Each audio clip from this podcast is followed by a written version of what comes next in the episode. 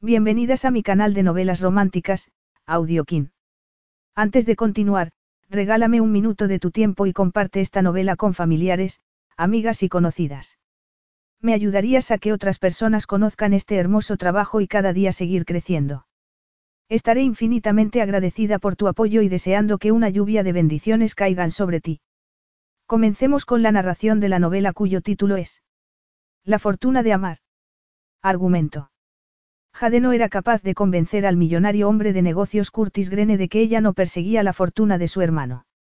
Sobre todo porque cuando Curtis regresó a la casa que había pertenecido a la familia, se la encontró viviendo allí. Curtis estaba decidido a proteger a su hermano y controlar a Jade, fingiendo incluso estar comprometido con ella. A Jade no le dieron ni siquiera la oportunidad de protestar, y se quedó atónita por el escándalo que se organizó, así como por la atracción que sentía hacia su fingido prometido. Capítulo 1. Por fin te has levantado. No quería molestarte, pero no sé si te acuerdas de que iba a venir el fontanero. Jade se acomodó el auricular entre la cara y el hombro y continuó preparando una taza de café. Un sentimiento de tristeza la embargó. Habían pasado seis semanas y a las nueve y media de la mañana seguía en la cocina de la casa con los vaqueros y la camiseta de siempre. Porque donde debería estar era en el trabajo. Eso era lo primero que se le venía a la mente cada vez que abría los ojos y miraba el reloj que había al lado de la cama. El mismo reloj que había dejado de despertarla todos los días a las seis y media de la mañana con un sonido que podía resucitar a un muerto. ¿Dónde debería estar era trabajando? Debería llevar puesto el traje de chaqueta y el maletín en la mano. Debería estar preparándose para la batalla diaria con el metro londinense, deteniéndose en el puesto de periódicos que había justo al lado de la oficina, para comprar el periódico que leía a la hora de la comida. Ya sé que tiene que venir el fontanero. Se oyó una risa al otro extremo de la línea. Pues a juzgar por tu tono de voz parecía que se te había olvidado. Va a ir a las dos en punto. Ya lo sé, se sirvió el café y se sentó en la mesa de la cocina, que, a pesar de todos los intentos que había hecho para tenerla limpia, estaba llena de cachivaches. No te ha dicho nunca tu madre que los fontaneros tienen otro concepto del tiempo que el resto de los mortales. Dio un sorbo a la taza y sonrió al oír el tono de voz de Andy. ¿Cómo lo conseguiría? ¿Cómo conseguiría que se sintiera tan protegida, querida y segura? Lo conocía desde hacía menos de un año, pero parecía como si se conocieran de toda la vida. Lo sentía como si formara parte de su propia vida. Una de las cosas que le había dicho su psicoanalista era que tenía que empezar a confiar en alguien, dejar de sentirse culpable. A lo mejor Andy había aparecido en el momento justo en el que había empezado a hacerlo. A lo mejor por eso lo sentía tan próximo a ella. No, respondió Andy, al otro extremo. Entre los sabios consejos que me dio, no estaba ninguno referente a los fontaneros. ¿Crees que ese es mi problema? Jade no tuvo más remedio que echarse a reír. Durante los últimos meses, Andy había mostrado una actitud mucho más abierta. Los dos habían aprendido juntos a expresar sus miedos y sus pesadillas. Y de alguna forma estaban recogiendo los frutos. Puede, le respondió Jade mientras miraba el trabajo que había hecho el día anterior. Le gustó lo que vio. Estaré preparada a las dos, pero te apuesto diez libras a que no aparece a esa hora. Seguro que viene por la tarde, poniendo cualquier excusa. Es posible. Pero no tendrás más remedio que esperarlo, porque no podemos dejar así la habitación. Ya lo sé, entre los dos habían acordado una serie de normas. Una de ellas era no dejar que las cosas se deteriorasen y arreglarlas cuanto antes, sobre todo si lo que se rompía era una tubería. Porque la humedad perjudicaba mucho a los cuadros. Los cuadros, le había dicho Andy antes de trasladarse, eran muy caros, pero nunca había pensado que tuviera tantos. Había cuadros de Picasso colocados por todas partes, con la despreocupación típica de la gente que tiene mucho dinero. Jade había pasado ese día dando vueltas por la casa, que estaba justo en el centro de Londres, asombrada por su esplendor, mientras Andy se quedaba detrás de ella, riéndose al oír sus exclamaciones de asombro. Aquel sitio, al que él se refería en tono de desprecio como el mausoleo, era todo un signo de la opulencia. Todo había sido elegido con mucho gusto y sin pensar en el coste. A pesar de que él se quejaba de su pasado, era un hombre que se veía claramente que pertenecía a aquel lugar. Un hombre muy guapo, rubio, alto y elegante, casi como el Adonis de una escultura. A pesar de haberse acostumbrado a todo aquello, había veces que se preguntaba qué se debía sentir creciendo entre tanto esplendor. Una casa en el campo, otra en los bosques de Escocia, otra en el sur de Francia, pasando las vacaciones en los sitios más exóticos. Se imaginaba a sus padres, que habían fallecido ya hacía años, como una pareja de ensueño. Había visto fotografías de ellos en la casa. Su madre, la típica rubia de rostro sonrosado. Su padre, de tez oscura, un griego millonario. Parecía trágico que lo único que todos sus hijos recordaran de la niñez era un legado de niñeras y odio a los internados, con visitas ocasionales a sus padres. Por lo que ella había averiguado, su infancia había sido una infancia de soledad y padres ausentes, que le habían compensado por su falta de cariño con innumerables regalos y dinero. Se lo imaginaba a él y a sus dos hermanos, en aquella casa inmensa junto a las niñeras que los cuidaban, esperando a que sus padres los fueran a ver al dormitorio, a darles el beso de buenas noches y comprobar que todo estaba en orden. Andy Grene había sufrido mucho por todo aquello. Dos horas después de haber recibido la llamada de teléfono, Jade se había olvidado por completo del fontanero. Estaba todavía en la mesa de la cocina, la única habitación de la casa en la que se permitía el desorden, porque allí no había ningún mueble que pudiera estropearse. Estaba revisando algunos diseños para un libro infantil. Cada día que pasaba crecía su confianza en sí misma. Le daba igual haber estado dos años estudiando en una escuela de arte, después de terminar sus estudios. Cuando volvió a entrar en una escuela de arte en Londres, se sintió tan nerviosa como si fuera la primera vez en su vida que entrara en un colegio. Se acomodó en su silla, frunció el ceño y observó lo que había conseguido en los últimos días. Había dibujado unas ilustraciones muy vivas, pero les faltaba detalle. No importaba. Volvería a trabajar en ellas y les pondría más detalles. Era el proceso que más le gustaba. Aquellas pinceladas que convertían los trazos iniciales en pinturas. Inclinó la cabeza y se dispuso a empezar a trabajar justo en el momento en que sonó el timbre de la puerta. Durante medio minuto estuvo pensando en no hacer caso, pero al volver a sonar el timbre recordó que estaba esperando al fontanero. Dejó el pincel y se fue a abrir. Siempre llegaban en el momento menos idóneo. Lo típico. Ya le había comentado a Andy que eran gente que tenía otro concepto del tiempo. Ya voy. Gritó, al ver que no paraba de llamar. Cuando abrió la pesada puerta, se encontró delante de un hombre con la tez muy morena. Un hombre alto y fortachón. Era un hombre con unas facciones que no solo le hacían parecer guapo, sino entrar en la categoría de lo peligrosamente sensual. Tenía el pelo muy oscuro, casi negro, y sus ojos azules como el color del cielo en invierno. Jade se sintió como si le hubieran dado una descarga eléctrica, que la hizo retroceder unos pasos, sorprendida y desestabilizada por su reacción. Lo miró a los ojos y él le devolvió la mirada. ¡Qué descaro! ¿Cómo se atrevía? También se dio cuenta de que no llevaba el uniforme típico de los fontaneros. Quizás solo había ido a inspeccionar el sitio y luego enviaba a algún compañero. El agua de la gotera que había en la habitación de Andy la habían estado recogiendo en una cacerola. Gracias por responder, le dijo el hombre en tono frío. Es que no oía el timbre. Viene antes de la hora, le respondió ella, apretando los dientes. Estaba haciendo cosas en la cocina. Vengo antes de la hora. La miró asombrado, lo cual lo hizo parecer incluso más atractivo. A continuación la miró de arriba abajo con gesto insolente. Jade se dio la vuelta. No estaba dispuesta a permitir aquello. Será mejor que entre, le dijo. No hubo que repetírselo dos veces, porque entró en la casa con zapatos embarrados y todo.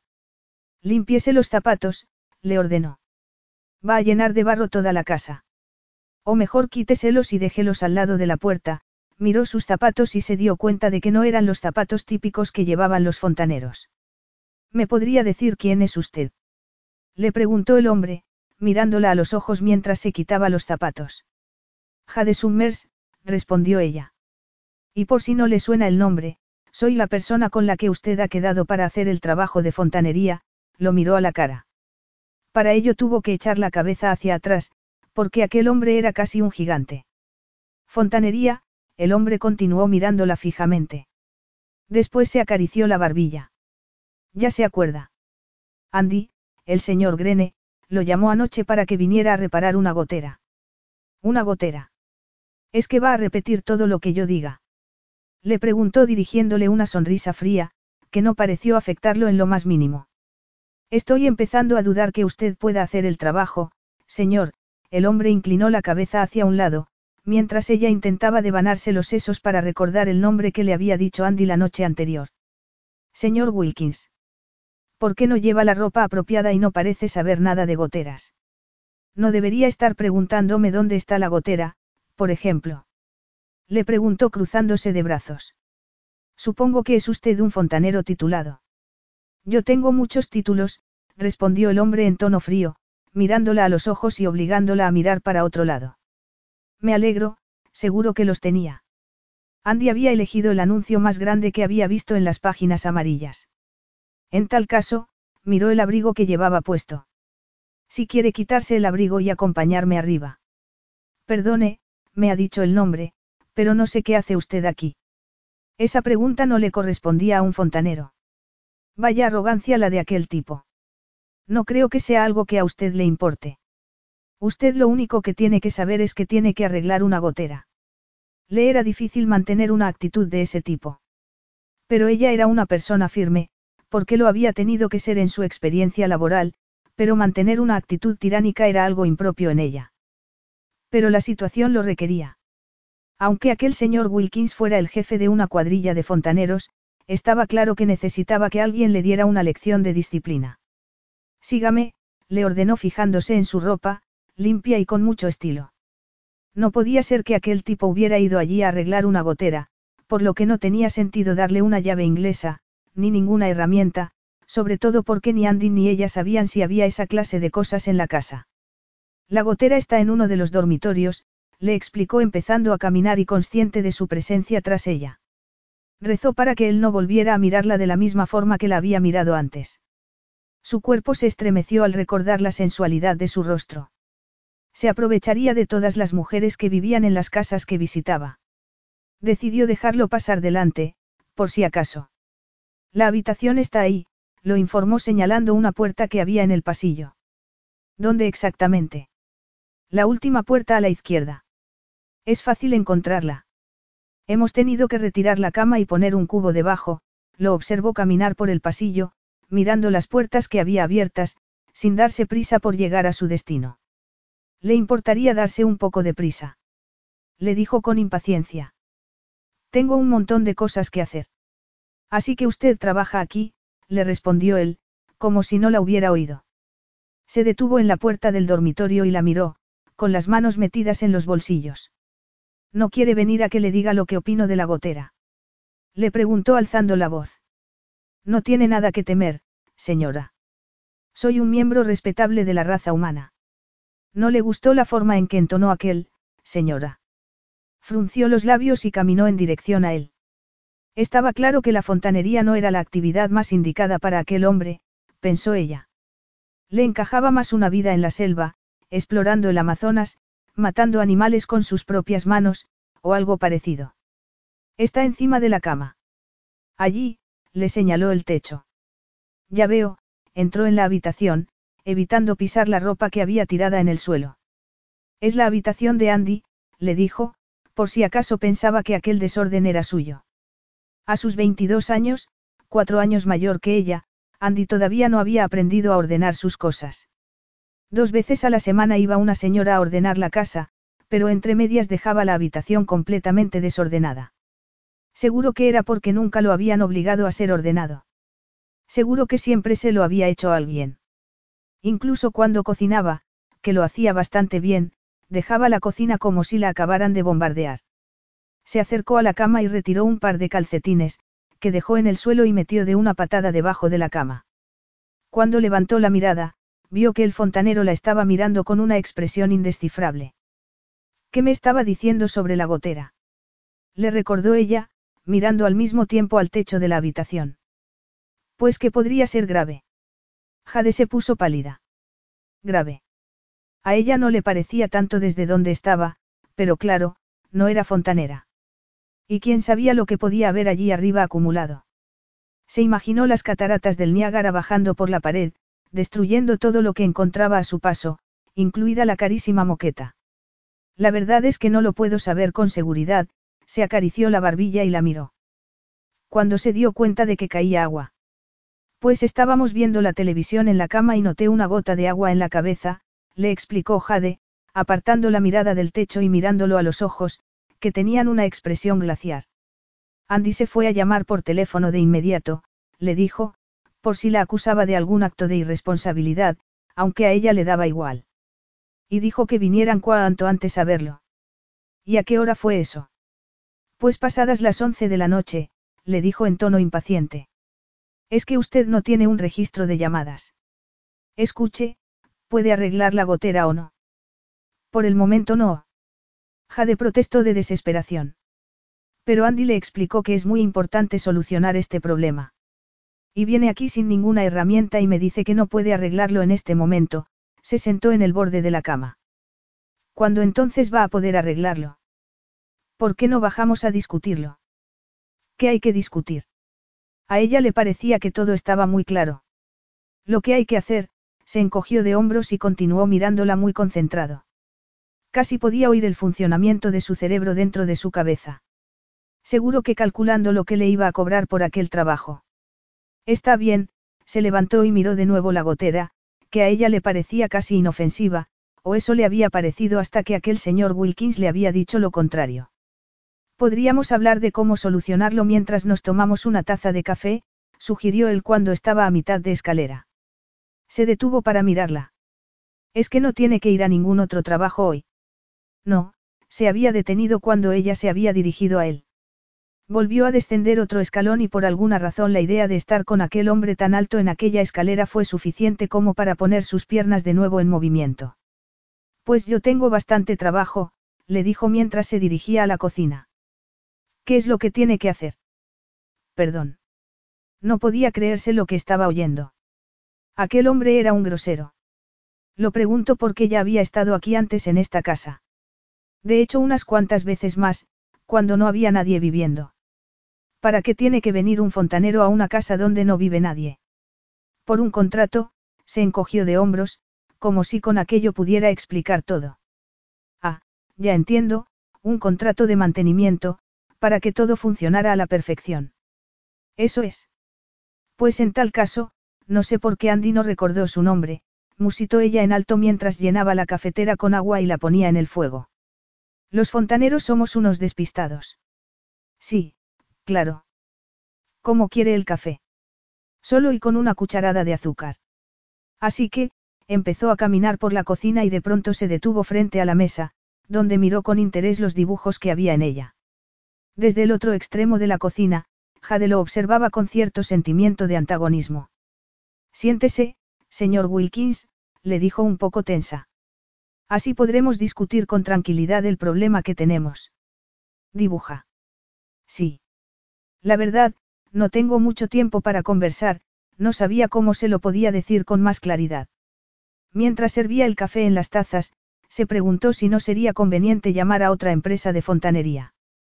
Se quedó boquiabierta al ver que aquel tipo levantaba una de las hojas y miraba un dibujo con interés. ¿Es usted dibujante profesional? Le preguntó mientras seguía inspeccionando hojas.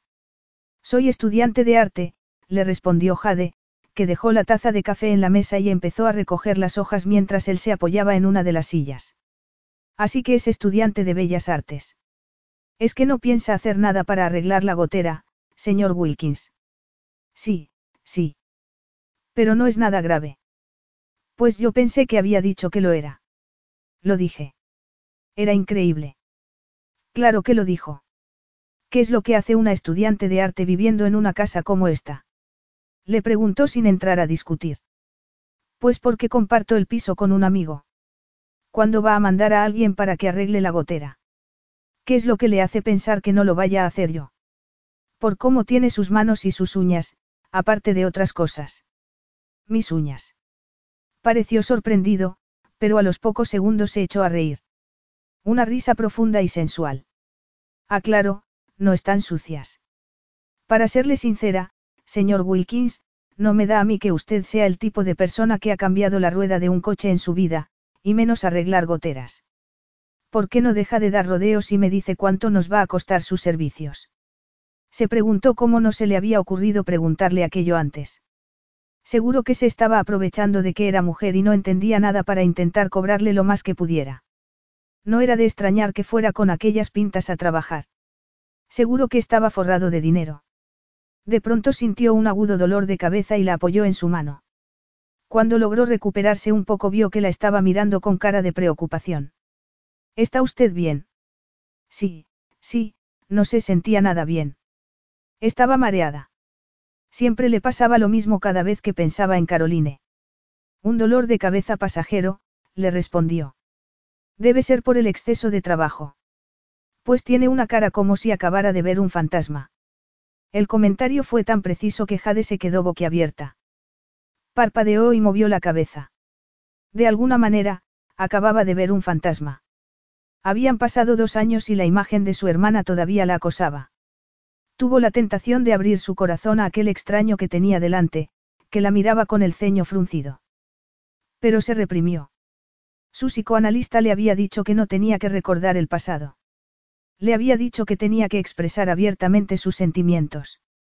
Pero no conocía a aquel hombre de nada.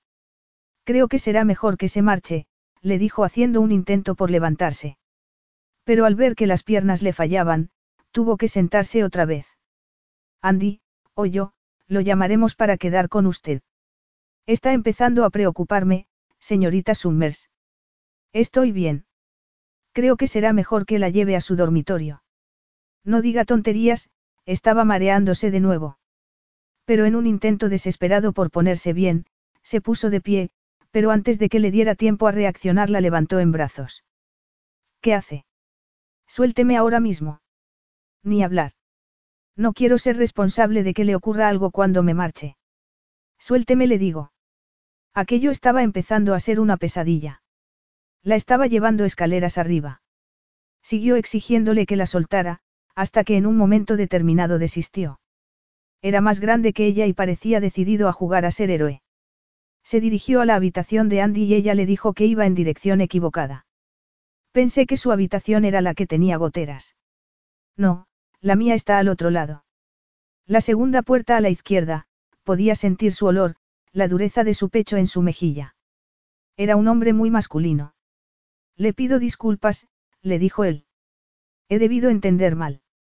A mí me da igual lo que usted entienda o deje de entender, señor Wilkins, estaba más cerca de la habitación y respiró más aliviada. Si Caroline estuviera viva se partiría de risa al ver que su hermana gemela estaba siendo manipulada por la clase de tipos que siempre había tratado de evitar. Por primera vez le vinieron a la mente una serie de recuerdos de su hermana, pero no tuvo sentimientos de pérdida y culpa. Abrió la puerta del dormitorio de una patada y Jade miró a su alrededor, para ver si había algo descolocado. Como por ejemplo un sujetador. Todo estaba muy ordenado, como lo había dejado horas antes. La cama hecha, la ropa recogida.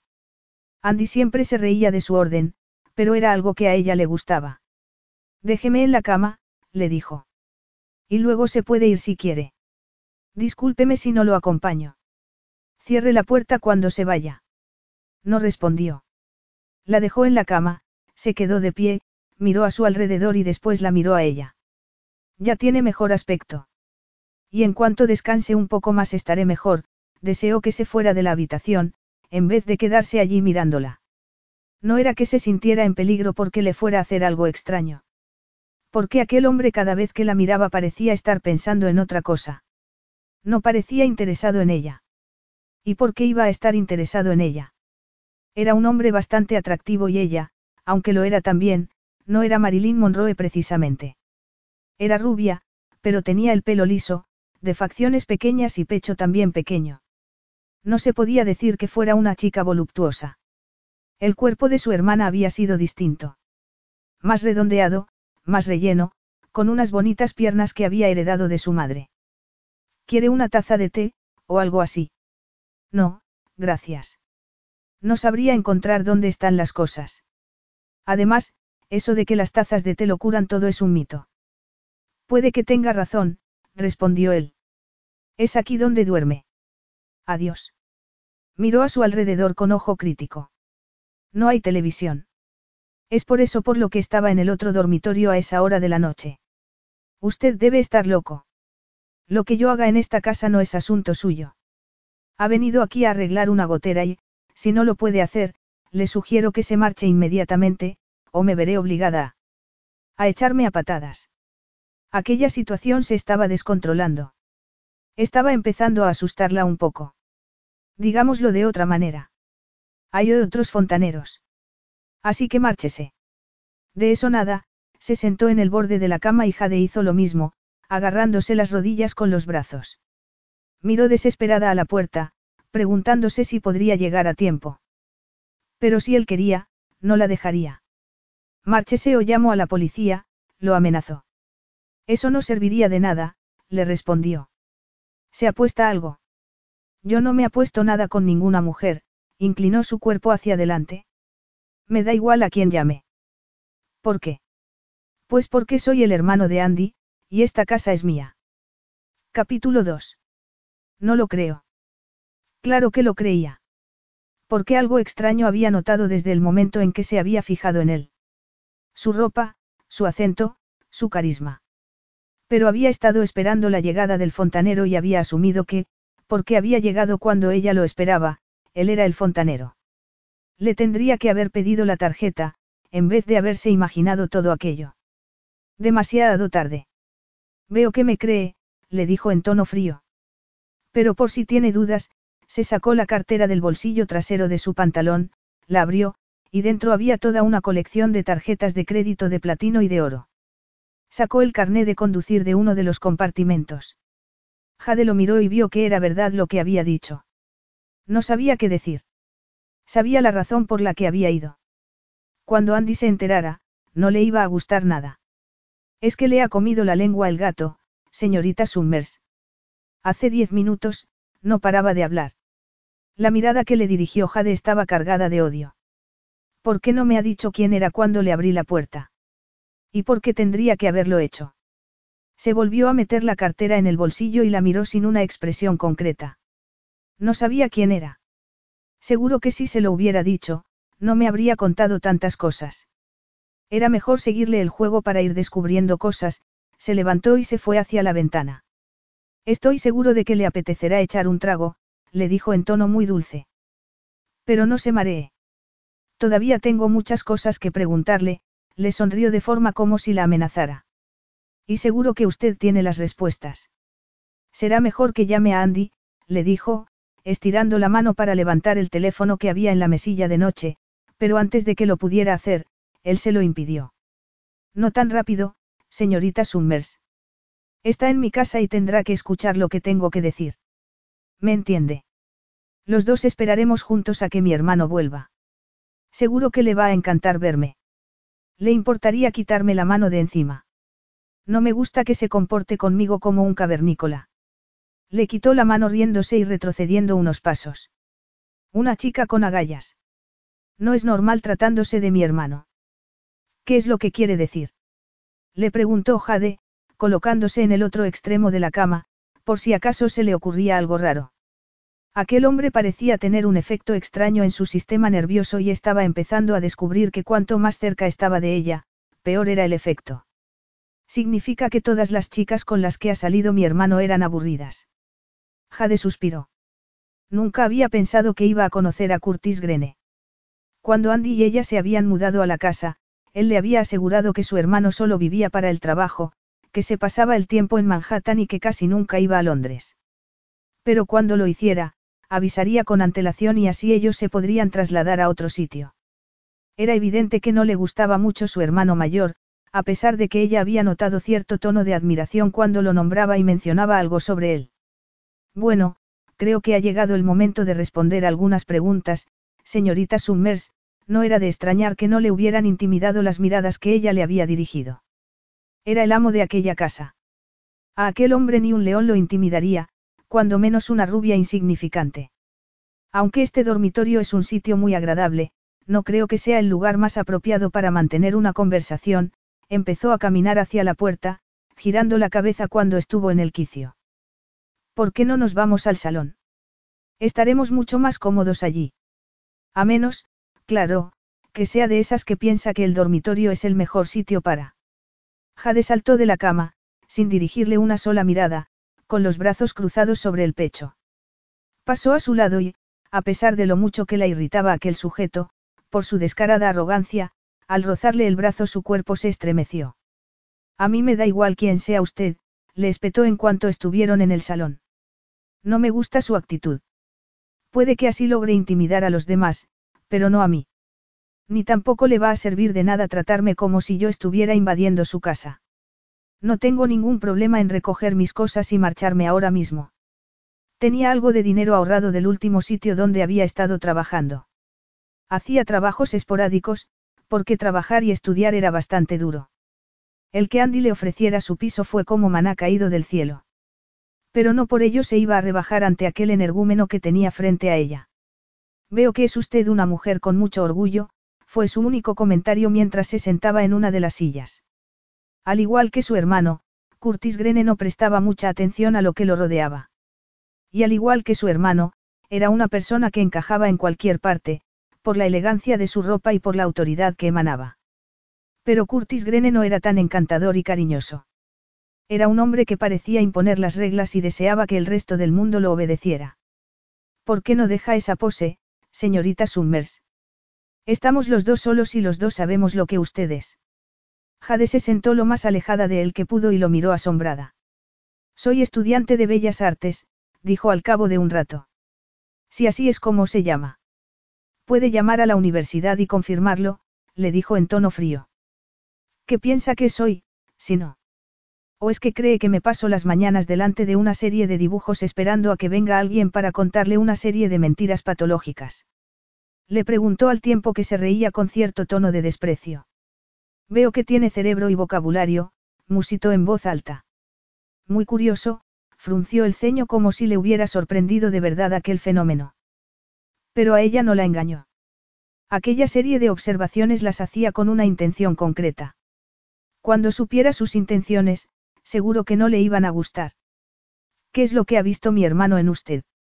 Pobre Andy, pensó, si se había pasado la vida tratando de aguantar aquella actitud condescendiente. Ya entendía la razón por la que no quería hablar de su hermano. Vaya usted al grano, señor Curtis. Cuanto antes haga las maletas y me vaya mejor. Pero seguro que usted no quiere irse. No, respondió Jade. Pero usted mismo ha comentado que esta es su casa. Con un rápido movimiento, se quitó el suéter de color crema que llevaba encima. Debajo llevaba una camisa a cuadros verdes, marrones y crema. Con mucha lentitud, empezó a subirse las mangas, enseñando unos antebrazos muy fornidos. Jade lo observó medio hipnotizada. Para ser un hombre tan grande, sus movimientos eran como los de un felino. ¿Cómo conoció a mi hermano? Le preguntó en tono conversacional, haciendo una breve pausa para mirar en su dirección. A continuación se acomodó de nuevo en la silla, echando un poco la cabeza para atrás mientras entrecerraba los ojos. Nos conocimos a través de un amigo común, le dijo en tono vago. ¿Qué amigo? No creo que lo conozca, le respondió. Lo conoció y qué ocurrió. Empezaron a salir juntos. Nos hicimos amigos, sí, le respondió un tanto incómoda. La estaba llevando a un terreno que no le gustaba. Le daba la impresión de que con cada respuesta que le daba se metía cada vez más en la emboscada que le estaba trazando. Y entonces se vino a vivir aquí. Yo pensé que Andy no quería saber nada de esta casa. No tenía un piso en Barbican. ¿Y usted? ¿Dónde estaba viviendo? Yo no sé si le interesaba o no le interesaba esta casa. Nunca me ha comentado nada al respecto. Lo único que sabía era que podía vivir aquí si le apetecía, la interrumpió de forma brusca. Mi pregunta es por qué se ha trasladado aquí. ¿Es que acaso no le gustaba su piso? Se lo alquiló a un amigo australiano de su hermana, que está pasando seis meses en Inglaterra. Sara le pidió ese favor. ¿Y también? Sí. La miró con interés, o con el interés con el que un tiburón podía mirar a su presa. Cuando Andy dejó su trabajo, los dos pensamos que era una buena idea venirnos aquí para tener más espacio y poder hacer mejor nuestros trabajos de pintura. No sabíamos que usted iba a volver a Londres. Le pido disculpas si he roto su nido de amor.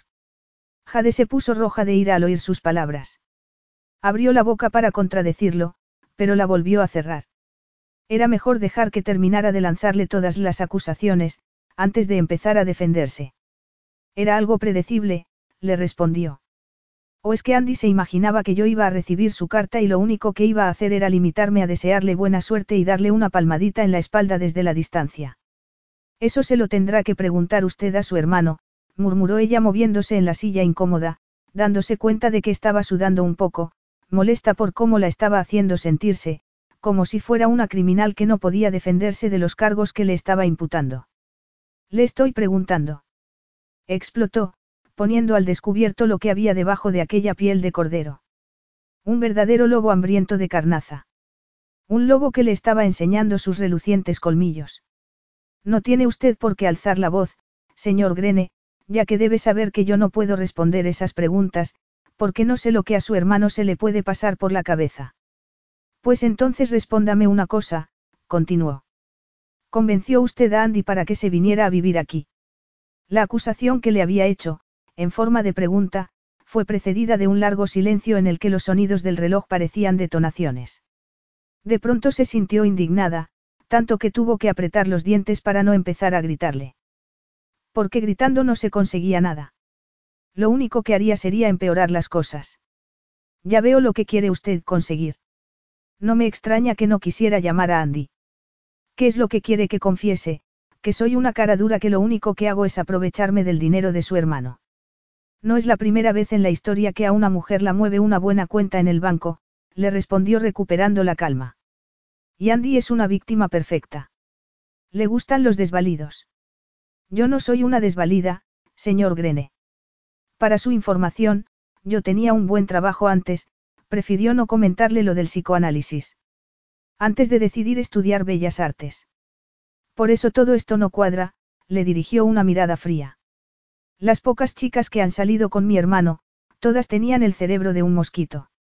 Tiene que admitir que es extraño encontrarlo aquí con usted, cohabitando en una mansión a la que él dijo que nunca iba a volver. Yo no soy tonto, señorita Summers, y no soy como mi hermano. Yo no me he dejado engañar nunca por las mujeres. Curtis Grene esbozó una sonrisa de triunfo. Usted es una mujer inteligente. Con la suficiente inteligencia como para conseguir lo que usted quiera de mi hermano. ¿Qué hizo? Adularlo. Fue así como se lo ganó. Una palabra inteligente aquí, una miradita allá, una admiración cuando él hacía un comentario sobre su interés por el mundo del arte. Fue así como lo consiguió, señorita Summers. Le sugirió después que lo mejor sería vivir juntos, para así conocerse mejor. Fue así como logró establecer la relación. Jade apretó los puños. Todo aquello era tan ridículo que estuvo a punto de estallar de risa. Si él supiera. Pero la realidad era que Curtis Grene no sabía nada de su hermano. Nunca había tenido tiempo de conocerlo. ¿Qué es lo que le hace tanta gracia? Le preguntó entrecerrando los ojos. La sombra de una sonrisa que había esbozado en su boca se convirtió en una risa que se fue ampliando según iba fijándose en su cambio de expresión, de la sospecha hostil a la ira. Jade empezó a reírse, echando para atrás la cabeza, dando expresión a un sonido que había sido extraño para ella en los últimos dos años. Se rió hasta que se le saltaron las lágrimas y después se secó los ojos con las manos y lo miró. No me había reído tanto desde hacía años, le dijo. Gracias. De nada, había un cierto tono de curiosidad en sus ojos azules. Bajó durante unos segundos la mirada. Pero no veo dónde está la gracia. Pues la gracia está, señor Grene, en que está totalmente confundido conmigo. Yo no estoy aquí por el dinero de su hermano. Ni intento conseguir el dinero de nadie. Hace tiempo que aprendí que el dinero no compra nada, hizo una pausa, sorprendida por segunda vez de que aquel hombre hubiera conseguido llegarle a una parte del corazón que nadie había conseguido llegar hasta entonces. Una idea muy filosófica para una chica de, 18. 19. 26. Entonces, ¿qué tipo de relación mantiene con mi hermano? Le preguntó. ¿Y eso a usted qué le importa? ¿Qué me importa a mí? ¿Qué me importa? Repitió dos veces, poniendo una expresión como de alguien que no pudiera creerse lo que estaba oyendo. ¿Cómo puede tener la cara de preguntármelo? Lo siento, al ver aquella explosión de ira, se relajó un poco. La atmósfera se había alterado. Aquel hombre parecía que había crecido asumiendo que todo el mundo lo tenía que respetar y no aceptaba que nadie se le enfrentara. Andy le había contado muchas cosas de su hermano y por eso era capaz de deducir muchas más cosas de las que hubiera deducido si lo acabara de conocer. Sabía que era el primer hijo de la familia, el hijo más querido, porque su madre había sido una niña cuando él había nacido. Después de tenerlo se casó y pasaron algunos años hasta que tuvo los otros dos. Cuando sus padres murieron en un accidente de avión, Curtis tenía 20 años y tuvo que ocuparse de sus dos hermanos más pequeños. Y desempeñó su papel con puño de hierro, más que con cariño y amor. Su pasado lo había convertido en la persona que tenía delante. Se dio cuenta de que lo estaba mirando fijamente, de la misma forma que él lo había hecho antes, y solo fue capaz de volver al presente cuando él le dijo. Es mi hermano y tengo que cuidar de él. En tal caso, no tiene nada que temer de mí. Bajó los ojos y esbozó una media sonrisa para sí misma. Andy y yo somos muy buenos amigos. Dos personas que se llevan bien, nada más. Me cuesta mucho creerla. ¿Por qué? Los hombres y las mujeres pueden mantener muy buenas relaciones que no se basen en el sexo. Sonrió de tal forma que le aceleró el ritmo de su corazón.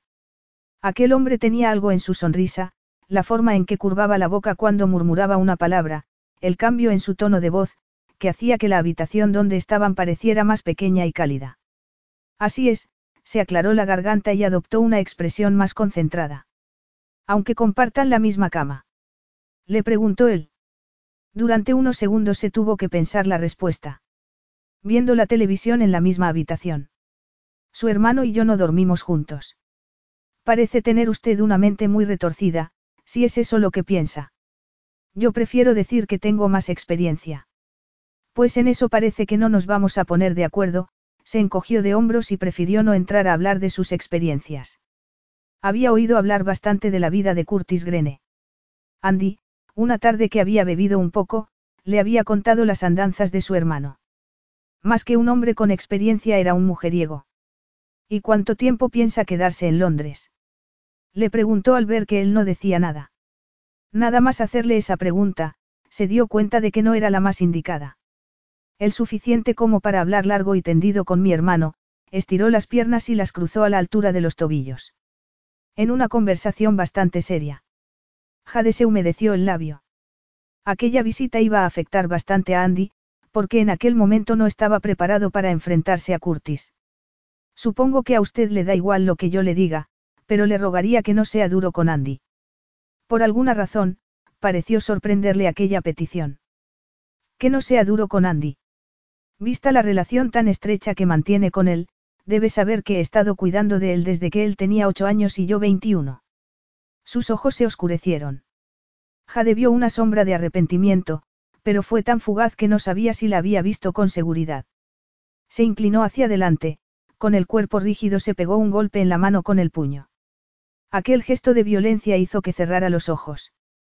Pero también logró que tomara la decisión de luchar contra aquel hombre, aunque solo fuera para proteger a Andy.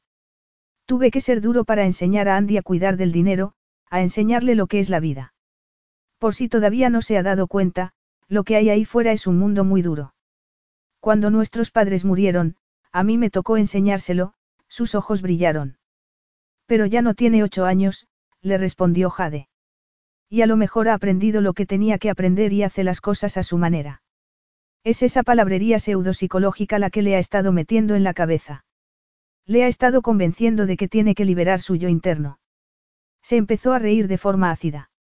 Debe haber pensado que ha encontrado un buen filón en mi hermano. Ya le he dicho que no me interesa el dinero de Andy, le respondió en tono de desprecio.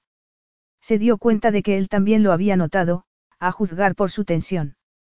Y no le he estado inculcando nada. Por si no lo sabe, él puede pensar por sí mismo. Y de pronto se ha dado cuenta de que era mejor dejar el trabajo bien remunerado que tenía en el negocio familiar y ha querido convertirse en pintor. Todo sin su apoyo, su amiga platónica. Usted piensa que me lo trago. Lo que yo creo es que usted es una persona muy suspicaz. Y por alguna extraña coincidencia, los dos estaban indecisos y usted lo convenció para que juntos intentaran forjarse una nueva profesión. ¿En qué trabajaba usted antes, por cierto.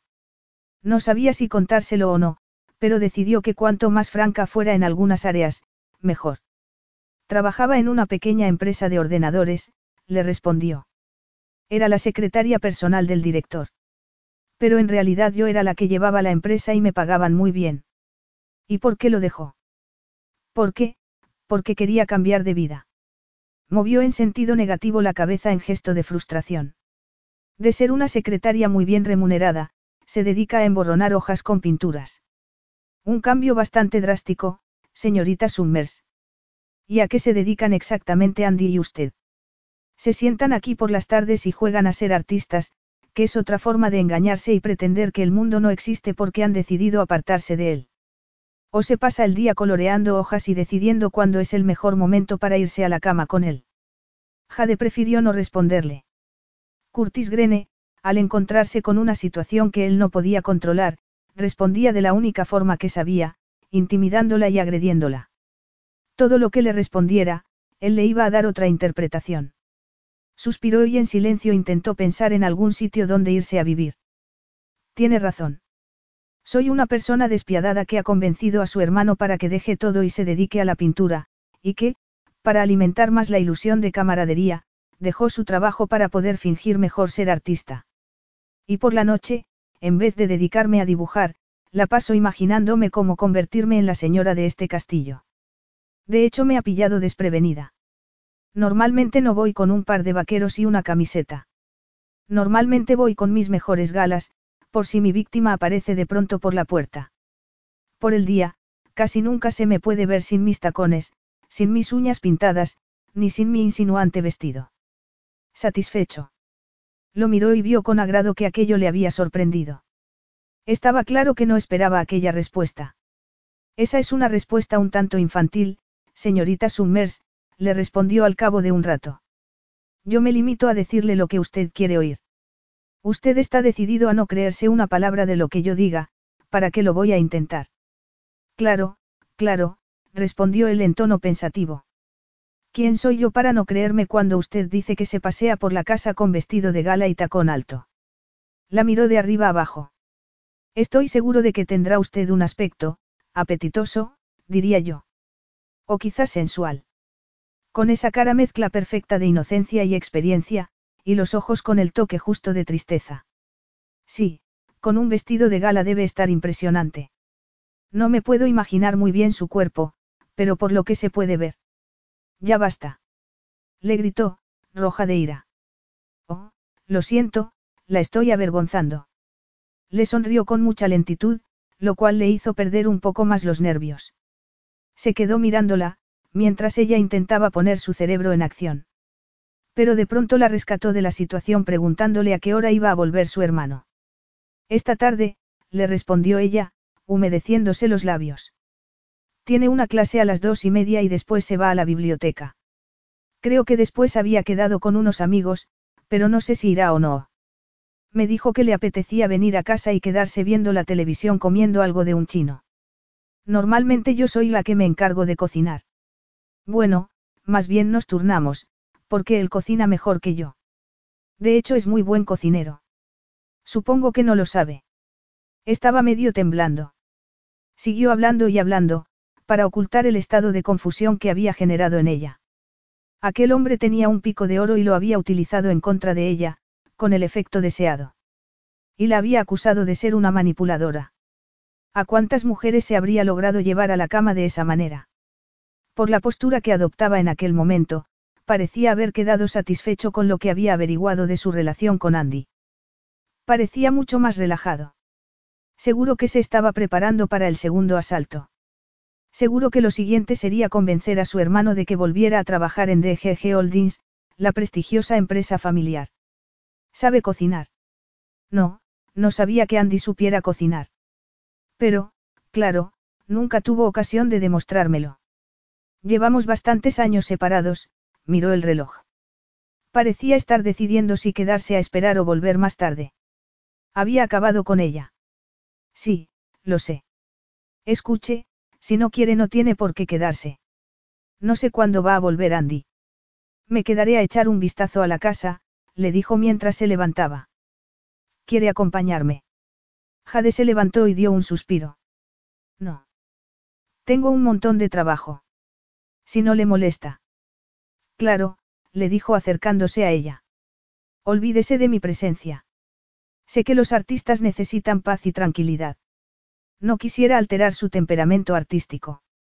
Yo no poseo tal cosa, le respondió Jade, en su deseo por demostrarse a sí misma que podía mantener una actitud firme frente a aquel hombre. No. La miró de reojo y ella se dio cuenta de que en verdad había reaccionado con temperamento artístico desde el momento en que había puesto los ojos sobre él. Era inútil tratar de explicarle que ella normalmente era tan tranquila como las aguas de un lago y que no era normal la reacción que había tenido. Él había sido el que la había hecho reaccionar de aquella manera. En absoluto. Yo casi nunca alzo la voz. De hecho, soy una persona muy tranquila, continuó mirándola con cara de no creerse lo que le estaba diciendo. A lo mejor, entonces, soy yo, le dijo. De hecho, he reaccionado así por usted. Le espetó. ¿Qué es lo que esperaba? Aparece aquí de pronto y empieza a lanzarme a la cara una serie de acusaciones infundadas. Se dio cuenta de que estaba levantando de nuevo la voz y tuvo que respirar hondo para calmarse. Aquel hombre era insoportable. Lo que no entendía era por qué se quedaba allí plantado frente a ella con aquella sonrisa estúpida. No sabe lo que me alivia oírle decir eso. ¿Qué? ¿De qué está hablando ahora? Era difícil para ella acostumbrarse a aquellos cambios repentinos de humor. No era de extrañar que se hubiera labrado un nombre en los negocios. Manejaba a la gente como quería. Pues que tendría que haber modificado mis ideas si hubiera pensado que estaba reaccionando así solo por mi personalidad. No sé a lo que se refiere, empezó a caminar hacia la puerta, consciente siempre de su presencia. Quiero decir que podría haber pensado que había reaccionado así porque la había excitado. La energía sexual se puede manifestar de miles de maneras. Aquel comentario la hizo volverse y mirarlo, inclinando un poco su cuerpo de forma beligerante. Usted piensa que me ha excitado.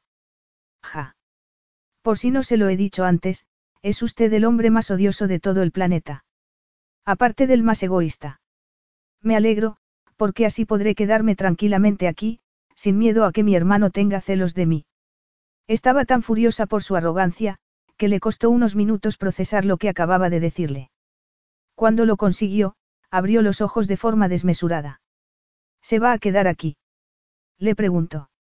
No pensará que me voy a ir a Nueva York hoy mismo, sin hablar con mi hermano, se encogió de hombros y la miró de forma un tanto agresiva. Aquel hombre no parecía conocer lo que era la humildad. Además, si no le molesta prefiero quedarme un poco más para averiguar si de verdad es usted lo que me está diciendo que es, tenía los ojos azules con la expresión más dura que había visto jamás. Así que se va a quedar por aquí unos días, le dijo. Así es. Unos días, o unas semanas, quién sabe. O a lo mejor más tiempo. Soy un hombre que me dejo llevar, miró hacia la escalera y después a ella. Por eso mi deseo de volver a reencontrarme con la casa.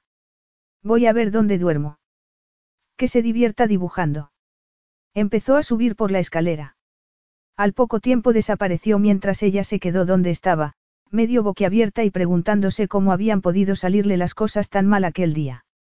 Cuando el timbre de la puerta sonó, fue a abrirla con la actitud de encontrarse lo peor. Buenos días, era un hombre bajo, con un mono de trabajo y una chaqueta descolorida. Consultó un papel que llevaba en la mano. Soy el fontanero, he venido a arreglar la gotera. Capítulo 3. Era un poco más tarde de las nueve, cuando Jade abrió la puerta de la calle, arriesgó un vistazo al vestíbulo y a la escalera y subió de puntillas a su dormitorio. Dio un suspiro de alivio y cerró la puerta cuando entró, apoyándose en ella para que se cerrara bien. Por si acaso. Por si acaso Curtis salía de algún sitio inesperado y le dejaba la mente hecha pedazos. Llevaba seis días en la casa. Ella se había imaginado que su presencia en Stratton House iba a alterar un poco las aguas, antes de recuperar la calma, pero se estaba dando cuenta de que más bien se estaba produciendo todo lo contrario. Esto es ridículo, se había quejado Andy el día antes mientras se estaban tomando una taza de café en el bar del colegio.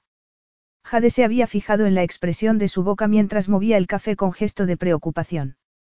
Lleva trabajando horas y de pronto aparece a las siete y dice que quiere que cenemos todos juntos. Está como una cabra. No hacía falta ser un genio para imaginarse su táctica. Curtis Grene era un adicto al trabajo, pero aparecía de repente para vigilarlos. El pobre Andy no se daba cuenta. No le había contado ninguna de las acusaciones que le había hecho su hermano y no tenía intención de hacerlo. Era mejor dejar las cosas como estaban. A lo mejor es que está tratando de establecer vínculos, le sugirió. Lo único que recibo de él son monsergas de que tengo que ser más responsable y cosas así. Ya tengo 22 años. La miró con sus ojos de color agua marina y sonrió con tristeza. No se le puede meter en la cabeza que quiero intentar ser un artista. Lo único que tienes que demostrarle es que quieres ganar dinero con ello, le sugirió. No obstante era más fácil decirlo que hacerlo. Lo único que Curtis entendía era el complejo negocio de hacer dinero. Después de su apasionada discusión con Andy, había vuelto a repetir una y otra vez las cosas que seguro le había repetido en el pasado. Cuando se tomaba una copa, se sentaba y acariciaba su ginebra con tónica con una expresión de furia en su mirada, refiriéndose a la importancia de que el negocio siguiera en manos de la familia. Durante la cena, aprovechaba cualquier oportunidad en la conversación para hacer observaciones sobre lo duro que era la vida y la necesidad de enfrentarse a ella y controlarla, con lo cual quería decir que era mejor que se olvidara de la pintura y se encargara del legado familiar. Y durante el café, hacía algún comentario sobre los parásitos, que había muchos entre el mundo de los artistas. Aquellos comentarios fueron los que menos podía soportar Jade, porque sabía que se referían a ella, pero nunca los hacía de forma que pudiera responderle. Andy había logrado mantenerse en sus trece, pero no sabía cuánto tiempo más iba a poder aguantar. Curtis era una persona obstinada y conseguía lo que se proponía.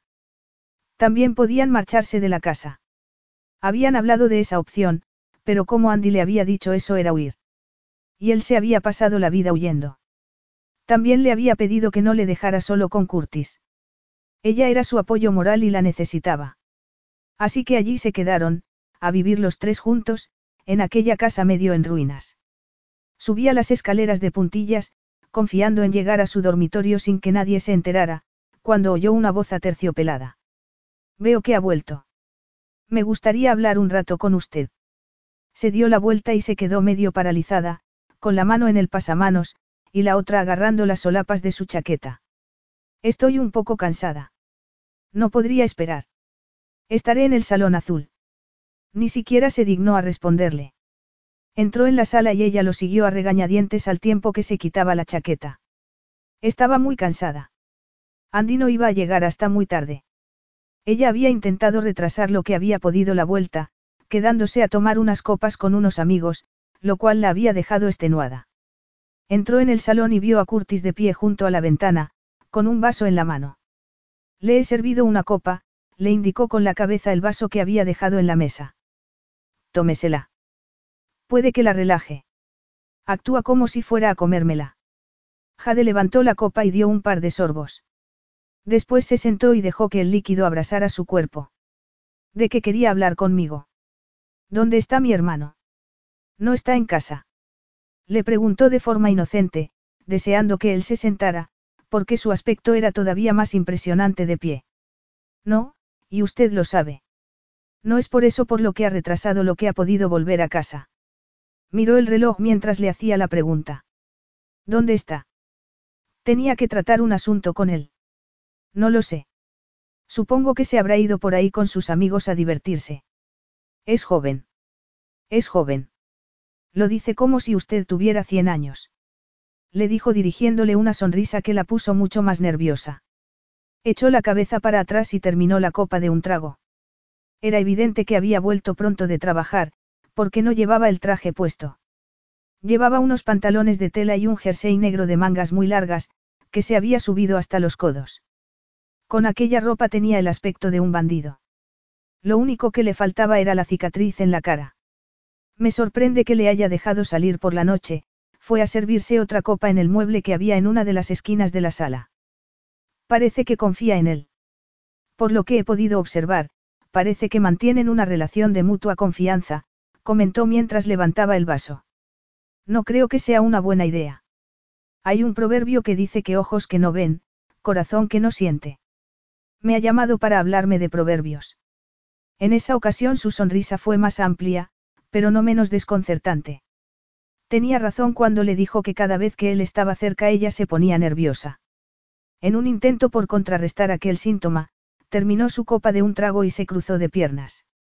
No tiene miedo de que mi querido hermano esté en la cama de otra. Pues no, le respondió sonriendo, sin saber que aquella sonrisa cambiaba su cara por completo, adoptando una expresión maliciosa y sensual. Me tendríais que haber dicho que no ibais a volver a cenar.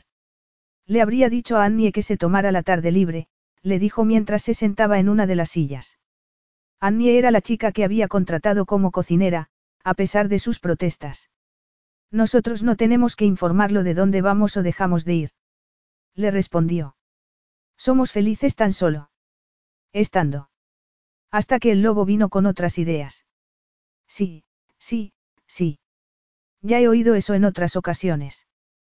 ¿Por qué quiere controlar la vida de los demás? ¿Quiere otra copa? No, no estoy acostumbrada, era increíble cómo aquel hombre podía cambiar de forma tan repentina de conversación. Qué buena chica es usted. Estoy empezando a cambiar mi opinión, confesó. A lo mejor no es una influencia tan maligna como había pensado al principio. A lo mejor, después de todo, es una relación beneficiosa para mi hermano. No sabía por qué, pero no se creía lo que le estaba diciendo. Dice que a lo mejor se ha equivocado. ¿Usted? Le preguntó. No creo. A veces ha ocurrido, aunque muy rara vez. Ya me lo imaginaba. Por ejemplo, me confundí al pensar que mi hermano se iba a encargar de la empresa. Lo hizo durante año y medio, ella sabía que él había empezado a estudiar un curso de bellas artes cuando terminó la universidad, pero lo dejó y empezó a trabajar en la empresa. No me parece a mí que fuera el tiempo suficiente. Suficiente como para saber que aquello no era lo suyo, pensó ella.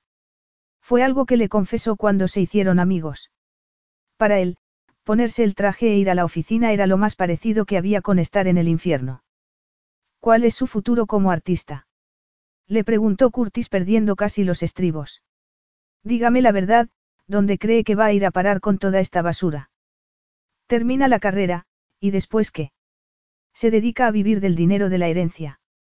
Se pasó los dedos entre el pelo en gesto de desesperación. Se levantó y empezó a caminar por la habitación, como para liberar la energía que se acumulaba en su cuerpo. ¿Y bien? Le preguntó, deteniéndose delante de ella y mirándola fijamente a la cara. Jade no tuvo más remedio que mirarlo. Respóndame. Le gritó. Usted está en el mismo barco. ¿En qué piensan?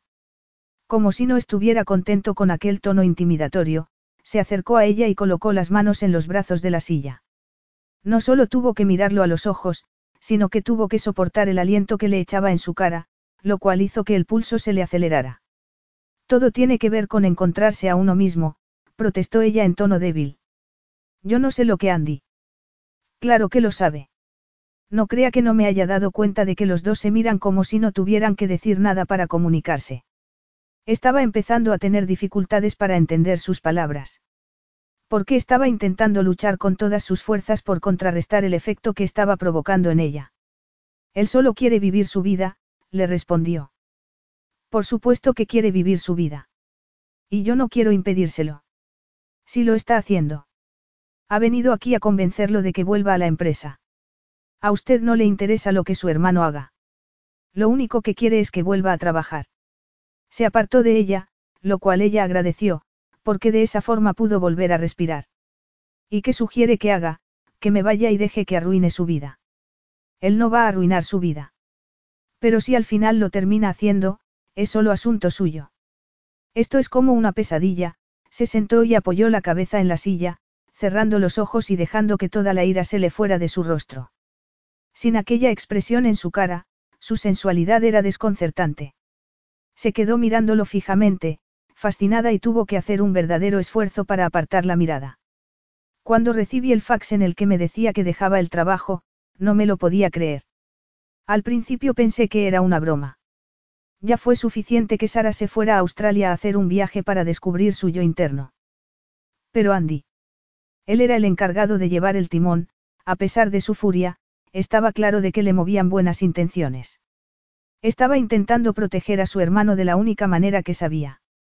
Era curioso, ella se había pasado los dos últimos años tan ensimismada en sus problemas, en su situación, que se había olvidado de cómo se sentían el resto de los humanos. Hablaba con ellos, Pero solo de forma superficial. Trataba de mantenerse apartada. Pero poco a poco se estaba abriendo a los demás, se estaba preocupando por sus problemas y motivaciones. Y ocupando el lugar central, como el ojo de un huracán, estaba Curtis Grene. No va a cambiar de opinión, le dijo ella al cabo de un rato. Y no intente someterlo. Eso es un poco exagerado, ¿no cree? Abrió los ojos y la miró. Si se hubiera oído a usted mismo, no hablaría así, se mantuvieron en silencio durante unos segundos. Jade se dio cuenta de que algo en el ambiente había cambiado. Se rió de forma nerviosa. Eso es todo, entonces. ¿A qué se refiere? Estaba aprendiendo a no darle demasiadas explicaciones. Continuó mirándola con interés. Toda la furia que había sentido momentos antes parecía que se le había pasado, o por lo menos la estaba reprimiendo para sacarla más tarde. Por el momento, toda su atención estaba centrada en ella. La fuerza de su mirada la hizo estremecerse. Su relación con mi hermano. Es algo más que una relación maternal. Perdió a su madre cuando era muy pequeño. A lo mejor ve en usted la figura de su madre. Nunca lo había pensado, confesó Jade. Pues podría ser. Una figura materna. En el sentido intelectual del término, la miró de arriba abajo y sonrió con encanto indolente. No en el sentido literal, que provocaría la pregunta evidente. ¿Qué pregunta? Había vuelto a picar. ¿Qué es lo que ve en él? La excitan los chicos perdidos y desvalidos. Le gusta sentir que dependen emocionalmente de usted. Es su afrodisíaco. Se echó a reír al ver su expresión, pero siguió hablando para que ella no pudiera responderle de forma airada. Sin embargo, eso deja muchas preguntas sin contestar sobre usted. Como por ejemplo que viva aquí, después de abandonar su trabajo. Esos cambios tan radicales dicen muchas cosas de la gente. ¿Quién está jugando a ser psicólogo ahora? Le preguntó Jade. Aunque se estaba acercando mucho a la verdad. Cada minuto que pasaba notaba que él la estaba acorralando, poniendo el dedo en la llaga. No era la clase de hombre que a ella le gustara.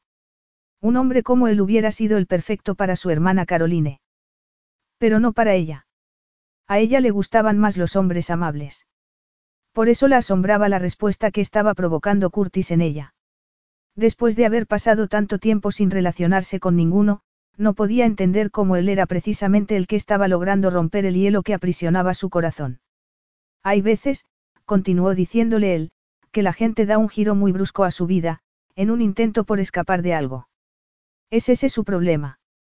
Está huyendo de algo. O de alguien.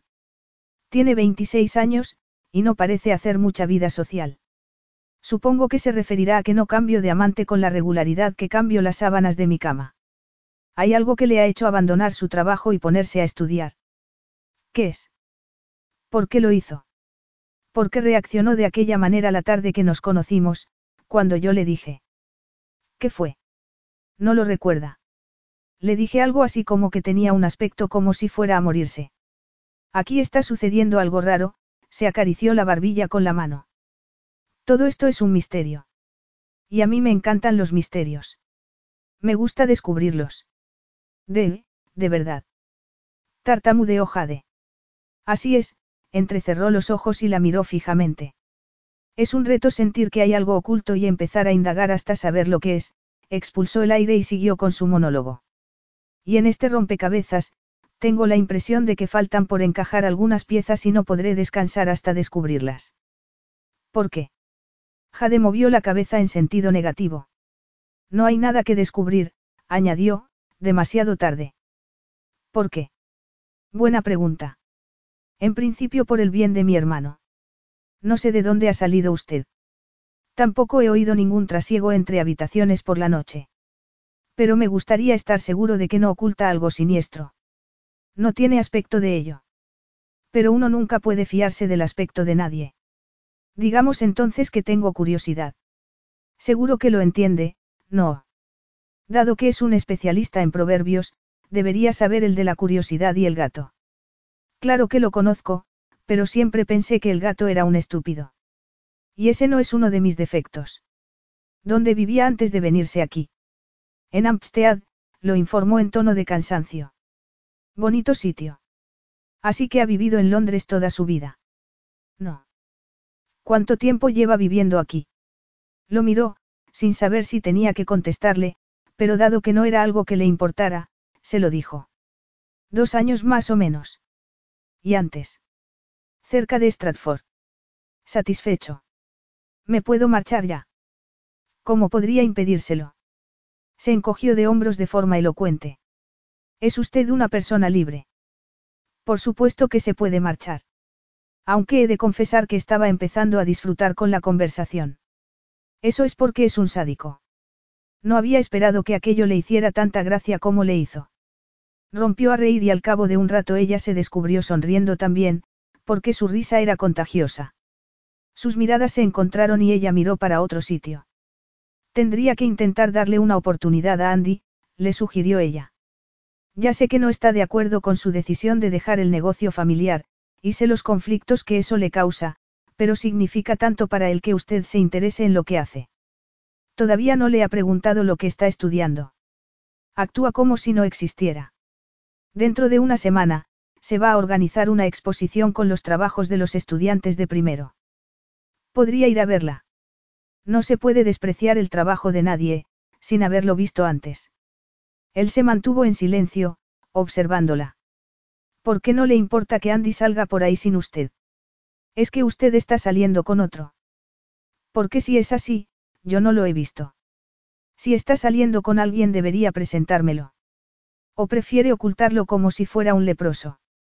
¿Ha escuchado lo que le he dicho? Jade se levantó, frustrada y avergonzada. Él hizo lo mismo. Para su desconcierto, se acercó a donde ella estaba. He escuchado todo lo que me ha dicho, la miró.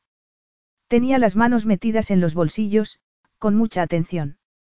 Y he de confesar que puede que tenga razón. A lo mejor me intereso a partir de ahora un poco más por lo que está estudiando Andy, le sonrió y casi la desarma. Ya sabe el dicho, si no puedes vencerlos, únete a ellos. Otro proverbio. A este paso va a pensar que soy una persona aburrida. Pero no, será mejor cambiar de asunto, porque no resisto la tentación de saber algo más sobre la mujer que está viviendo en mi casa. ¿No tiene entonces algún amor por ahí oculto? Bien podría responderme y no esquivar como lo está haciendo mis preguntas. No, no hay ningún amante escondido en ningún sitio, le respondió suspirando. No. Corríjame si me equivoco, pero si no mantiene ninguna relación sexual es que está descansando o recuperándose. Creo que será mejor que me vaya a dormir. Lo que parece que quiere hacer es huir de mí. ¿Acaso es que te doy miedo, Jade? No me da miedo. Le gritó. Lo que pienso es que es un pesado. Veo que eso te ha dolido, siguió sonriendo. Su sonrisa era como una sustancia adictiva, si es que había una sustancia que podía convertir el cerebro en una especie de algodón y paralizar las cuerdas vocales. A lo mejor es que te da miedo que sepa más cosas de ti. Ya estaba otra vez indagando, recomponiendo las piezas, buscando respuestas. No tienes por qué preocuparte, le dijo con voz suave, acercándose tanto a ella que casi la tocó. Durante la última semana os he estado observando a mi hermano y a ti y creo que los dos estáis diciendo la verdad. No hay química entre vosotros dos. No me interpretes mal. Hay algo entre vosotros dos, pero no pasión. Supongo que entonces regresará a Nueva York dentro de poco. Y dejar sin resolver este rompecabezas. Hizo un ruido con la lengua. Además tengo todavía que resolver algunos asuntos aquí. Y he de confesar que después de estar unos días en Londres, hay cosas que la gran manzana no tiene. Hay más espacio para respirar aquí. Incluso podría decir que me lo estoy pasando bien. Y dado que mantienes una relación tan estrecha con Andy, te alegrará que los dos nos llevemos un poco mejor, hizo una pausa y enarcó las cejas. Que logremos establecer nuevos lazos. Y no se le había ocurrido establecer esos lazos antes. Movió su cuerpo y se apoyó en la puerta. Las cosas no son tan sencillas como parecen, le respondió. Las cosas pueden ser tan sencillas como nosotros queramos, le respondió Jade, un poco más cómoda al no estar hablando de ella, con él a cierta distancia. Por lo menos disponía del espacio suficiente para respirar. No, se corrigió a sí misma, al recordar algunos aspectos de su pasado. La verdad es que a veces es difícil, su mirada se ensombreció, pero antes de que él empezara a acosarla con la acostumbrada batería de preguntas, continuó diciéndole, pero lo que no entiendo es lo que le impidió intentar conocer a Andy. Es su hermano. Casi se le escapa decirle que no estaba solo en el mundo. Él era un niño cuando yo me encargué de la empresa. ¿Qué otra cosa podía hacer? No he tenido tiempo de conocerlo. Siempre estaba muy ocupado. Además estaba también su hermana, movió en sentido negativo la cabeza y la miró como si estuviera acusándola de haberlo metido en un callejón sin salida. La situación se complicó en nuestra sucursal de Nueva York. Hubo gente que empezó a llevarse el dinero. Tuve que trasladarme allí y los años pasaron sin darme cuenta. ¿A qué se dedicaba antes de que sus padres murieran? Le preguntó Jade por curiosidad, quedando sorprendida por la mirada casi de sometimiento que le dirigió. A acostumbrarme a no estudiar, le dijo encogiéndose de hombros. Había terminado la universidad y estaba holgazaneando un poco, antes de empezar a trabajar. Estaba holgazaneando. Sí, por increíble que parezca, le respondió. Aunque no te lo creas, yo nací sin traje ni maletín. Pero en todo momento sabía, que ibas a terminar gestionando la empresa de tu padre. Cuando te lo propones eres bastante entrometida. Para variar un poco, murmuró y él sonrió. No, cuando tenía cinco años no sabía que iba a terminar dirigiendo la empresa de mi padre, pero he de confesar que no me extraña estar ocupando el puesto que ocupo hoy. ¿Y nunca te ha apetecido hacer algo distinto? Vivir en una comuna, por ejemplo. O escribir poesía, o hacer meditación trascendental. Más o menos, respondió Jade en tono grave y en aquella ocasión fue ella la que se echó a reír. Deberías estarme agradecido, murmuró él con voz ronca sin apartar los ojos de su rostro. El color de sus ojos cambiaba según su estado de ánimo. Justo en esos momentos eran de un azul intenso, casi del tono de los de Andy, pero sin la misma transparencia. ¿Por qué? Por hacerte reír, la miró muy serio y con amabilidad. ¿Por qué te cuesta tanto reírte? Jade sintió un nudo en la garganta. Sabía, porque se lo había dicho su psicoanalista, que tenía que dejar que salieran sus emociones, no guardarlas como si fueran plantas a las que cuidaba y dejaba que sus espinas le mortificaran su carne. Pero ella nunca había sido una persona muy extravertida, y menos desde la muerte de su hermana Caroline. Se quedó mirándolo, sin abrir la boca, intentando por todos los medios reprimir las lágrimas. Es por culpa de algún hombre. Porque si lo es, he de decirte que no merece la pena. Aunque yo pertenezca a la misma especie, he de decirte que ninguno de nosotros merece todas las emociones que se producen cuando una relación se estropea.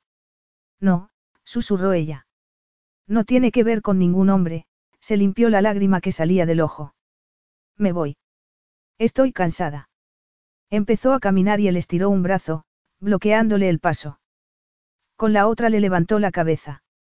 Ya sé que no te he facilitado mucho las cosas con mi presencia. Si están en un momento malo, yo lo he empeorado. Te pido disculpas.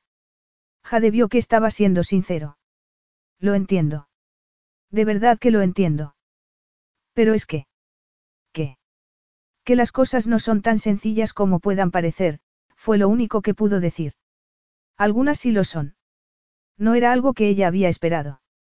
Pero cuando sintió sus labios, su primera reacción no fue apartarse. Le puso una mano en la espalda y apretó su cuerpo contra el de él y el fuego que había estado ardiendo desde que él había aparecido en la puerta de aquella casa se intensificó. Jade emitió un quejido de placer y lo besó, dando rienda suelta a toda la pasión que ella sospechaba siempre estuvo en su interior. Se sintió como si estuviera envuelta en humedad. La humedad de sus bocas unidas. La humedad que le estaba indicando el tiempo que su feminidad había estado en estado de letargo. Le parecieron horas lo que debió ser tan solo un minuto. Apretó su cuerpo contra el de el medio luchando y sollozando. Déjame, pero de hecho, él la había soltado. Esperó hasta recuperar un poco la calma. Respiró hondo. No se atrevió a mirarlo, porque aquel gesto la habría mortificado aún más.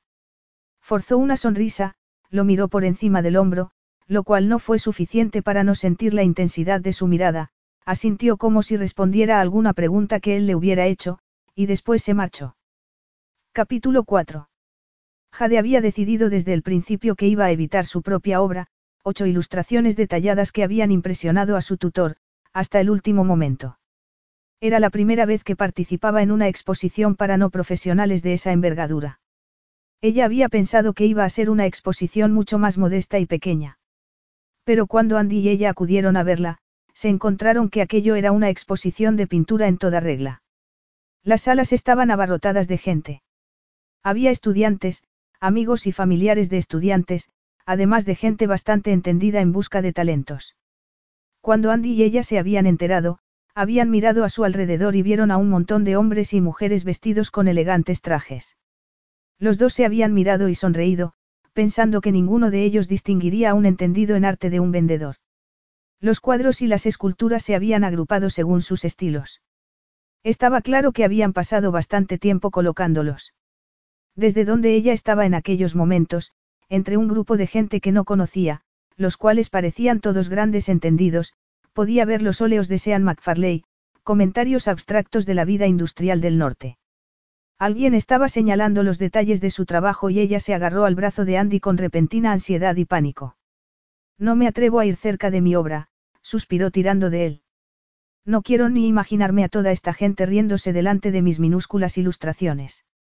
Lo grande no siempre es lo bonito, le respondió Andy en un susurro.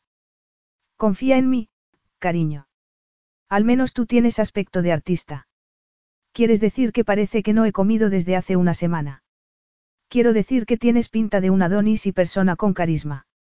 Andy llevaba un par de pantalones negros y una camisa de seda estampada con extrañas figuras, que llevaba por fuera. Se había recogido el pelo rubio en una pequeña coleta. Estaba guapísimo. Tú también tienes tu estilo propio, le dijo mirándola con tono dubitativo y ella le sonrió. Sí, más o menos tengo pinta de acabar de salir de una escuela de comercio. Deja ya de infravalorarte. Lo siento, le dijo entre risitas. Tienes razón, alguien pasó a su lado con una bandeja de vasos con vino blanco. Estiró una mano y levantó uno, que se bebió de un trago. El poder restaurador del alcohol, pensó. Ya estaba en disposición de ir a contemplar sus cuadros sin miedo de que los entendidos en arte se rieran de ellos. Estuvieron unos minutos hablando con sus tutores y se dirigieron poco a poco hacia la sección de cuadros de paisajes. Cuando Jade miró a su alrededor, de pronto la sonrisa se le congeló. No mires ahora, Andy, murmuró, tirando de él. Pero tenemos una visita inesperada. Entre toda la gente que había, Curtis destacaba.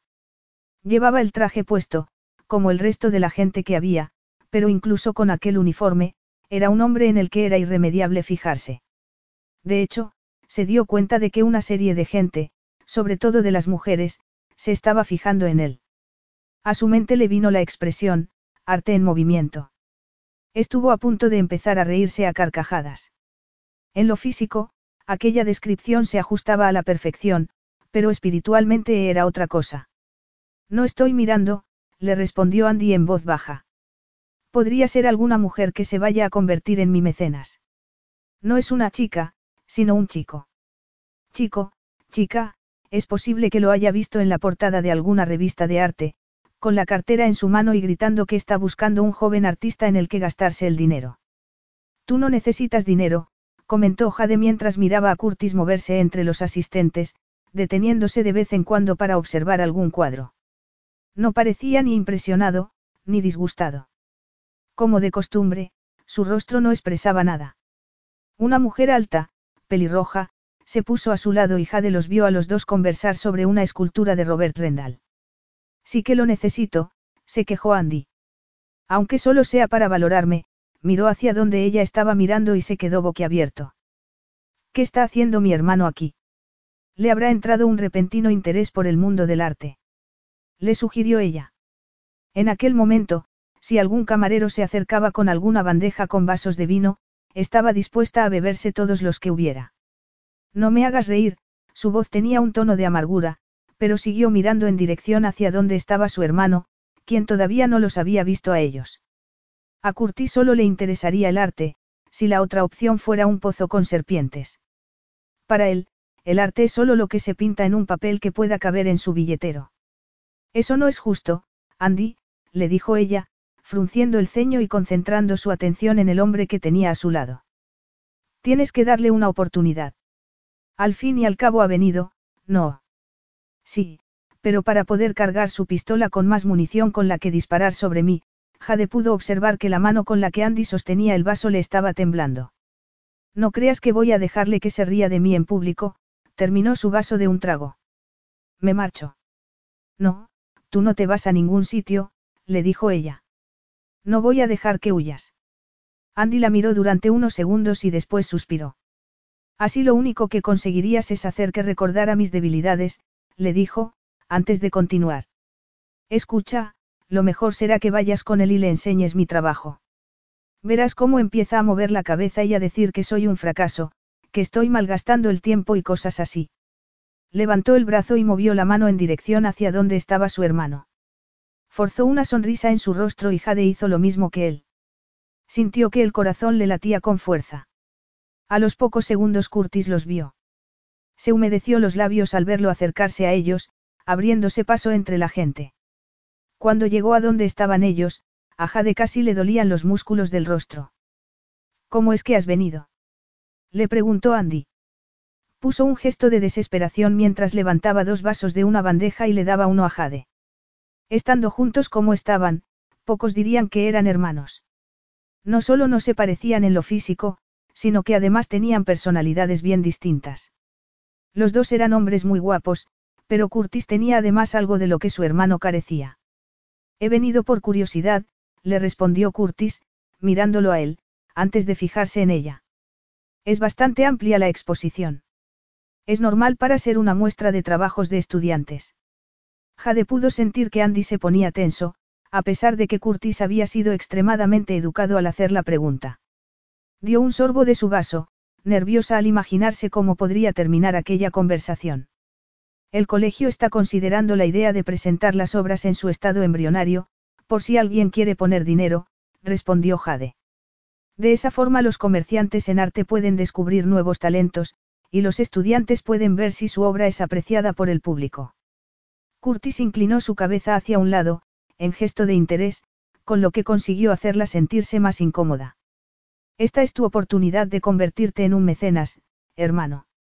O por lo menos familiarizarte con lo que hacemos, le dijo Jade, un poco tensa por el tono con el que Andy se dirigía a su hermano. Parece que no todo el mundo piensa lo mismo, comentó Curtis mientras miraba algunos de los cuadros. Es que cuesta un poco creerlo, Andy susurró y Curtis le dirigió una mirada fría. Si continuaban hablándose de aquella manera, en unos minutos estarían peleándose. Andy ya había bebido bastante vino y no había que provocarlo mucho para que saltara. Todavía se sentía inseguro de sus capacidades, culpable por la elección que había tomado, aunque no quería volverse atrás. Y por encima de todo estaba un enfrentamiento soterrado a Curtis. Mira Andy, comentó Curtis con un poco de impaciencia. Mira ese cuadro. Se parece a la tía Mildred en uno de sus peores días. Querrás decir en uno de sus mejores, respondió riéndose. Jade dio un suspiro de alivio y terminó su vaso de vino. Parecía que las cosas se calmaban un poco. Los miró a los dos y sonrió. Ese me gusta bastante, comentó Curtis acercándose a uno de los cuadros que había entre varios del mismo tamaño. Era un cuadro con fondo azul, en el que los trazos blancos en la parte de abajo daban la sensación de movimiento. ¿Te gusta? Le preguntó Andy. Creo que esto se merece un trago, hizo un gesto a uno de los camareros para que se acercara. ¿No crees que es un poco avanzado para ti, hermano. Curtis se quedó mirando el cuadro pensando en lo que le había preguntado. Andy, a su lado, estaba frunciendo el ceño. Puede que tengas razón, murmuró Curtis muy serio. La verdad es que yo entiendo más eso de los ríos y los árboles, pero es imposible no admirar la forma en que esa pintora ha trazado esas líneas en la parte de abajo, como si estuviera partiendo la tela en dos, como si nos pidiera que lo consideráramos dos obras separadas. Muy efectista. Yo también pienso lo mismo, comentó el hombre que había a su izquierda. Yo pienso que es una reminiscencia del movimiento modernista. Absolutamente, respondió Curtis. Pero sin el elemento de autoindulgencia. El hombre asintió con la cabeza y entre ellos se estableció un debate sobre el arte moderno, al final del cual, el hombre se marchó y Curtis los miró, viendo que Andy lo miraba boquiabierto. Y ahora, vamos a ver ese grupo de allí, dijo Curtis, como si la conversación que acababa de tener nunca hubiera ocurrido. Se parece un poco a la obra de David Hockney, para mi gusto. ¿Dónde han puesto la obra vuestra? Andy todavía estaba demasiado impresionado como para responder. Jade indicó con la cabeza un par de salas detrás de él. Su actitud era desconcertante, porque desde que había llegado, nunca había manifestado su interés por la pintura. Los había dejado asumir que su único interés era el mundo de las altas finanzas. Jade se preguntó qué más se estaría guardando en la manga. Quizá una mujer, ocho niños, dos perros y un pez. Sospecho que los dos habéis estado temiendo este momento, así que es mejor pasar el trago cuanto antes. Andy respondió algo en un tono agudo de voz y Jade recurrió a una de sus sonrisas. Mientras se dirigían a la sala, él siguió haciendo observaciones sobre los cuadros que iban viendo, sin darse cuenta de que Andy y ella se refugiaban en otro vaso de vino. Era la única forma posible de poder afrontar lo que estaba ocurriendo en aquella exposición. Cuando se acercó a contemplar la obra de Andy, Jade sintió un nudo en la garganta. A pesar de la actitud hostil de Andy hacia su hermano, sabía que para él era muy importante su opinión. Se paseó, contemplando los cuadros uno a uno. Al cabo de un rato, se dio la vuelta y les dijo. Son muy buenos. Buenos. Repitió Andy en tono recriminatorio, aunque su expresión indicaba algo diferente.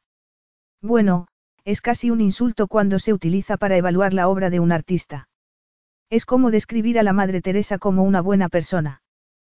Curtis lo miró con cara de sorpresa. No había visto ninguna obra tuya desde que tenías 12 años, cuando me regalaste tres dibujos para mi cumpleaños. Todavía los conservo.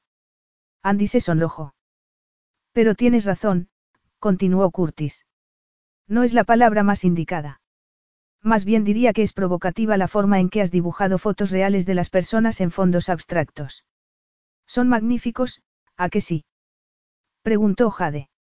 En la tela que tenían delante se veía una señora de mediana edad con una plancha en la mano y una tabla de planchar, y detrás de ella unos pájaros remontaban el vuelo hacia un cielo azul translúcido. He pasado entonces la prueba, hermano. Le preguntó Andy en tono dubitativo. Te lo diré cuando hagas el examen escrito, le respondió Curtis. Antes de que pudieran continuar con la conversación, uno de los tutores se acercó a ellos y les dijo que se tenía que llevar a Andy. Creo que has dejado impresionado a uno de los peces gordos con tu arte, querido. ¿Qué le parece nuestra exposición? Le preguntó a Curtis. Está superando mis expectativas, le respondió mientras veían a Andy dirigirse hacia una de las salas adyacentes. Jade miró a su alrededor, buscando una salida digna. El vino se le había subido un poco a la cabeza, porque Curtis le estaba pareciendo hasta interesante. ¿Y tu obra? Le preguntó a ella en voz baja. Mike. Tu obra, repitió él. Mejor no. ¿Por qué no? ¿No recuerdas que ya he visto algunos dibujos? Le puso la mano en el codo y caminaron hacia el vestíbulo principal. No me digas que te da vergüenza de enseñarme tus obras maestras. Le murmuró al oído. Recordó el sabor de sus labios y sintió que una ola de calor se apoderaba de ella. Refiriéndote a estos cuadros como, obras maestras, no vas a conseguir que me apresure a enseñártelos, le respondió. Por el rabillo del ojo vio a algunos de sus compañeros estudiantes, mirándola con cierto interés. Seguro que la acosarían a preguntas el lunes, cuando volviera a clase. A pesar de la imagen que se creaban de sí mismos, de ser muy liberales, reaccionaban como todos los demás seres humanos. Les gustaban también los cotilleos. Y como a ella nunca la habían visto salir con ningún hombre, seguro que les iba a intrigar la presencia de Curtis a su lado. Aquí están, le dijo, colocándose detrás de él, por si su intención era comentar la obra con ella. Y por favor no digas nada, le ordenó. Ni siquiera un cumplido. Le preguntó él. No me gustan los cumplidos. No es un rasgo muy atractivo en una mujer, le respondió él en voz baja. Ella confió en que nadie estuviera oyendo la conversación. Por fortuna cada vez había menos gente. Los que quedaban eran los estudiantes, que aprovechaban para beber un poco más de vino gratis.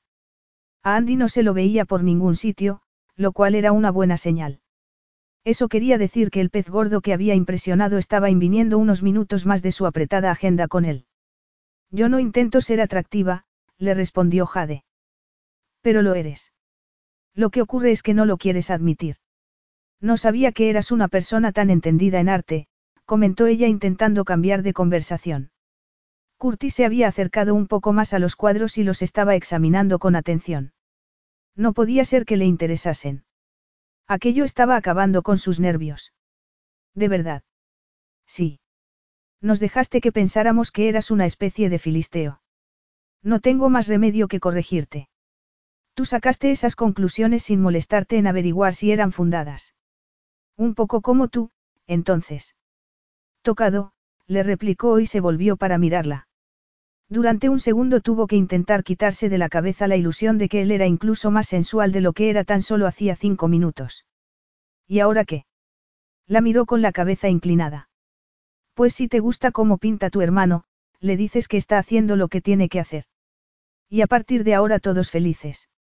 En realidad la pregunta era un poco más prosaica, le respondió él. Lo que te estoy preguntando es qué es lo que hacemos ahora, dado que Andy parece que no va a volver. Eso parece, sí, se cambió, incómoda, de postura. Y mi estómago me está diciendo que quiere comida. Pues lo mejor será que lo obedezcas. No me gusta comer solo. Lo hago cuando no tengo otra opción, que no es muy a menudo. Creo que comer solo en un restaurante es muy triste. ¿Tú no? No lo sé, porque nunca se me ha ocurrido pensarlo, no se le había pasado por la imaginación cenar con él. Su psicoanalista le había aconsejado que hiciera un esfuerzo y empezara a salir con gente, pero cenar a solas con Curtis Grene era ir un poco lejos. El único hombre con el que había salido a cenar en los últimos dos años había sido Andy. Desde que Caroline había muerto, y durante el breve, pero terrible, periodo de tiempo que había estado al cuidado de su hermana, su vida personal había sido un vacío. Miró a Curtis Grene y se preguntó qué vería él cuando la miraba. Seguro que no sabía que lo que ella sentía en su cuerpo era como una toxina. Seguro que sospechaba más cosas que las que veía con sus ojos, pero sospechar no era saber con certeza. Lo que él podía ver era una mujer razonablemente atractiva, con bastantes inseguridades como para asustarle la idea de una insignificante invitación a cenar. A lo mejor él pensaba que ella se consideraba irresistible por el simple hecho de haberla besado. Ella nunca había pensado que era una persona atractiva. Más bien lo contrario. Había preferido que valoraran su cerebro. Caroline había sido más guapa que ella. De pequeñas, ella siempre se llevaba los halagos.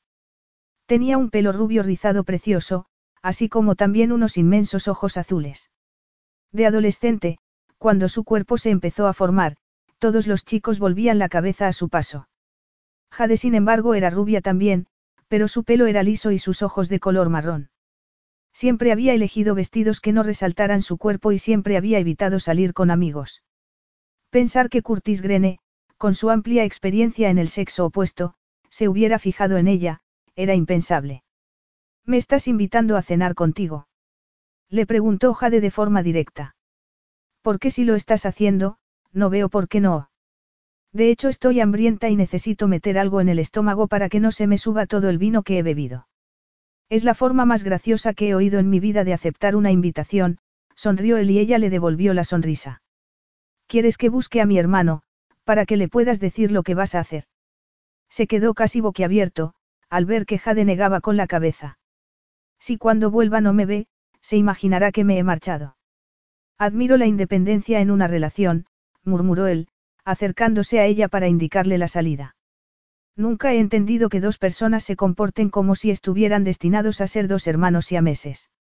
La libertad es lo más importante, ¿no crees? No, no lo creo, le respondió Jade con gesto distraído, al tiempo que se daba cuenta de cómo los miraban algunos de los que quedaban en la exposición. Si lo que quieres decir es libertad para acostarte con quien quieras mientras estás saliendo con alguien, logró soltarse de su mano, con la excusa de apartarse el pelo de la cara y, cuando lo hizo, agarró su bolso con la mano. Te doy la impresión de ser un hombre capaz de hacer algo así. Le preguntó, ayudándola mientras se ponía el abrigo. No tengo ni la menor idea, porque no te conozco. Pues te aseguro que no, murmuró él. ¿Dónde te gustaría cenar? Porque yo ya casi no conozco Londres. Pues entonces no estás con la persona más indicada, le dijo Jade mientras salían a la fría noche. Cuando salgo a cenar por ahí, siempre voy a sitios muy baratos. Pensé que me habías dicho que tenías un buen trabajo antes de dedicarte a esto. Sí, lo tenía, le respondió Jade. Jade confió en que mientras llamaban un taxi y decidían dónde ir, se olvidara de aquella conversación. Pero nada más entrar en el taxi, él la miró y le preguntó.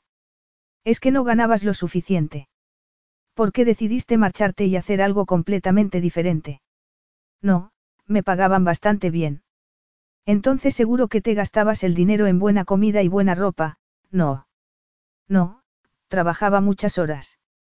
Terminaba bastante agotada y lo único que hacía era irme a casa y meterme en la cama a descansar, de todas las razones que había tenido para ahorrar dinero, le había dicho la menos convincente. Nada más ponerle aquella excusa, a su mente acudieron miles de ellas más excitantes. Los dos permanecieron en silencio durante un rato. Al ver que él no decía nada, Jade empezó a ponerse nerviosa. Vamos. Le espetó, cruzándose de brazos y mirándolo. ¿Por qué no lo dices, en vez de quedarte ahí intentando no reírte? ¿Decir qué? Pues que soy lo más aburrido que has conocido. Yo creo que eres una mujer compleja, desafiante y muy sensual. Sería aquello su idea de lo que era el sarcasmo. No podía estar hablando en serio, porque ella sabía que no era ninguna de aquellas cosas. Continuó mirándolo mientras su mente vagaba hacia otras cosas. ¿Te lo pasaste bien en la exposición? Le preguntó a la desesperada, y él se echó a reír. Muy bien, gracias, le respondió.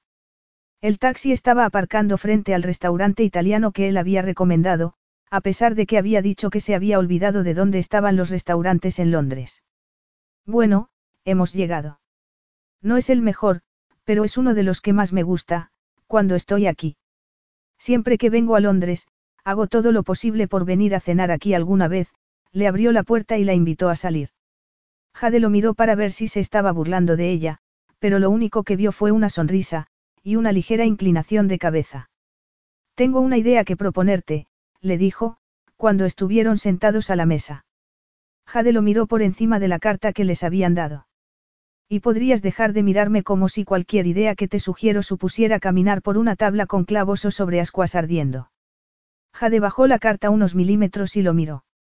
Ya que estoy en Londres, al menos de forma temporal, y ya que veo que Andy está a punto de terminar su curso y volver a la empresa, creo que sería una buena idea que hiciéramos algo familiar, empezó a comentar. Al ver la cara de sorpresa que ella ponía, trató de explicarse mejor. En mi familia había una costumbre de celebrar una gran fiesta el día de Año Nuevo, en nuestra casa de Escocia, a la que invitábamos a todos nuestros amigos.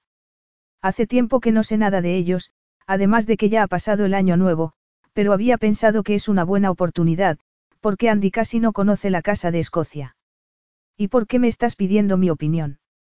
Porque, le explicó con paciencia, tú vas a ser la que tenga que convencer a Andy de que es una buena idea. Es hora de que olvidemos las rencillas. Y qué mejor que una fiesta con los amigos para conseguirlo. Puedo llamar al ama de llaves para que prepare las habitaciones. Podríamos elegir una fecha dentro de dos semanas. ¿Y qué es lo que se hace en esas fiestas? Jade le preguntó mientras dejaba en la mesa la carta. Pues se pasa el fin de semana comiendo, bebiendo y pescando, si el tiempo lo permite. Pero si es invierno. La mejor época para estar en Escocia. El frío te curte. Se lo comentaré a Andy, la verdad es que era una buena idea.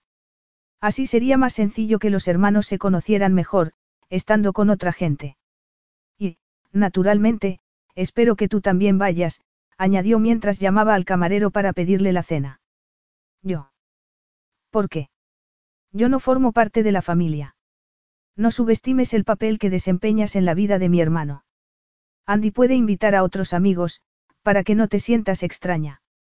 Además, le dijo sonriendo, serías la anfitriona. Capítulo 5. Jade miró a Andy y se quejó. Pensándolo bien, el plan de Curtis no era todo lo bueno que a ella le había parecido en principio. Para empezar, Andy había recibido la propuesta con escepticismo. Le había dicho que él casi ya no se acordaba de los antiguos amigos de la familia, que habían acudido a aquellas fiestas. Pareces olvidar, querido hermano mayor, comentó Andy, que cuando Sara y yo aparecimos en escena, su interés por nosotros era más bien nominal. Recuerdo a los profesores de mi colegio mucho mejor que a la familia escocesa. Además, seguro que muchos de ellos habrán muerto, o estarán viejos y decrépitos. Lo cual había abierto otra discusión familiar, que terminó en Curtis gritando que ya era hora de que creciera de una vez, y Andy saliendo airado de la habitación.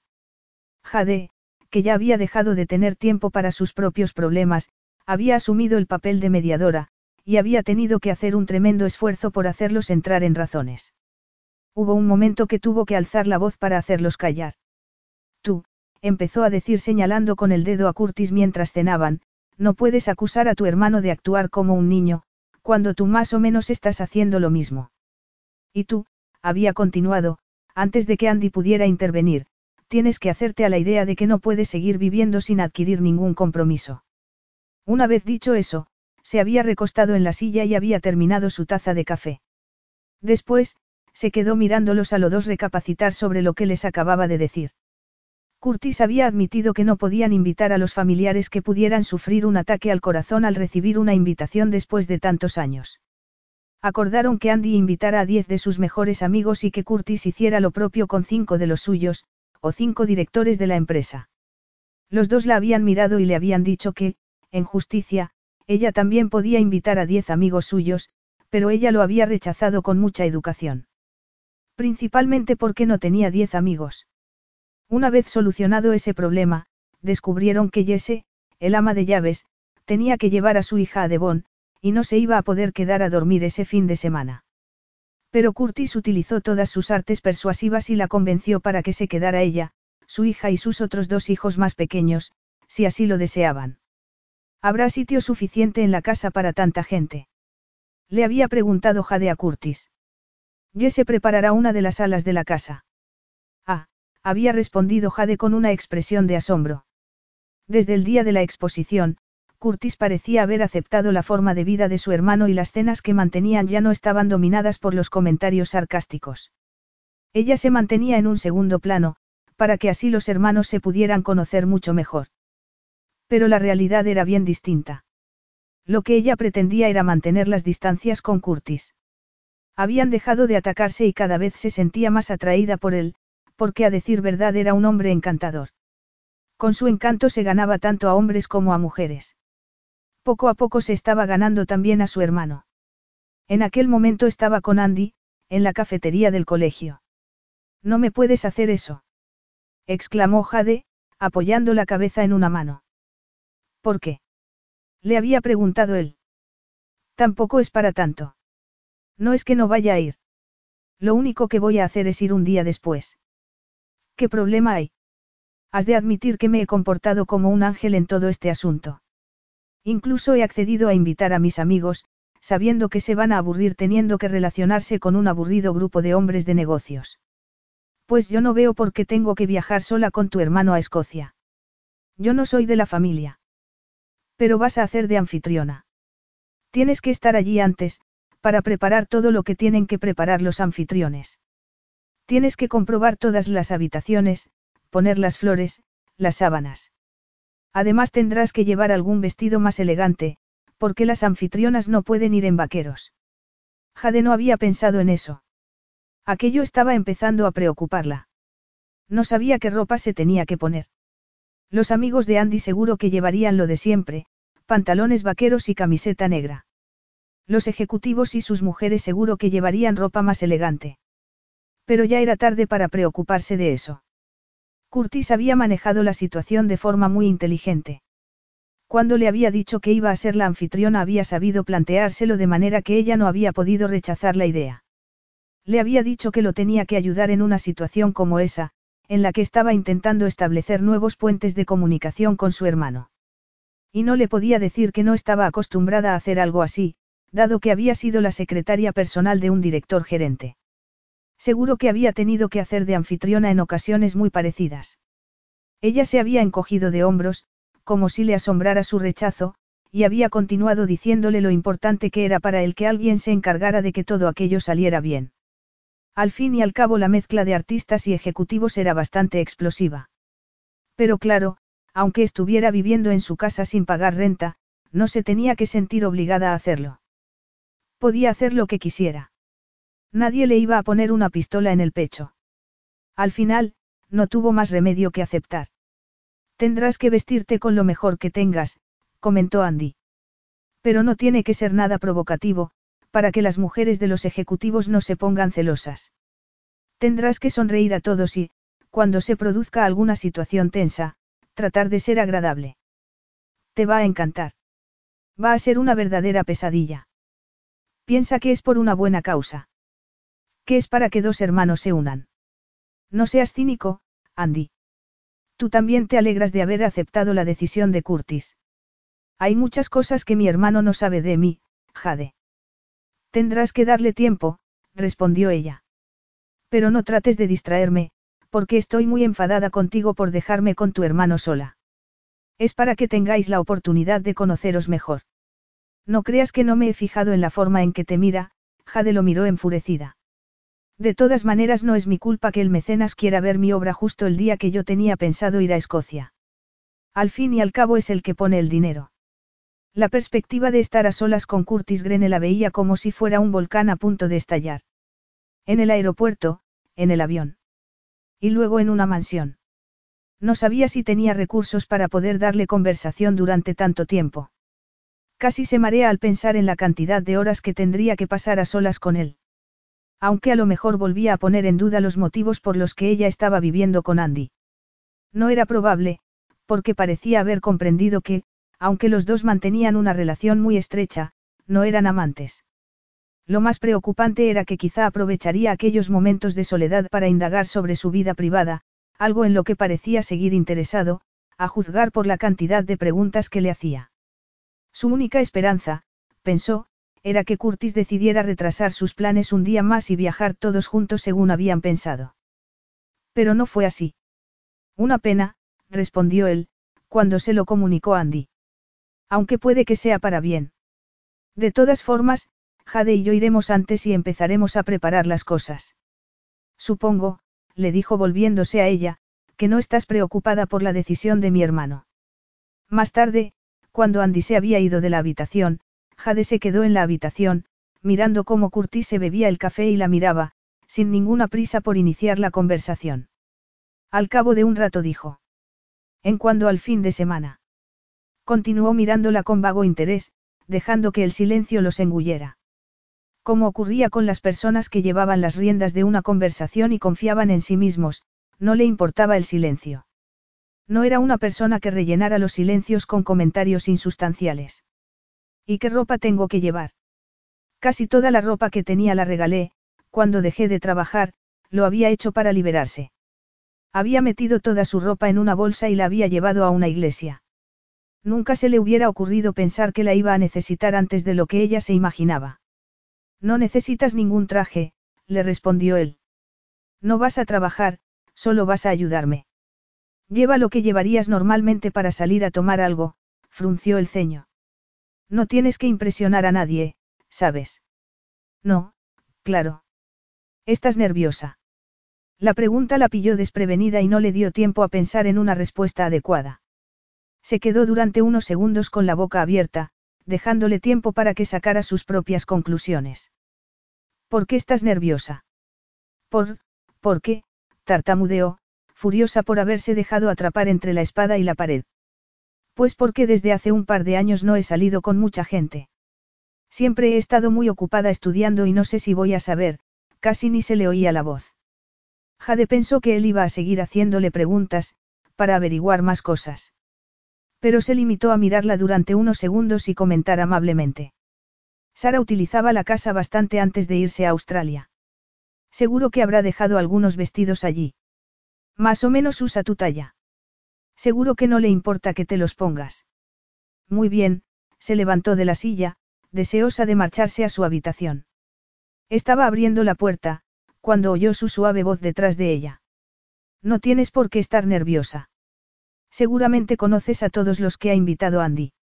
Y los que yo he invitado, no creo que lleven nada raro. Son gente muy normal. Nadie te hará preguntas indiscretas. Y si las hacen, siempre puedes esquivarlas. Tú sabes muy bien cómo hacerlo. Aquellas palabras deberían haberle hecho sentirse más confiada, pero al fijarse en su sonrisa, más bien ocurrió lo contrario. A pesar de lo mucho que se repetía que era imposible que ella le pudiera gustar a Curtis Grene, Había momentos en los que el aire que se respiraba entre ellos estaba cargado de electricidad. No sabía si era por su curiosidad, por su deseo de provocarla, o simplemente era un juego que jugaba de forma inconsciente cada vez que estaba en presencia de una mujer. Lo importante era no bajar la guardia cuando estuviera con él. A la mañana siguiente, se despertó a las seis de la mañana y estaba tan nerviosa haciendo la maleta y comprobando que no se le olvidaba nada, que no se fijó en el tiempo que hacía, hasta que no descorrió las cortinas de su dormitorio una hora más tarde. El cielo estaba de color plomizo. A través de la ventana casi se sentía el frío intentando entrar. Si hacía aquel tiempo en Londres, no se quería ni imaginar lo que sería en Escocia. Nunca había estado tan al norte, pero siempre se había imaginado que en aquella zona del país siempre hacía frío, fuera la estación que fuera. ¿Has visto el cielo? Fue lo primero que le preguntó a Curtis mientras ponía la maleta en el vestíbulo. ¿Has comprobado que llevas suficiente ropa? Miró su pequeña maleta con gesto dubitativo. Solo vamos para cuatro días, le respondió Jade.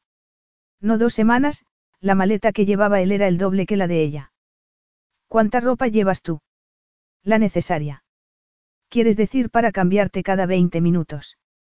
Llevo suficientes jerseys para salir a dar una vuelta por el campo. Parece que va a nevar. Y si nieva aquí, en Escocia no te quiero ni contar. En el pronóstico del tiempo no han dado nieve, la informó él, levantando las dos maletas y dejándola que fuera ella la que abriera la puerta de la calle. Que haya nevado un palmo aquí, no quiere decir que vaya a estar peor arriba. Los frentes son bastante impredecibles. Hablaba como si fuera un experto en el tema. Él era un hombre de negocios. A menos que hubiera hecho algún curso de meteorología. De todas maneras, prefirió no seguir indagando. El tráfico era bastante lento. Curtis había quedado para que fuera a recogerlos su conductor. Jade estaba sentada en el asiento de atrás, mirando por la ventanilla y apostando consigo misma que iba a empezar a nevar antes de que llegaran al aeropuerto. A su lado, Curtis estaba sentado con las manos en la cabeza. Parecía estar dormitando. De todas maneras, rompió el silencio de pronto, ¿Por qué te da tanto miedo la nieve? A todo el mundo le gusta la nieve. Los niños hacen muñecos y los adultos los ayudan. Es casi una costumbre. No te imagino a ti haciendo muñecos de nieve de pequeño, murmuró Jade. Yo siempre pensé que las mujeres veían siempre al niño que hay detrás de un hombre. Me decepcionas un poco, abrió un ojo y lo volvió a cerrar, después de ver que había provocado la respuesta deseada en ella. Cada vez estaba más claro que quedarse con aquel hombre, sola, en una mansión en medio de la nada en Escocia, iba a ser peor de lo que en principio se había imaginado, en especial si adoptaba la actitud que estaba adoptando en ese momento con ella. Probablemente sea porque hay muchos hombres que se niegan a crecer. Eso no lo sé. Desde luego a Andy lo tratas como si fuera un chiquillo y has de admitir que ha crecido lo suficiente como para tomar determinadas decisiones en su vida. Andy es una persona muy vulnerable, empezó a decirle. Y yo no. Abrió los dos ojos y la miró con diabólico asombro. Si te fijas un poco, yo también soy una persona muy vulnerable, Jade. Pero yo no quiero fijarme, le respondió en tono un tanto altivo. No me lo creo. Sientes tanta curiosidad por conocer cosas de mí, como yo siento por conocer de ti. ¿Por qué no lo admites? Los humanos somos más similares de lo que nos gusta admitir. A todos nos mueven las mismas emociones. Estoy seguro de que te encantaría conocerme mejor, hablando solo de forma hipotética. Jade rechazó sonoramente su afirmación. No puedes seguir comportándote como si yo no existiera. Otra mujer expondría su interés de forma más abierta, en la cama conmigo, por ejemplo. Si no hubiera añadido aquella última frase, podría haber pensado que hablaba en serio. Pero en cuanto mencionó la palabra, cama, en su soliloquio, supo que estaba jugando con ella. Quería conocer el tipo de reacción que estaba provocando en ella. Gracias por decírmelo, le respondió, confiando en que se diera cuenta de que ni siquiera lo estaba mirando. Y también por informarme de que estoy muriéndome por conocerte mejor. Hasta que no lo has mencionado, ni siquiera me había dado cuenta. Curtis se empezó a reír y se seguía riendo cuando el conductor aparcó el coche en una de las entradas del aeropuerto, e inclinó su cuerpo para escuchar la lista de instrucciones que Curtis empezó a decirle. Como era normal en Londres, el cielo, que había estado amenazando con nieve, de pronto se aclaró, aunque el frío seguía siendo intenso. Se puso el abrigo y se subió el cuello. Salió del coche y siguió a Curtis. Dentro del aeropuerto hacía también frío. Tanto que no se quitó el abrigo. Aunque cuando facturaron el equipaje, se lo quitó y se lo colgó de un brazo. No queda mucho para subir al avión, la informó él. ¿Quieres comprar algo antes de que subamos? Colonia, chocolate, algo para protegerte del frío cuando salgamos de excursión. Una revista. ¿Por qué? Se detuvo y frunció el ceño. No vas a tener tiempo de leer. Entre las excursiones, los viajes a la cocina para supervisar la comida y las comprobaciones de que todos se lo están pasando bien, no vas a tener ni un minuto para ponerte a leer revistas. Muy gracioso. No hizo caso de sus comentarios y estuvo hojeando un rato las revistas, consciente todo el tiempo de su presencia detrás de ella, resistiendo la tentación de pegarle en la cabeza con un ejemplar del Cosmopolitan, cuando empezó a hacer algunos comentarios graciosos sobre los artículos en portada. Cuando estuvieron en el avión, la dejó en paz leyendo. Él abrió la bolsa de mano y sacó un libro. Después de unas cuantas miradas de reojo, ella dejó la revista en la bandeja del asiento y le dijo. Veo que estás leyendo. Sí, estoy leyendo, le respondió en tono de sorpresa, dando vueltas al tomo en sus voluminosas manos como si lo tocara por primera vez. Una novela. De vez en cuando me gusta leer otra cosa que no sean informes. No es algo típico en un ejecutivo, pero, ya ves, leo libros. Es una novela de una feminista, lo informó Jade. He leído muchos de sus libros. Tú lees también. Veo que tenemos algo en común. ¿No crees que sea emocionante? Se recostó y cerró los ojos, esbozando una sonrisa. No es interesante como tu revista, sin embargo. Me la tendrás que dejar cuando lleguemos a Escocia. No creo que tengas tiempo de leer allí, porque vas a estar todo el tiempo haciendo excursiones y hablando con tus invitados. Curtis empezó a reírse y ella se refugió en la revista, levantando su mirada solo para pedir algo de beber, dándose cuenta al mismo tiempo que llevaba diez minutos leyendo sin enterarse de nada. Empezó a pasar las páginas, pero no lograba concentrarse en ningún artículo.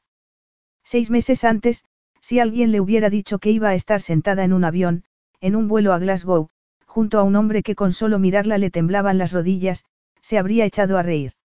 Sin embargo, no tenía otro remedio que admitir que aquel hombre estaba logrando un cambio en ella. Se acordaba de su hermana, pero de cosas que habían ocurrido antes de que se hubiera puesto enferma, y menos en los acontecimientos que ocurrieron después de que le dieran el diagnóstico de que se iba a morir. Sería aquello a lo que se refería su psicoanalista cuando le hablaba de rehacer su vida. Porque si lo era, lo sentía como un doloroso proceso de volver a aprender a caminar después de haber tenido un accidente de automóvil. Cada paso que daba era muy doloroso. Pero mientras estaba sentada allí en el avión, sin leer el artículo titulado, Los hombres después del divorcio, se dio cuenta, con sorpresa, de que los pasos cada vez le costaban menos. Cerró la revista con manos temblorosas y miró en dirección opuesta a la que estaba Curtis. Casi había esperado que él rompiera en cualquier momento el silencio, pero cuando miró de reojo lo vio concentrado en la lectura. Volvió a hacer su recorrido mental, pero sabía que aquellos pensamientos no la llevaban a ningún sitio. Cada vez que intentaba analizar uno de ellos, se le escapaba y la dejaba con las manos vacías. Al final, cerró los ojos y empezó a pensar en cuestiones de arte. Ella no había tenido tanto éxito como Andy, pero sabía que él lo necesitaba mucho más que ella. El éxito de un artista era una mezcla intangible de talento y suerte. A ella su tutor le había dicho que como ilustradora que era, el éxito comercial era más tangible. Mejor así, porque a diferencia de Andy, ella no tenía el dinero que tenía él. Estaba empezando a quedarse dormida cuando por los altavoces anunciaron que se abrocharan los cinturones. Después dijeron que estaba nevando. Lo sabía, comentó Jade mirando por la ventanilla. Estaban todavía a mucha altura como para ver el tiempo que hacía en tierra. Hizo un cálculo mental y decidió que no había echado suficientes jerseys para soportar aquellas condiciones climatológicas. De pronto se le ocurrió pensar que quizá la casa no tenía calefacción central. Muchas chimeneas, pero sin calefacción central. Aquello era bastante normal en los grandes caserones. El avión empezó a descender. Cuando aterrizaron, Curtis la miró y le dijo. Parece que al final vas a ver la nieve, como tú querías. Es una ventisca. Gritó Jade, cuando estuvieron fuera del aeropuerto. No es una ventisca, respondió él. He quedado con Jack para que nos dejara el Land Rover en un buen hotel del centro de la ciudad, la nieve se estaba acumulando en su abrigo. Curtis se la sacudió con la mano. Si quieres podemos comer algo, antes de ponernos en camino. Tomaremos un taxi. Jade pensó que iba a necesitar ropa de nieve al ver la intensidad con la que caía. A los pocos minutos estaban en un taxi, que estaba calentito. Curtis suspiró. Es una ciudad preciosa. ¿Sabías que la declararon ciudad de la cultura en 1990? Ha pasado por momentos muy malos, pero ha logrado salir de ellos muy bien. Siempre que estoy en Londres, intento venir aquí. Y cada vez que necesito un descanso, me vengo directamente, sin pasar por Londres. Tiene la reputación de ser la mejor ciudad victoriana de Gran Bretaña. Toda mi juventud la he pasado en Escocia. Me la conozco como la palma de mi mano y aunque no te lo creas he seguido manteniendo relación con alguna gente de por aquí y los voy a visitar cada vez que vengo. Curtis suspiró y Jade intentó no darse cuenta de que la nieve estaba cayendo con más intensidad. El taxi avanzaba con bastante lentitud a lo largo de la cortina blanca que cubría la preciosa arquitectura victoriana que se veía por la ventanilla. Cuando llegaron a su primer destino, lo primero que hizo Curtis fue comprobar que el Land Rover estaba aparcado en el aparcamiento del hotel. ¿Cuánto tenemos que conducir? preguntó Jade. No mucho. Una hora, más o menos. Una hora. No hay motivo para asustarse. Tanto el coche como yo estamos acostumbrados a estas condiciones. Ese es el problema con los londinenses. Que sois muy blandos, empezó a caminar por el vestíbulo del hotel y ella tiró de su manga. Creo que será mejor marcharnos cuanto antes, le dijo. Mira qué tiempo hace, él obedeció y miró hacia las puertas giratorias. Es posible que tú estés acostumbrado a estas condiciones, pero yo no.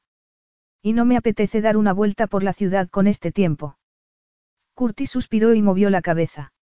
Está bien, si eso te hace más feliz. Mucho. Pero te aseguro que los Land Rover son vehículos diseñados para conducir en cualquier tipo de terreno. A mí me da igual que estén diseñados para soportar avalanchas. Yo lo único que quiero es llegar entera. Curtis sonrió. Jade se quedó más tranquila al ver lo que asentía con la cabeza. Al cabo de hora y media, después de haber dejado el bullicio de la ciudad bien atrás, se encontraban viajando a través de una manta de polvo blanco que iba aumentando a cada minuto que pasaba. Queda mucho.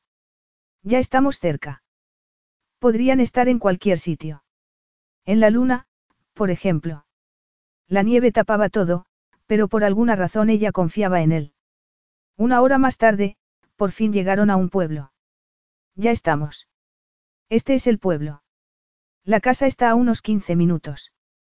Pararemos en casa de Tom a descansar un poco. Tengo los ojos agotados. Además, allí podremos comer algo. Había habido momentos en los que la nieve había caído con tanta fuerza que se habían tenido que bajar a limpiar a mano el parabrisas para poder continuar. Aparcó el coche en una pensión estilo victoriano. Tom y yo nos conocemos desde hace mucho, dijo Curtis cuando estaban en el camino que llevaba a la casa. Hacía algunos trabajos en la casa, en las épocas en las que había poco negocio y su mujer se podía encargar sola. Tom y yo hemos pasado horas y horas hablando de la vida. Podría preguntarte cuál era el tema de aquellas conversaciones. Sexo, respondió de forma contundente Curtis. Un tema recurrente en la adolescencia. Sintió un escalofrío nada más oír la palabra, una palabra que podría generar imágenes muy eróticas si la pronunciaba Curtis. Seguro que se alegra de vernos. Curtis Grene. ¡Qué sorpresa! Un hombre de pelo blanco salió de detrás de un mostrador de recepción. Sus ojos se encendieron al darle la bienvenida a su amigo. Mi mujer y yo pensamos que a lo mejor ibas a detenerte aquí. Me alegro de que lo hayas hecho. No me digas que le has dicho a Rose que preparara la empanada de carne que tanto me gusta. Solo eso no va a ser suficiente. No va a ser suficiente. No, respondió el hombre. Durante los próximos días tendréis que saborear lo mejor de la cocina escocesa. La carretera está cortada. Así que tú y tu joven acompañante tendréis que quedaros aquí a pasar la noche, les dijo, sonriendo como si les acabara de decir que les había tocado la lotería. Has de reconocer, hijo, que en Escocia las cosas siguen como siempre. Capítulo 6. Esto es ridículo. Jade se apoyó con la espalda en la puerta del dormitorio y las manos en las caderas. Yo no diría que, Curtis miró a su alrededor y después comprobó la cama con la mano. Ya sé que no es muy grande, pero está muy bien amueblada. Además, tiene cuarto de baño propio. A mí el colchón me parece cómodo. ¿Sabes a lo que me refiero? Explotó ella, negándose a ver nada gracioso en aquella situación. Su respuesta fue sentarse de golpe en la cama, quitarse los zapatos y tumbarse con las manos en la nuca. Con los ojos cerrados era la inocencia en persona. Y deja ya de fingir estar tan, relajado. Lo recriminó con rabia. Curtis abrió un ojo. No hay nada que podamos hacer para evitar todo esto, no. Así que no sé para qué hay que alterarse tanto. Bien podrías haber hecho algo para que no estuviéramos como estamos ahora. Tú eres la única que parece estar alterada, se puso de costado, se apoyó en un codo y la miró. Me echas a mí la culpa. Dio un par de pasos por la habitación y lo miró. Esto no es lo que yo esperaba. En el sofá, al lado de la ventana, estaba su equipaje, recordándole lo que la esperaba, a menos que cambiara la situación. Ya había sido suficiente descubrir que no había forma de llegar a la casa porque la nieve lo impedía, sino que además el pronóstico del tiempo había anunciado más nieve y hubo que cancelar la fiesta. A partir de ese momento las cosas habían empezado a ir en picado.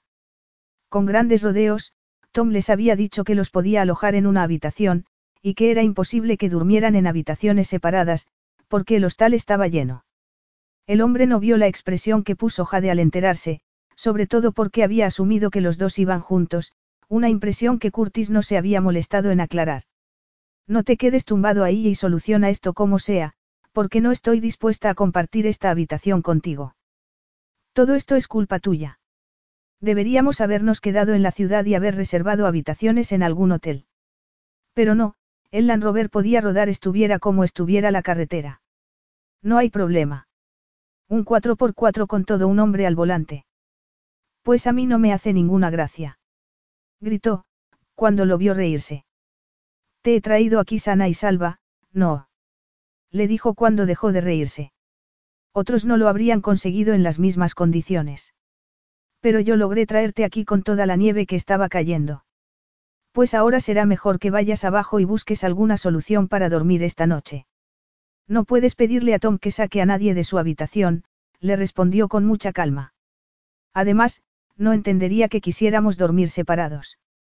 Pensaría que habría una pelea entre enamorados, y tendrías que inventarte alguna historia complicada. Tenías que haberle dicho desde el principio que no éramos, no éramos, cuando yo traté de explicárselo tendrías que haberme apoyado, en vez de cambiar de conversación. Puede que tengas razón. Pero Tom ya había comentado que había tenido que rechazar a dos parejas y los había enviado a la iglesia, para ver si el cura les podía buscar algún sitio. Si le hubiera dicho que necesitábamos dos habitaciones, lo habría puesto en un apuro. Es un buen hombre y habría hecho cualquier estupidez, como llevarse a su hijo de 15 años a su habitación para que durmiera yo en su cuarto. Y yo no estoy dispuesto a eso, le dijo muy serio. Así que será mejor que dejes de tener tantos escrúpulos. Por lo que a Tom y Rose se refieren, tú y yo somos pareja y han hecho un verdadero esfuerzo por reservarnos esta habitación. Podemos intentar llegar a la casa, le sugirió, agarrándose al último clavo ardiendo. Curtis empezó a reírse, como si ella se hubiera vuelto loca. Llegar a la casa. Estás loca. Solo está a pocos minutos en coche de aquí, respondió Jade, sintiéndose un poco tonta al sugerirlo. A 15 minutos, pero con la nieve que está cayendo, el Land Rover necesitaría alas para llegar. Pero si te empeñas en no compartir esta habitación, puedes ir a pie. Si me das un papel, te dibujo un mapa. Aunque no sé para qué te lo voy a dibujar, si es imposible ver la carretera con toda esta nieve. Solo hay que ir en línea recta, hasta una curva a la izquierda. Lo cual era muy fácil de decir. Jade se sentó en el sofá que había al lado de la ventana, desde el cual miró cómo caía la nieve. Curtis estiró la mano y levantó el teléfono. Lo escuchó hablar con su hermano y después con varios directores y amigos, dejando algunos mensajes cuando no estaban, informándolos de que a causa del tiempo no se podía celebrar la fiesta. En Londres está nevando, anunció. Y bastante. Al parecer habrían tenido el mismo problema que aquí. Jade no respondió. Lo que quería era darse un baño. Pero pensar en quedarse desnuda a pocos metros de él, aunque hubiera una puerta cerrada con llave de por medio, la hacía sentirse enferma. Ni tampoco quería empezar a deshacer su equipaje mientras él estuviera en la habitación, observándola. ¿Por qué no se iría a charlar un rato con Tom? No se habían visto en mucho tiempo. Seguro que tendrían un montón de cosas de las que hablar. ¿Por qué no te das un baño? Le preguntó, como si le hubiera leído el pensamiento. Tienes cara de cansada. Tú tampoco estás como para que te saquen en la portada del bogue, le respondió Jade en tono ácido. Para ella, en aquel momento, él tenía la culpa de todo. Del tiempo, de que la carretera a la casa estuviera cortada, de que Tom solo tuviera una habitación. ¿Cómo podía estar tan tranquilo? Le dio la espalda y empezó a buscar en su bolsa de viaje, sacando un par de bragas, unos pantalones negros y un jersey. Es lo que voy a hacer, le dijo ella. A lo mejor estaba tan cansado de conducir que le hacía el tremendo favor de quedarse dormido. Quizá durante varios días, o hasta que dejara de nevar. Aunque la verdad era que no tenía cara de cansancio en ese momento.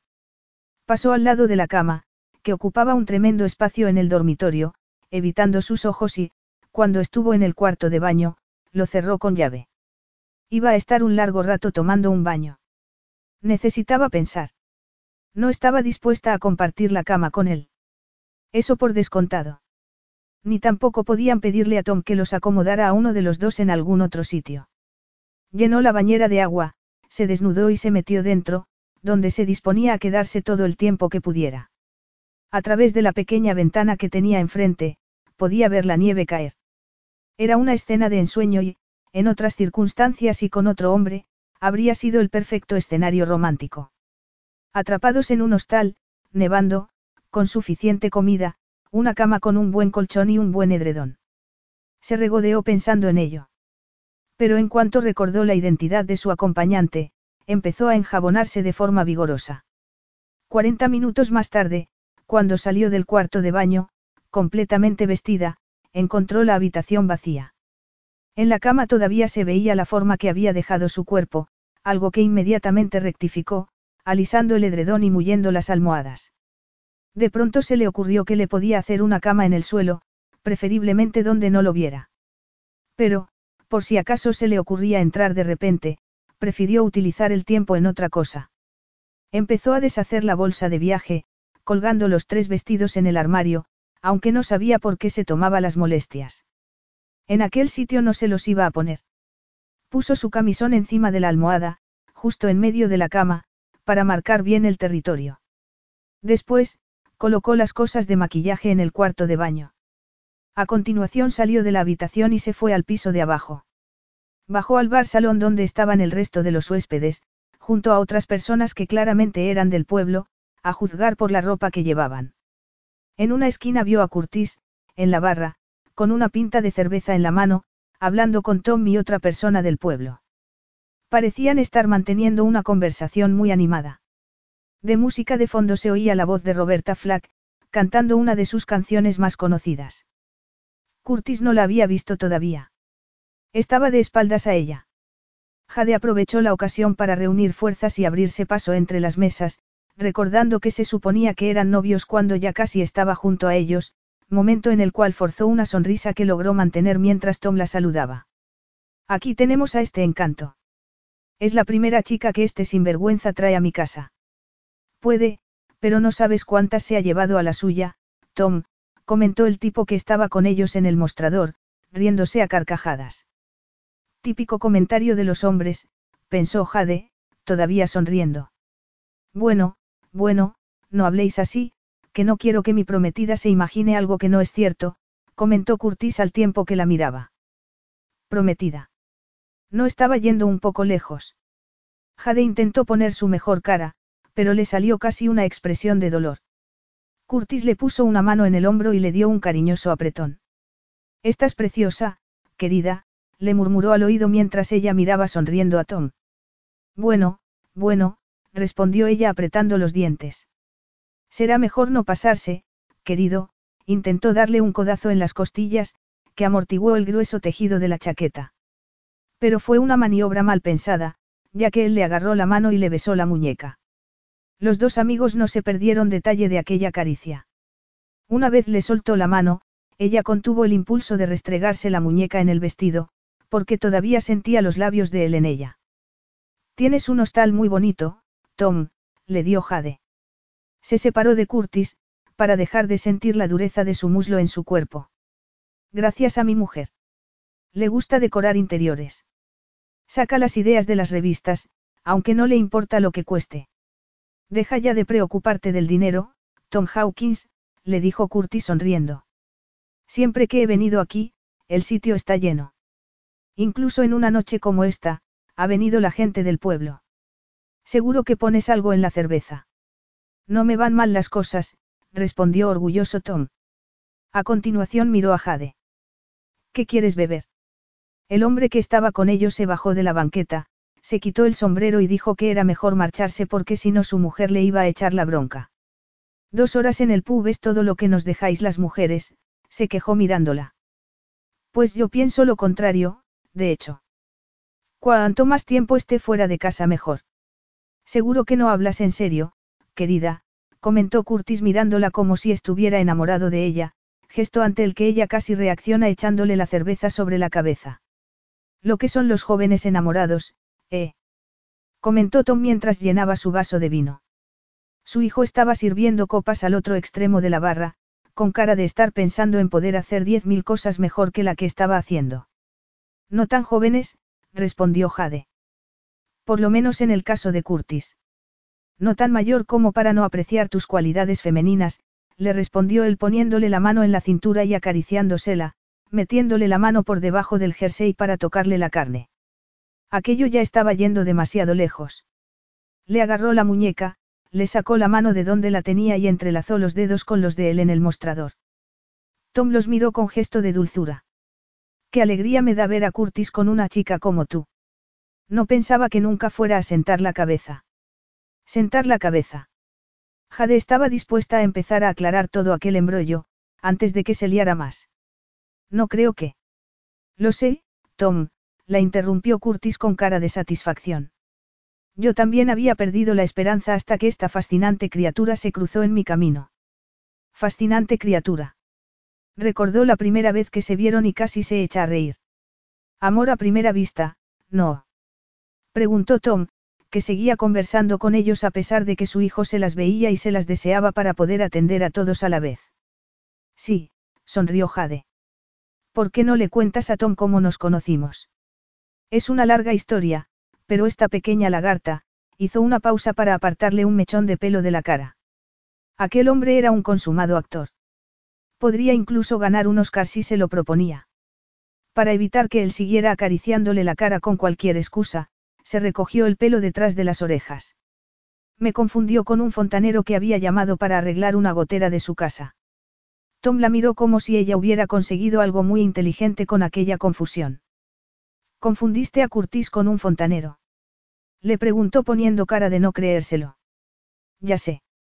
Fue una tontería, porque ni siquiera llevaba caja de herramientas.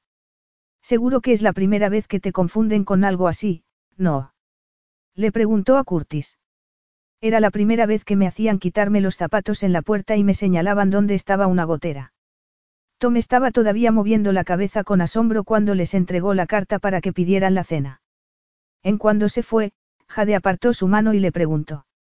¿A cuento de qué viene todo esto? Ya te lo he dicho, cariño. Deja de dirigirte a mí en esos términos, le dijo. Nadie nos está escuchando ahora. Ya lo sé, pero me apetece dirigirme a ti así. Además, nunca se sabe. Las paredes oyen, y no quiero que Tom y Rose se formen una idea equivocada. Querrás decir una idea acertada. No obstante, no hay necesidad de elevarme a la categoría de prometida. La próxima vez que vengas aquí no sé cómo se lo vas a explicar, desvió su atención al menú, dándole vueltas en las manos. Había un dibujo infantil en la portada en el que se veía un pub con un grupo de gente fuera, sentados alrededor de unas mesas, bebiendo. La pequeña aportación de Andy, comentó Curtis. Lo dibujó cuando tenía diez años. Solía traerle a él y a Sara durante las vacaciones, al ver la cara de sorpresa que ponía ella, él enarcó las cejas. ¿No te lo ha contado? No, yo creía. Que yo era un ogro.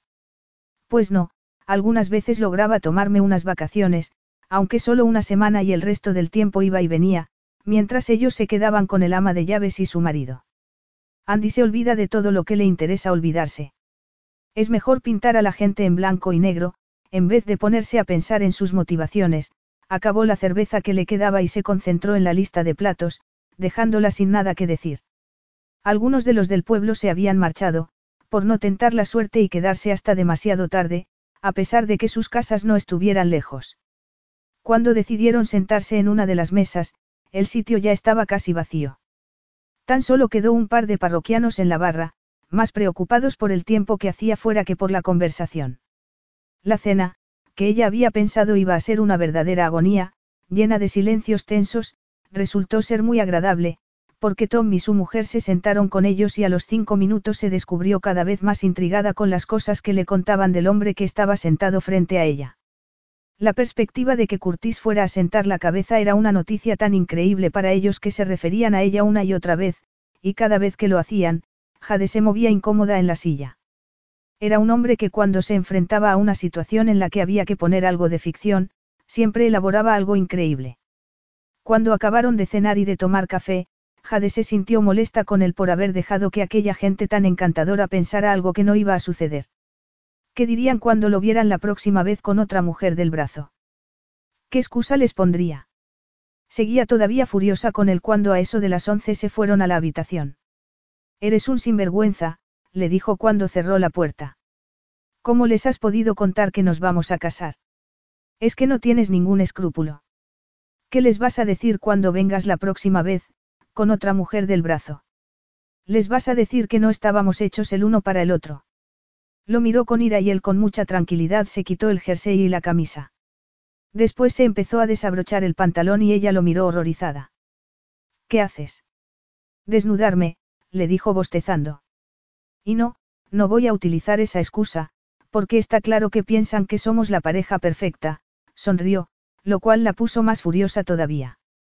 Pero su mente, sin embargo, estaba perdiendo poco a poco la razón de su enfado. Se había sacado ya la camisa y se la estaba desabrochando, muy lentamente.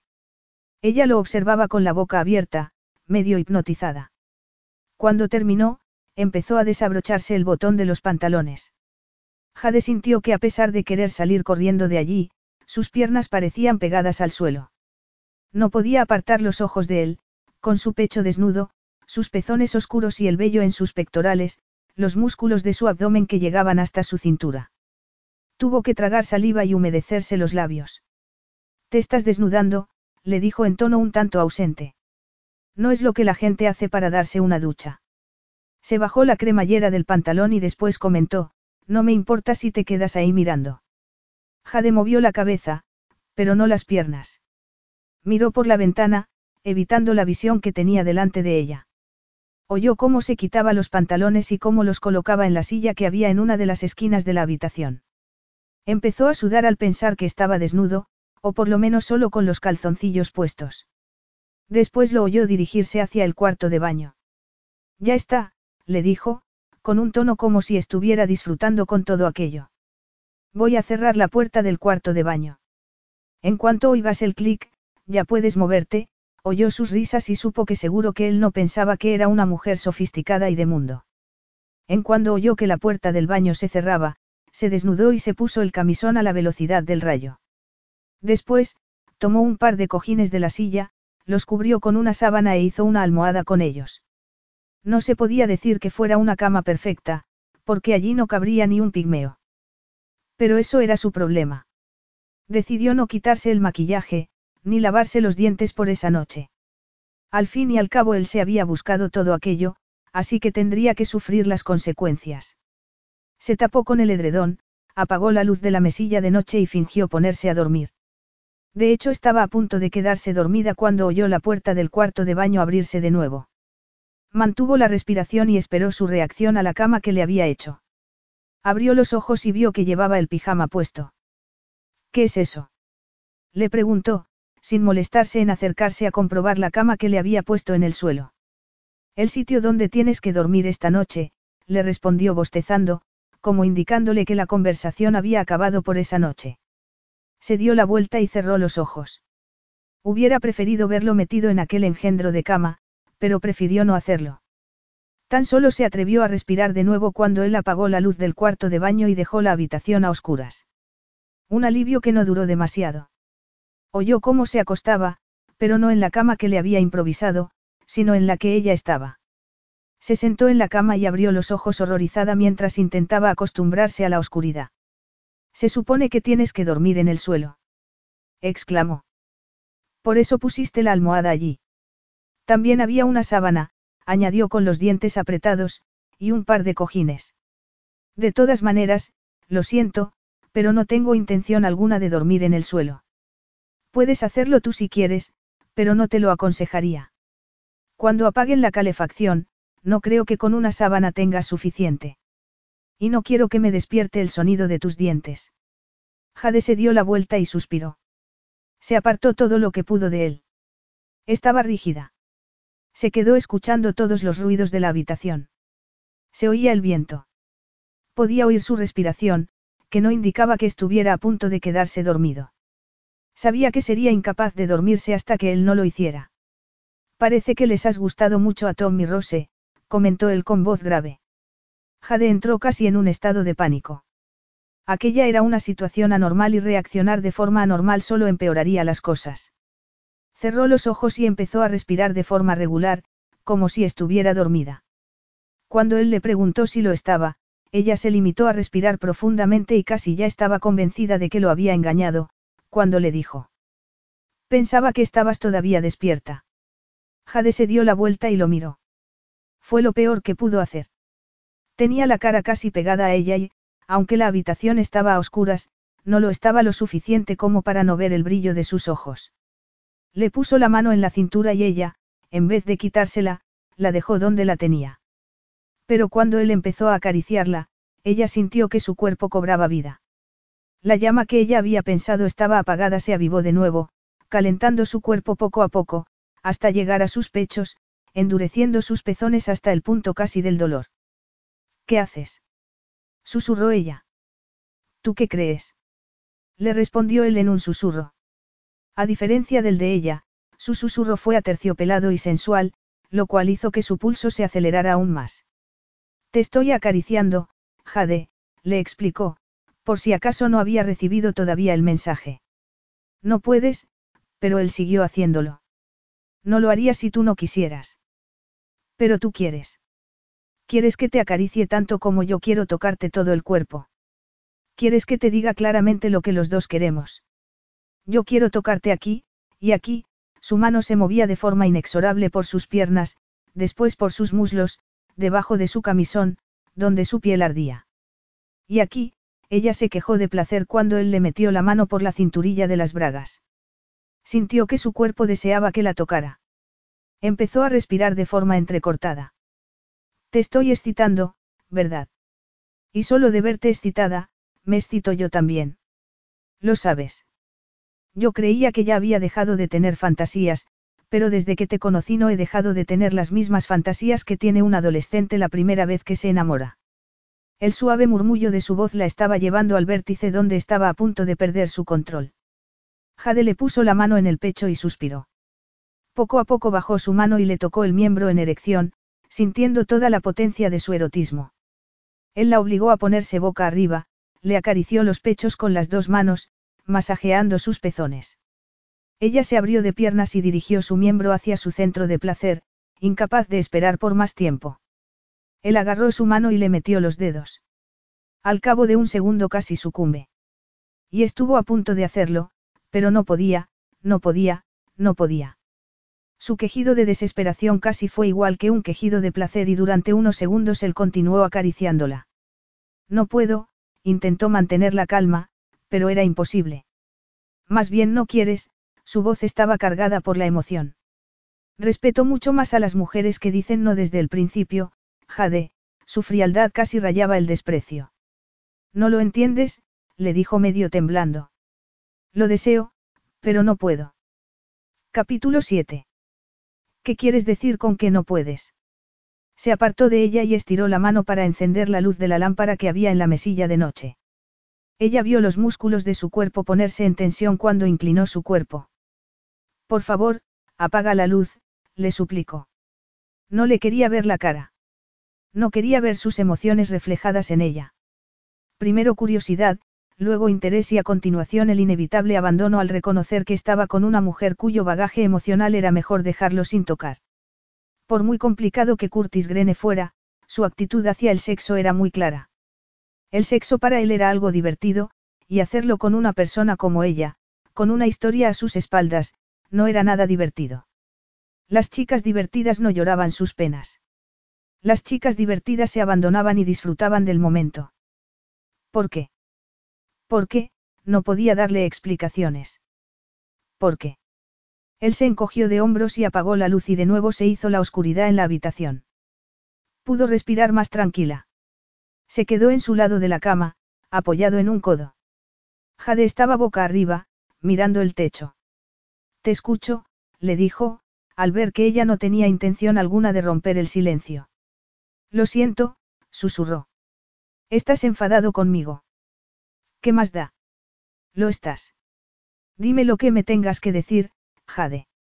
Notó un tono de aburrimiento en su voz. Pensaría que le iba a contar una serie de mentiras solo porque se había negado en el último momento. Pensaría que ella era ese tipo de mujer. Se preguntó a sí misma qué tipo de mujer era. Y no supo la respuesta. En vez de buscar una relación, se había metido con un hombre en la cama con el cual una relación era imposible. Todo aquello no tenía sentido. Pero lo cierto era que él tenía derecho a una explicación. Es que tengo un problema, empezó a decirle. Más bien tendría que haber empezado con, érase una vez dos chicas felices. Empezó a sentir que las manos le sudaban. Era la primera vez que iba a contarle algo así a alguien. He estado yendo al psicoanalista. Es por sustancias. No, no es por sustancias. Lo único que he tomado en mi vida es paracetamol, para el dolor de cabeza, se rió y se sintió un poco mejor por ello. Ojalá supiera cómo empezar, suspiró y se acordó de su hermana, haciendo un rápido recorrido de su infancia, adolescencia y hasta cumplir los 20. Yo tenía una hermana gemela, Caroline, tan solo pronunciando su nombre se le formaba un nudo en la garganta. Tranquila, le dijo con voz amable y ella le sonrió, sin saber si la veía o no. Estábamos muy unidas. Estabais. Murió hace dos años, esperó a que él la interrumpiera para expresarle sus condolencias, pero al ver que no decía nada, continuó. Las dos nos queríamos mucho. Vivimos solas con nuestra madre, que murió cuando teníamos 17 años. Sonrió al recordar cómo la muerte de su madre había cambiado sus personalidades. Jade, siempre la más responsable de las dos, había asumido el manto de la autoridad y Caroline había recurrido a ella a pedir siempre apoyo.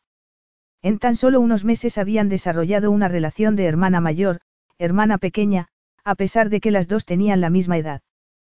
Ella era la que se encargaba de que hubiera comida en casa, de fregar los platos, de comprobar que hiciera los deberes, y cuando ella siguió estudiando y Caroline dejó los estudios para ponerse a trabajar, todavía siguió ocupándose de la casa. Por tu tono de voz parece que fuiste tú la que cargó con todo, comentó él de forma sagaz. Le acarició la cara y ella, en vez de apartarla, dejó que lo hiciera. Era lo mejor para las dos, le respondió Jade. ¿Y luego qué ocurrió? Pues que todo fue bien durante un tiempo, dijo Jade. Sintió la cara húmeda, pero no sabía bien la razón. No sabía si había estado llorando. Pasaron los años y terminé el colegio y me fui a la universidad. Caroline tenía un buen trabajo, pero siempre aspiraba a más. Era una chica preciosa y muy sensual. Le gustaba mucho que la miraran. Recuerdo que los chicos la llamaban cuando teníamos 13 años y yo pensaba todavía que los chicos eran seres irritantes que te impedían estudiar.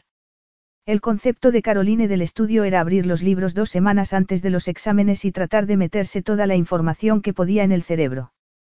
La recuerdo con un libro de matemáticas debajo de la almohada. Decía que de esa forma absorbía mejor la información, se rió y empezó medio a sollozar. Él le dio un pañuelo que no sabía de dónde lo había sacado. Lo tomó y se secó la cara. La cosa no iba tan mal como ella había pensado. Creía que se iba a bloquear nada más pronunciar el nombre de su hermana. ¿Y tú qué hacías mientras tanto? Pues aunque te parezca raro, disfrutaba con todo aquello. Solo de ver la cantidad de chicos que pasaban por casa me dejaban agotada. Tú también debías atraer a bastantes. Jade movió en sentido negativo la cabeza. En absoluto. Yo quería terminar mi carrera. Yo pensaba que los hombres aparecerían cuando tuviera más tiempo. Tuve un par de novios, pero no fue una relación nada extraordinaria, le salían las palabras de forma tan fluida que no se lo podía ni creer. Nunca antes había sido capaz de expresar a alguien sus sentimientos de forma tan abierta. Nada extraordinario, murmuró él. No, pensó ella, no como tú. Aquel pensamiento la dejó muda. Curtis Grene era un hombre extraordinario y había conseguido algo extraordinario con ella. Termina el cuento que me estabas contando, le dijo con voz suave. Para satisfacer tu curiosidad. ¿Crees que estoy escuchando por eso? Por curiosidad. ¿Crees que, en cuanto mi curiosidad se sacie, me daré la vuelta y me dormiré? Recuerdo que me dijiste que te gustan los misterios. No trates de esconderte detrás de las palabras. No me trates como un canalla para protegerte a ti misma. No estoy haciendo eso, protestó de forma acalorada. Está bien, terminaré. Es lo que quiero. Te lo debo. Tú no me debes nada. No tienes que darme explicaciones de tu conducta.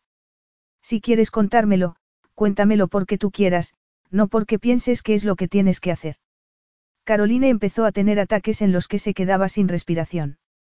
De pronto estaba bien y de pronto tenía que sentarse. Al principio pensamos que era porque estaba agotada. Pero al ver que no mejoraba fuimos a ver al médico. Jade se tumbó. Intentó mantener la calma. Le hicieron un montón de pruebas y al final nos dijeron los resultados. Tenía una enfermedad congénita en el corazón. Era una enfermedad incurable. Le quedaba tiempo de vida, pero no mucho. Después de eso todo cambió, a pesar de que siempre mantuvo el tipo. Yo dejé mis estudios. Estaba a punto de terminar la carrera, pero consideré que tenía que empezar a ganar dinero, para que ella pudiera vivir más tranquila. Nos fuimos de vacaciones, para prepararnos para lo inevitable.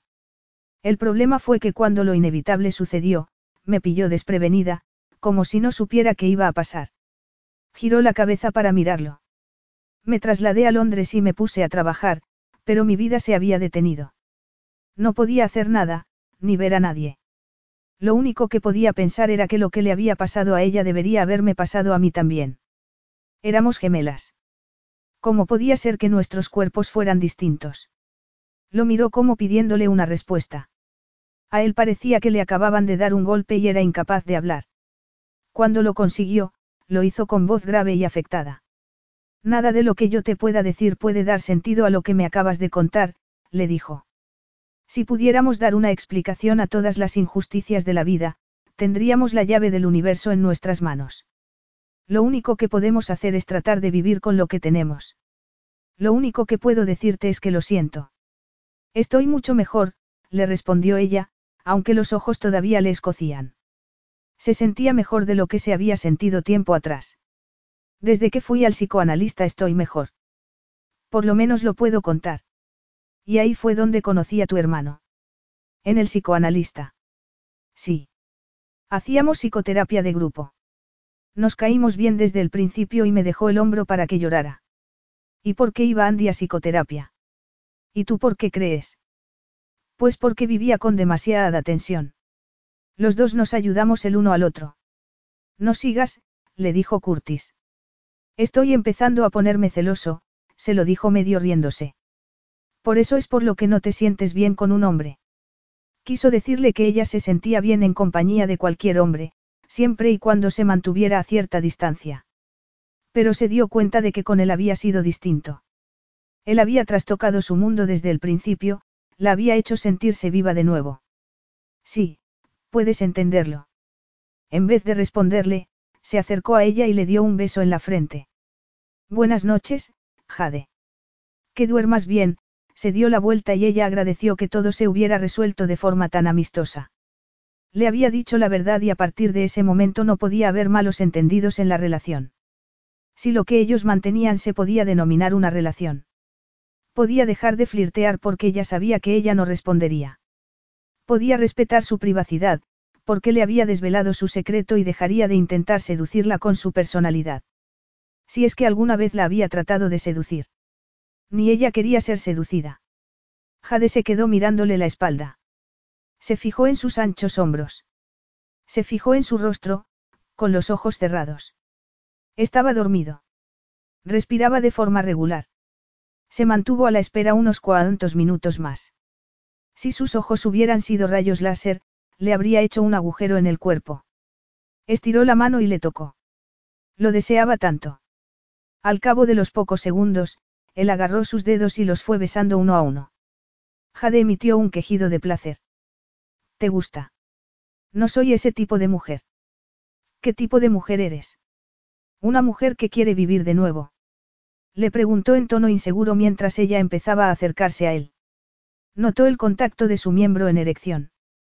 Se lo agarró con la mano y se lo acarició, acercando poco a poco sus caderas, para sentirlo en su carne. No se acordaba qué tipo de mujer se suponía que era. Lo único que sabía era que en aquellos momentos era la que era y deseaba sentir lo que estaba sintiendo. Los pechos le dolían, los sentía llenos y pesados. Quiso quitarse la camiseta, porque estaba ardiendo. Se sentó en la cama y de un rápido movimiento se la quitó. Antes de que pudiera volver a tumbarse, él se había colocado debajo, agarró uno de sus pechos y empezó a besar el pezón. Sí, sí, sí, sí, le metió los dedos entre el pelo. No quería dejar de sentir lo que estaba sintiendo. Él le agarró las manos, la tumbó boca arriba y empezó a besarle los dos pechos. ¿Qué quieres que te haga? Le preguntó. Se quitó el pantalón del pijama y después los calzoncillos, incitándola, pero sin penetrarla todavía. Lo que sea, medio sollozó. Pero no pares. Se sentía como si tuviera un cuerpo distinto, un cuerpo con nuevas respuestas, sin inhibiciones. Se abrió a él como no se había abierto a nadie antes y, a pesar de lo limitada que era su experiencia sexual, sabía que eso no tenía nada que ver con el hecho de estar resurgiendo de un estado emocional en congelación. Su respuesta era específica a aquel hombre. Curtis Grenell había desbloqueado. La pasión de Jade solo se vio igualada por la de él. Sus palabras al oído, que hubieran sido como cubos de agua fría si las hubiera dicho cualquier otro, eran sensuales, enternecedoras. Era agresivo, pero con una experiencia que la hacía desear más y su agresión la encendía cada vez más. Cuando él puso su boca en el punto más femenino de su cuerpo, ella le apretó la cabeza y se pegó más a él, haciendo movimientos circulares con sus caderas, como si estuviera bailando, para poder saborear el contacto de su lengua. Nunca antes había sentido el mismo placer. Curtis la tocaba y exploraba su cuerpo y ella hacía lo mismo con él. Al notar que ninguno de los dos podía alcanzar el orgasmo, él se puso encima de ella y la penetró. Si se hubiera producido un terremoto en aquel momento, ellos ni lo habrían sentido. Jade solo se dio cuenta del silencio de la habitación, donde había resonado el sonido de su pasión, cuando los dos se quedaron tumbados uno al lado del otro. Todo había sucedido de forma tan natural, que no sintió el más mínimo arrepentimiento. Eres, le dijo él con voz ronca, poniéndole las manos en el trasero, maravillosa. Espectacular. Maravillosa. Espectacular. Se burló ella, acariciándole el rostro con el dedo. ¿Es eso lo que les dices a todas para que se vayan a la cama contigo? Aunque no te lo creas, no me voy a la cama con cualquiera, querida. Querida. No sabía si había oído bien. La había llamado querida. Lo habría dicho en serio. Prefería no tomarse en serio algo que le había dicho justo después de haber hecho el amor. ¿Todavía sigues no queriendo compartir la cama conmigo? Le preguntó él en tono burlón. Jade estuvo a punto de decirle que lo que no le apetecía era no compartir la cama con él, pero mejor era ser precavida y tomarse las cosas con un poco de tranquilidad. Lo quería, pero una vocecilla interna le decía que era mejor no expresarle abiertamente los sentimientos. Se durmió después de hacer otra vez el amor y se despertó con el cielo todavía cubierto y nevando. Curtis estaba mirando por la ventana, completamente desnudo. Durante unos segundos se quedó observándolo, antes de que él se diera la vuelta y la mirara. ¿Te has despertado, bella durmiente? Jade se estiró y bostezó. Sigue nevando. Lo cual es excusa suficiente para seguir calentándonos el uno al otro, se dirigió hacia la cama y ella lo siguió con los ojos, bajándose el edredón de forma provocativa para enseñarle los pechos. Se detuvo a los pies de la cama y la intensidad de su mirada la excitó tanto como si la estuviese tocando. Y a él parecía que le estaba ocurriendo lo mismo, a juzgar por su reacción física.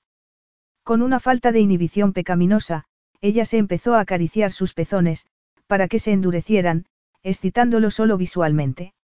Su cuerpo se estremeció solo de imaginarse lo que iba a suceder después. Hacía calor en la habitación y ella echó para atrás el edredón, para que él la viera desnuda.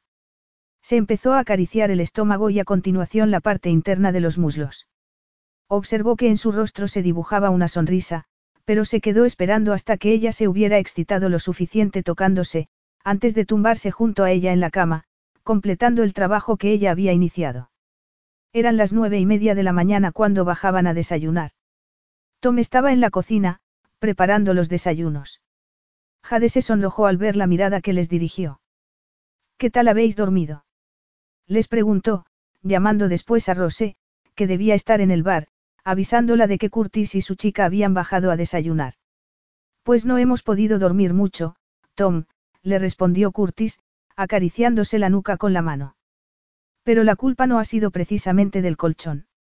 No me digas más, hijo, le respondió sonriendo. Jade se sonrojó aún más. Estaba como en el cielo. Aquella ternura con la que la trataba Curtis la hacía sentirse especial, deseada. Y quería seguir sintiendo eso por lo menos mientras siguiera cayendo la nieve.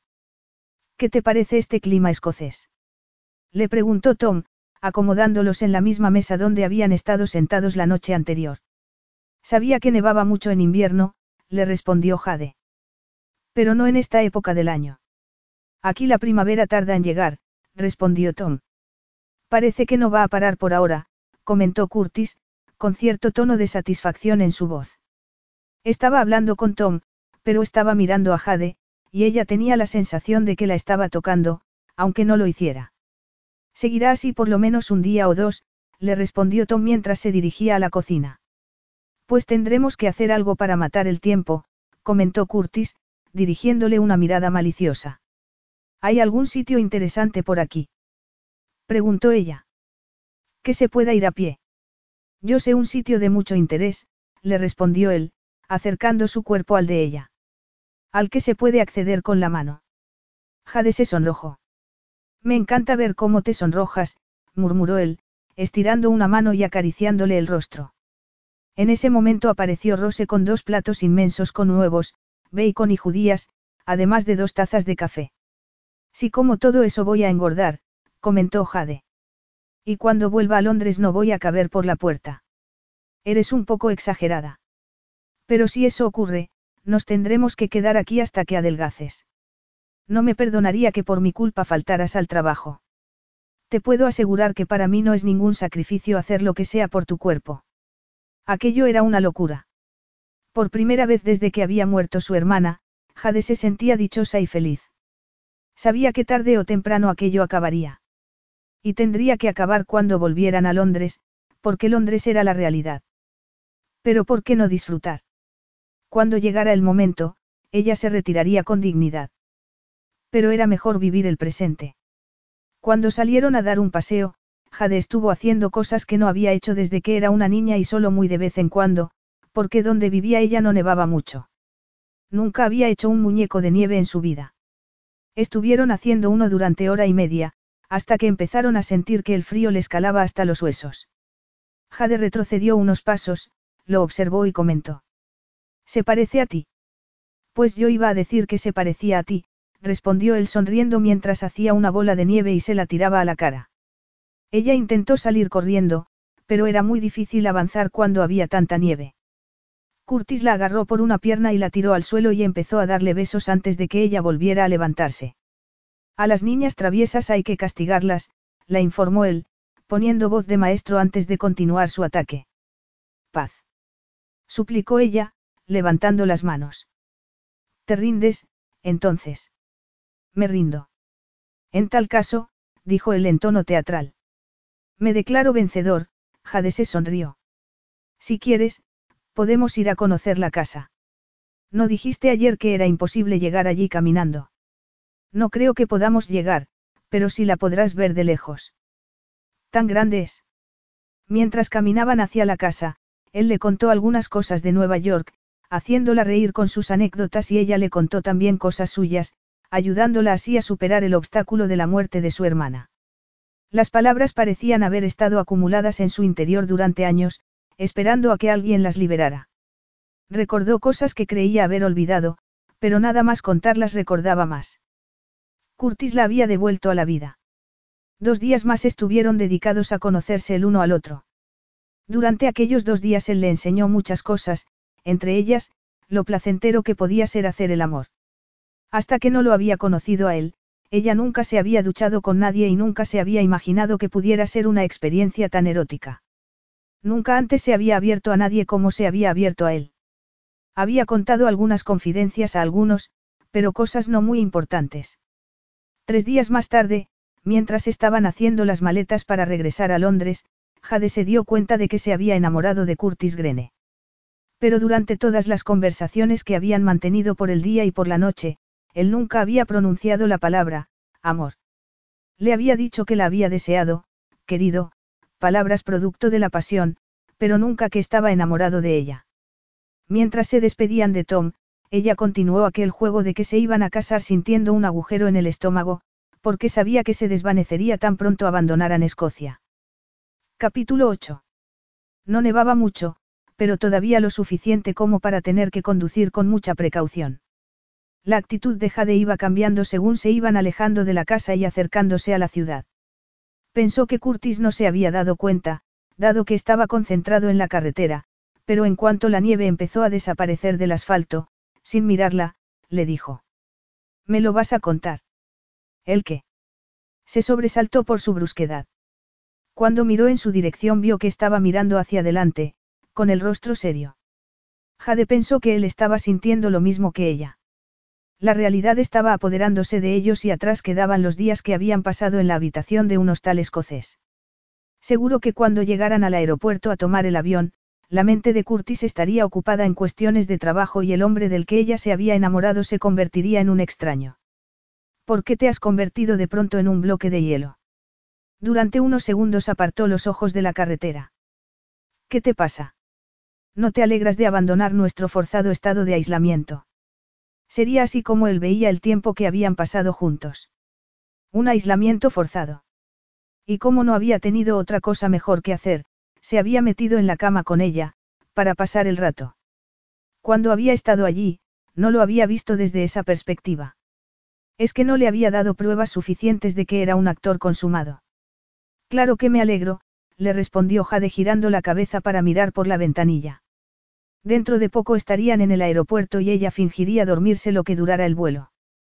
Pues no lo pareces, comentó él, mirándola durante un rato más prolongado, ya que estaban en un tramo de carretera donde no había que concentrarse tanto. Deberías estar cantando y sonriendo. A lo mejor es que echas de menos el tiempo que hemos estado juntos. Sé lo que se te está pasando por la mente, pero lo nuestro no tiene por qué terminar aquí. ¿Qué quieres decir? El corazón de Jade empezó a latir con fuerza. De pronto se vio felizmente casada con él, envejeciendo, con hijos que los iban a visitar todos los domingos. Pero eso era lo que ella quería. Quería a Curtis Grene, quería irse a la cama con él por las noches y levantarse junto a él por las mañanas. Quería ir a hacer la compra con él, cocinar para él y compartir todo lo que tuviera que hacer con él. Pero pensar de esa manera era una estupidez. Quiero decir lo que te estoy diciendo, le respondió mirándola. Que esto no tiene por qué terminar. Solo porque estemos volviendo a Londres no tenemos por qué fingir que no ha ocurrido nada entre nosotros. No puedes negar que tú y yo nos gustamos. Y nos hemos gustado desde la primera vez que nos vimos. Por lo menos por mi parte. Los días que hemos pasado juntos han estado muy bien. Más que bien han sido espectaculares. Su voz la envolvía como olas de terciopelo. Jade se acomodó en el asiento. Era una pena que el aeropuerto estuviera cada vez más cerca. Porque aquello era lo que ella quería oír. Era como música para sus oídos. Ojalá pudiera conseguir una grabadora y grabar todo lo que le estaba diciendo para poder escucharlo cuando a ella le apeteciera. Sí, han estado muy bien, le respondió ella mientras giraba la cabeza para mirarlo y recrearse con su rostro. Entonces estarás de acuerdo conmigo en que no hay por qué oponerse a lo que sentimos, añadió con voz suave, esbozando una sonrisa que la hizo estremecerse de placer. Incluso cuando nos peleábamos te deseaba. Había un tono masculino en su voz que la excitaba. Se preguntó qué clase de padre sería. Seguro que uno cariñoso y amante de sus hijos. Un padre dedicado a sus dos hijos, o quizá cuatro. Desde que había muerto Caroline, ella se había quedado sola en el mundo, y era algo que no deseaba para nadie. Como ya vives en mi casa, continuó diciéndole él, mientras ella seguía imaginándose cuántos hijos iba a tener con Curtis Grene, solo te tendrás que cambiar de habitación. Estaba tan absorta en sus pensamientos que tardó unos cuantos segundos en asimilar lo que le había dicho. Cambiar de habitación. Es lo más conveniente si vamos a mantener una relación. Andy ya es mayorcito y no creo que le importe si nosotros compartimos cama. ¿Y cuánto duraría esto de, cambiar de habitación? Le preguntó Jade. El corazón golpeaba con fuerza contra su pecho, con tanta fuerza que casi le dolía la cabeza y le hacía sentir náuseas. Lo que dure. Lo que dure. Claro, se mordió el labio y se metió las manos en los bolsillos del abrigo. Lo que dure. Eso era todo. Podría ser un mes, seis meses, un año. Pero nunca para siempre. Podría durar mientras él siguiera deseándola. Cuando dejara de desearla, él le recordaría que nunca le había prometido nada y le daría unos cuantos días para que se mudara a otro sitio. Se acordó de su madre y de su hermana. La gente que ella quería había desaparecido. ¿Qué estaba haciendo? ¿Qué había hecho? Estaba dispuesta a dar más amor de forma desinteresada. No tendrías que preocuparte por el dinero, le dijo, rellenando los silencios que se producían. Podrías seguir estudiando sin tener que preocuparte de nada. Yo me encargaría de que no te faltara de nada. Jade no dijo una sola palabra. Giró la cabeza y miró por la ventana. Nunca se había imaginado que el amor fuera algo parecido. Sabía que no era un proceso sencillo, pero nunca había pensado que fuera una compra. Porque eso era lo que él le estaba ofreciendo. Le ofrecía comodidades, lujos, dinero, solo por un intercambio sexual. Eso es lo que ahora se llama una, relación moderna. Le preguntó con voz triste. Un hombre conoce a una mujer, la desea, juega con ella un tiempo y luego se olvida de ella. Vio cómo apretaba las manos al volante. Eso es simplificar todo demasiado. Además, puede que seas tú la que se marche. De verdad. Miró unos segundos por la ventanilla y a continuación lo volvió a mirar. Me estás pidiendo que comparta la cama contigo. Pero algún día esto se acabará. Y cuando se acabe, ¿qué tengo que hacer? Devolverte todo lo que me has dado y encontrar un sitio donde vivir. Yo no estoy diciendo eso. Explotó él. Entonces, ¿qué estás diciendo? Dímelo claramente porque soy dura de entendederas. Tú no eres dura de entendederas. Lo que pasa es que lo estás malinterpretando. Lo estás reduciendo todo a una especie de intercambio comercial. Puede que te tomes como un insulto mi oferta de ayudarte económicamente. Pero a lo mejor no se te ha ocurrido pensar que a mí me apetece satisfacer todos tus deseos. El problema era que no sabía cuánto iba a durar aquello. Jade se dio cuenta de que estaban ya cerca del aeropuerto. Se sintió un poco más aliviada al pensar que aquella conversación vería su fin dentro de poco. ¿Qué vas a hacer con el coche? ¿Cómo? Aparcó en el aparcamiento del aeropuerto y la miró, como si acabara de perder la razón. El coche. ¿Qué vas a hacer con él?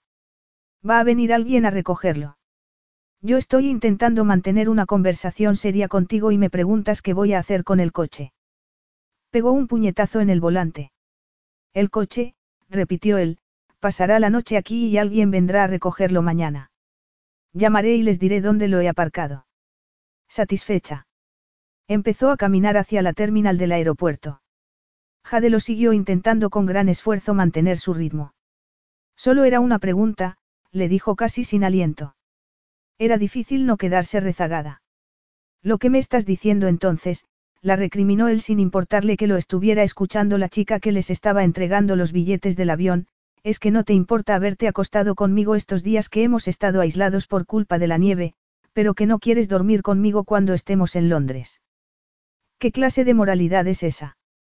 Jade lo miró y le hizo gestos para que bajara la voz. La chica que estaba delante del ordenador tecleando sus nombres no podía dejar de sonreír. ¿Cómo? Estabas intentando responderme. Pues tendrás que gritar un poco, porque no puedo leer los labios. Jade miró a las chicas que estaban detrás del mostrador y a continuación lo volvió a mirar a él. Ah, ya entiendo. Nos disculpa por esta discusión personal. Le dijo a la chica con voz sedosa. Ella miró sus ojos azules con una sonrisa. Por mí no hay problema. Le sorprendería saber las cosas que se oyen en este mostrador, la chica continuó con lo que estaba haciendo mientras Jade permanecía en silencio. Estábamos discutiendo cuestiones de moralidad, dijo él. Estabas poniendo en duda mi moralidad, respondió ella. Yo no estaba discutiendo nada, porque este no es el momento, ni el lugar, bajó la voz hasta que fue prácticamente inaudible. Él pensaba que aquello era tan sencillo como dos personas que se conocían, se acostaban juntos y no había ninguna atadura entre ellos. Ella, sin embargo, pensaba que para acostarse con un hombre y para amarlo de verdad tendría que haber todas las ataduras del mundo. ¿Qué pensaría él si se lo dijera? Seguro que se moriría de la risa. La chica les entregó los billetes y les explicó dónde se tenían que dirigir a tomar el avión. Espero que resuelvan sus diferencias, añadió la chica sonriendo de forma dubitativa, relajándose cuando Curtis le regaló con una de las suyas. Seguro que lo lograremos. Por encima de mi cadáver, pensó Jade. Bueno, comentó él según se dirigían hacia el avión. Seguimos con lo que estábamos hablando, o tienes alguna otra pregunta inconsecuente que hacerme. Yo no me voy a convertir en tu amante, le respondió de forma escueta. Es tan difícil de entender. Pues sí, si recuerdas lo que hemos estado haciendo estos últimos días. ¿Quieres dejar de recordármelo? ¿Por qué? Te sientes incómoda pensando que te has acostado conmigo, en los momentos que te ha apetecido y con una falta de inhibición total. Sin embargo, ahora parece que te escandalizas. Es como tratar de meter en una cuadra a un caballo desbocado, le dijo, riéndose de forma sonora. Yo no intento negar, que nos hayamos acostado juntos. Pero piensas que fue una aberración, no. Sí, fue una aberración, fue divertido. ¿Me utilizaste? No. Entrecerró los ojos al hacerle la pregunta. Gracias a Dios no estaba hablando tan alto como había hablado delante de la chica que les dio los billetes. ¿Utilizarte para qué? Pues como una forma de terapia. Tú misma admitiste que la muerte de tu hermana te produjo una especie de bloqueo físico. Me utilizaste a mí para desbloquearte. No, le respondió ella. Estaban a punto de embarcar y no podían seguir con aquella conversación. Entraron en el avión y ocuparon dos asientos en primera. No podía creer que estuvieran todavía hablando de aquello. Él le había hecho una propuesta, que ella había rechazado. ¿Qué más tenían que discutir? Seguro que era porque él no podía aceptar un no por respuesta. Pero cuanto más meditaba ella sobre su decisión, menos sentido veía que tenía. Sus argumentos para no acostarse con él no tenían el menor sentido. Lo único que quería era no sufrir. Entonces, ¿cuál es el problema? Le preguntó un poco desesperado. El problema es que yo no estoy preparada todavía para mantener una relación, ni siquiera una relación temporal. Lo que ocurrió me pareció muy bien, pero no quiero que se prolongue. Prefiero conservarlo como un buen recuerdo. Un buen recuerdo. Es que no puedes ver esto como una relación entre dos personas que se atraen, sin ninguna atadura de por medio. Eso ya me lo has dicho. No quiero hablar de esto más, le dijo Jade. Cada palabra que le decía era como una daga en su corazón. No quería que le hiciera más daño, no le iba a dar esa posibilidad.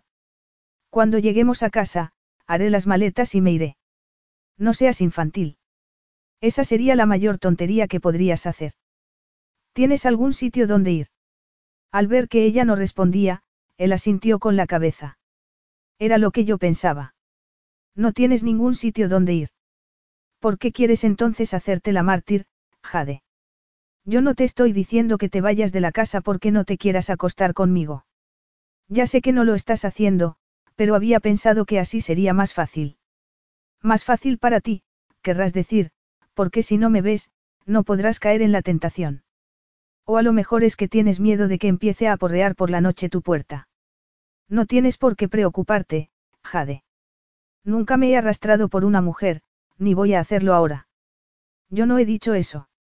El hombre que había sentado en los asientos de al lado los miró. Podemos hablar de esto más tarde. Peor para ti, le respondió en voz baja. ¿Por qué? ¿Crees que eres un regalo para las mujeres y sería una idiota no aprovecharme de tus atenciones, antes de que te vayas con otra? De eso es de lo que se trata, replicó él. Piensas que quiero aprovecharme de ti y apartarte de mi lado cuando ya esté harto. Yo no estoy diciendo eso. Estoy diciendo que, no quiero compromisos, no estoy hablando de, ya sabes, quiero concentrarme en mi trabajo, no quiero distracciones. No quieres una aventura. Quieres el lote completo. Boda, anillo en el dedo, no. Por supuesto que no. Respondió ella. Yo no estoy pensando en casarme y menos en estos momentos de mi vida. ¿De verdad piensas que es lo que quiero? No, pero entonces no sé por qué me estás contando tantas tonterías. Eres la persona más egoísta, arrogante y tozuda que he visto en mi vida. Pues yo prefiero pensar que soy una persona encantadora, inteligente, divertida y una fuente de sabiduría, en general, se recostó en el asiento, se cruzó de brazos y cerró los ojos. ¿Por qué parecía tan satisfecho? El mero hecho de que digas lo que acabas de decir demuestra que eres un egoísta. El hombre que había en los asientos al lado de los suyos había abandonado la lectura y fingía dormir. Curtis seguía con los ojos cerrados y con una sonrisa en los labios. Una sonrisa que era irritante. ¿De qué te sonríes? Le preguntó acercándose al oído. Estaba sonriendo. Sí. ¿Por qué? Siempre me pongo contento cuando sé que he llegado al fondo de las cosas, le respondió sin abrir los ojos, lo cual la estaba poniendo más furiosa incluso, porque parecía como si estuviera hablando con una pared con cuerdas vocales. Por la expresión de sus ojos, no podía saber lo que estaba pensando. ¿Y crees que has llegado al fondo conmigo? Le preguntó enfadada. A pesar de lo que te he dicho, seguro que piensas que yo lo que quiero es casarme, solo porque no puedes tolerar la idea de que una mujer rechace tener una aventura contigo. Sí a la primera parte, y no a la segunda. Podrías por lo menos mirarme cuando estemos hablando. Él la obedeció y abrió sus preciosos ojos azules. No creas que vas a ganarme con tu encanto, lo informó ella. He tomado una decisión y no voy a volverme atrás. Cuando volvamos a Londres, empezaré a buscar un sitio donde vivir y... ¿Por qué? Le preguntó, intentando razonar. Te prometo que no te molestaré, así que no tienes que buscar ningún sitio. Al final terminarías sin dinero y le harías a Andy una faena, porque el pobre chico no sabría lo que hacer viviendo solo en la casa con su hermano mayor. Últimamente os lleváis mejor, comentó Jade. Todavía nos queda mucho camino por recorrer. Hemos estado años sin comunicarnos y solo con buenas intenciones no vale, porque los hábitos están muy arraigados. Lo que estaba diciendo tenía sentido.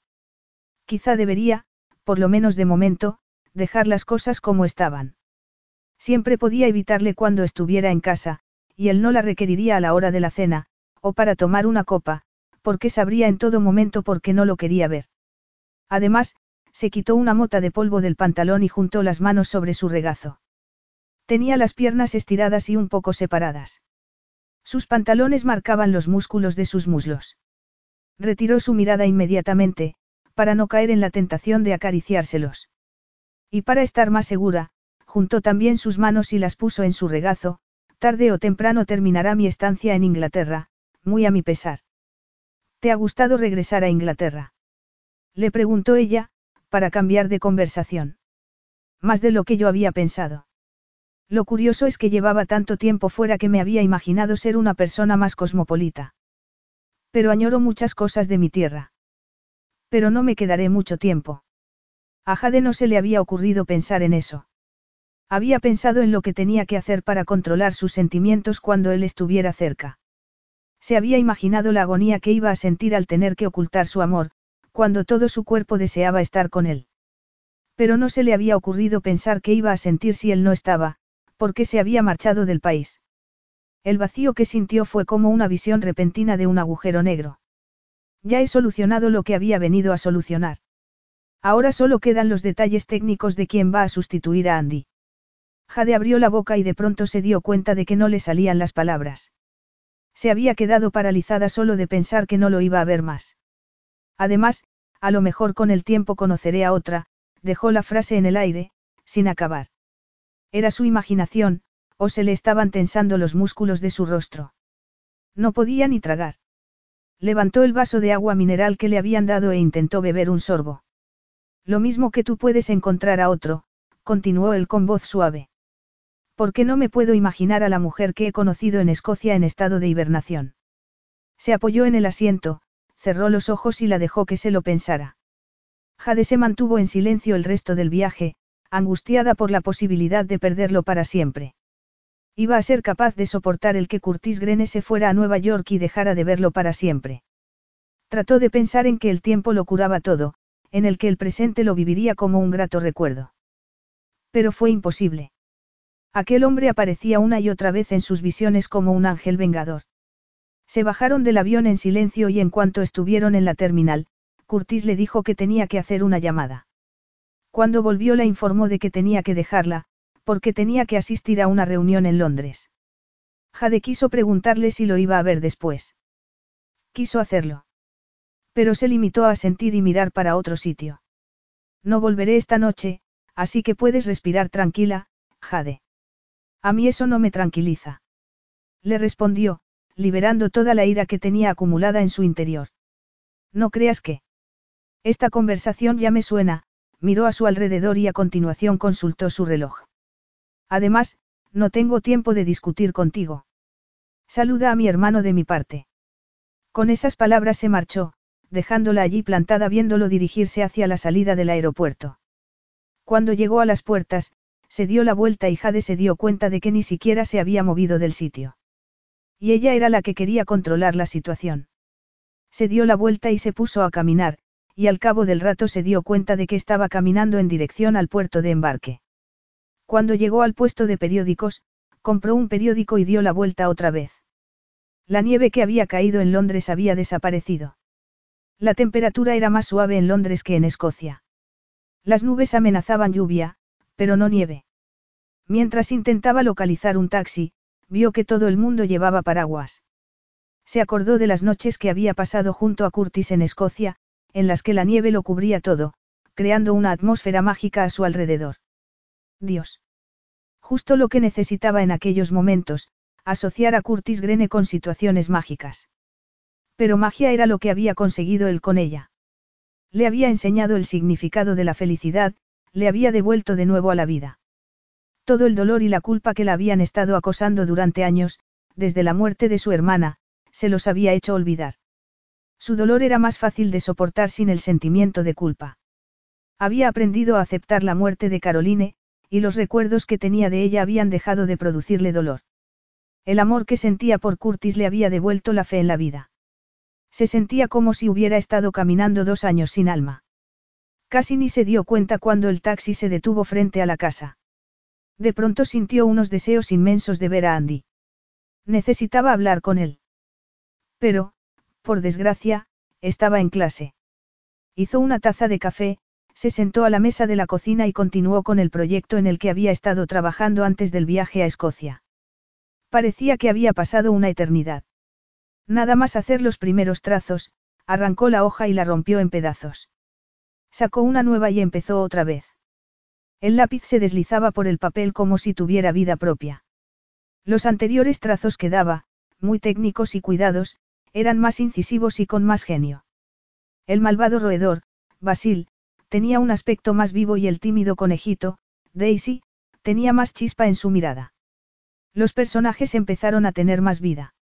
Se sirvió un par de tazas más de café, se puso el bloc de hojas de papel en el regazo y continuó dibujando.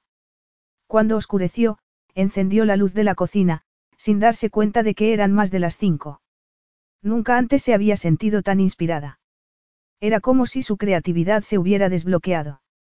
De pronto pensó, cuando se detuvo unos segundos a mirar el trabajo que había hecho, que si lograba mantener aquella vena de inspiración, no le iba a costar nada olvidarse de Curtis Grene. Dejó que el sentimiento de optimismo se apoderara de ella durante unos segundos, antes de caer de nuevo en los sentimientos de desolación, donde se quedó durante bastante rato, hasta que oyó el sonido de la puerta. Era Andy que había regresado. Hola. Saludó Andy. Ella empezó a llorar nada más verlo. ¿Cómo me puedo haber enamorado de tu hermano? Le preguntó por milésima vez. Pero antes de que Andy pudiera responderle, ella continuó. Ha sido la mayor estupidez de mi vida. Tendría que habérmelo imaginado. Tu hermano. Y pensar que al principio no me gustaba. El amor es. Una pesadilla, Jade se levantó y empezó a caminar por la cocina. Después se sentó en la silla y apoyó la cabeza en las manos. Es tu hermano. Un accidente de la vida, querida. Yo no puedo remediarlo. Nunca lo habría conocido si no hubiera sido por ti. Eso es cierto. En aquel momento se oyó la puerta de la calle y apareció Curtis con un periódico en la mano. ¿Habéis visto esto?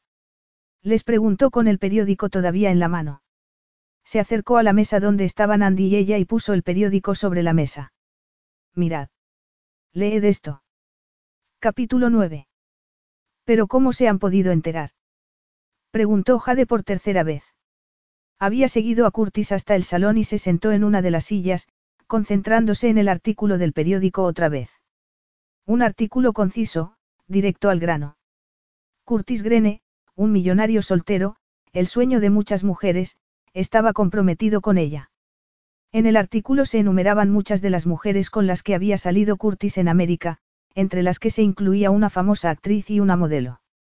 La descripción que hacían de ella, una estudiante de arte salida de la nada, era un tanto deprimente. A Andy le pareció muy gracioso todo aquello. Él había sido el primero en arrebatarle el periódico de las manos a su hermano y había leído en alto algunos fragmentos del artículo. La nieve escocesa hace subir las temperaturas. Jade Summers, una desconocida, consigue el corazón del millonario.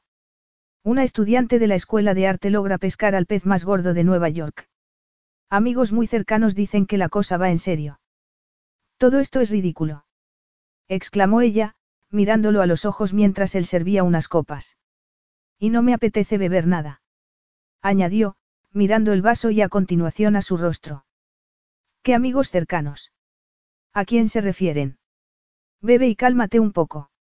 Estoy muy tranquila. Le gritó. Él se encogió de hombros y dejó el vaso en la mesa que había a su lado. A continuación se sentó en el sofá y se cruzó de piernas. Era la viva imagen del control. Había dejado la chaqueta por algún sitio de la cocina y se había subido las mangas de la camisa. Jade respiró hondo e inclinó su cuerpo hacia adelante. ¿Sabes cómo ha podido empezar este rumor tan ridículo? ¿Quién puede habérselo inventado? ¿Y qué vamos a hacer para aclararlo?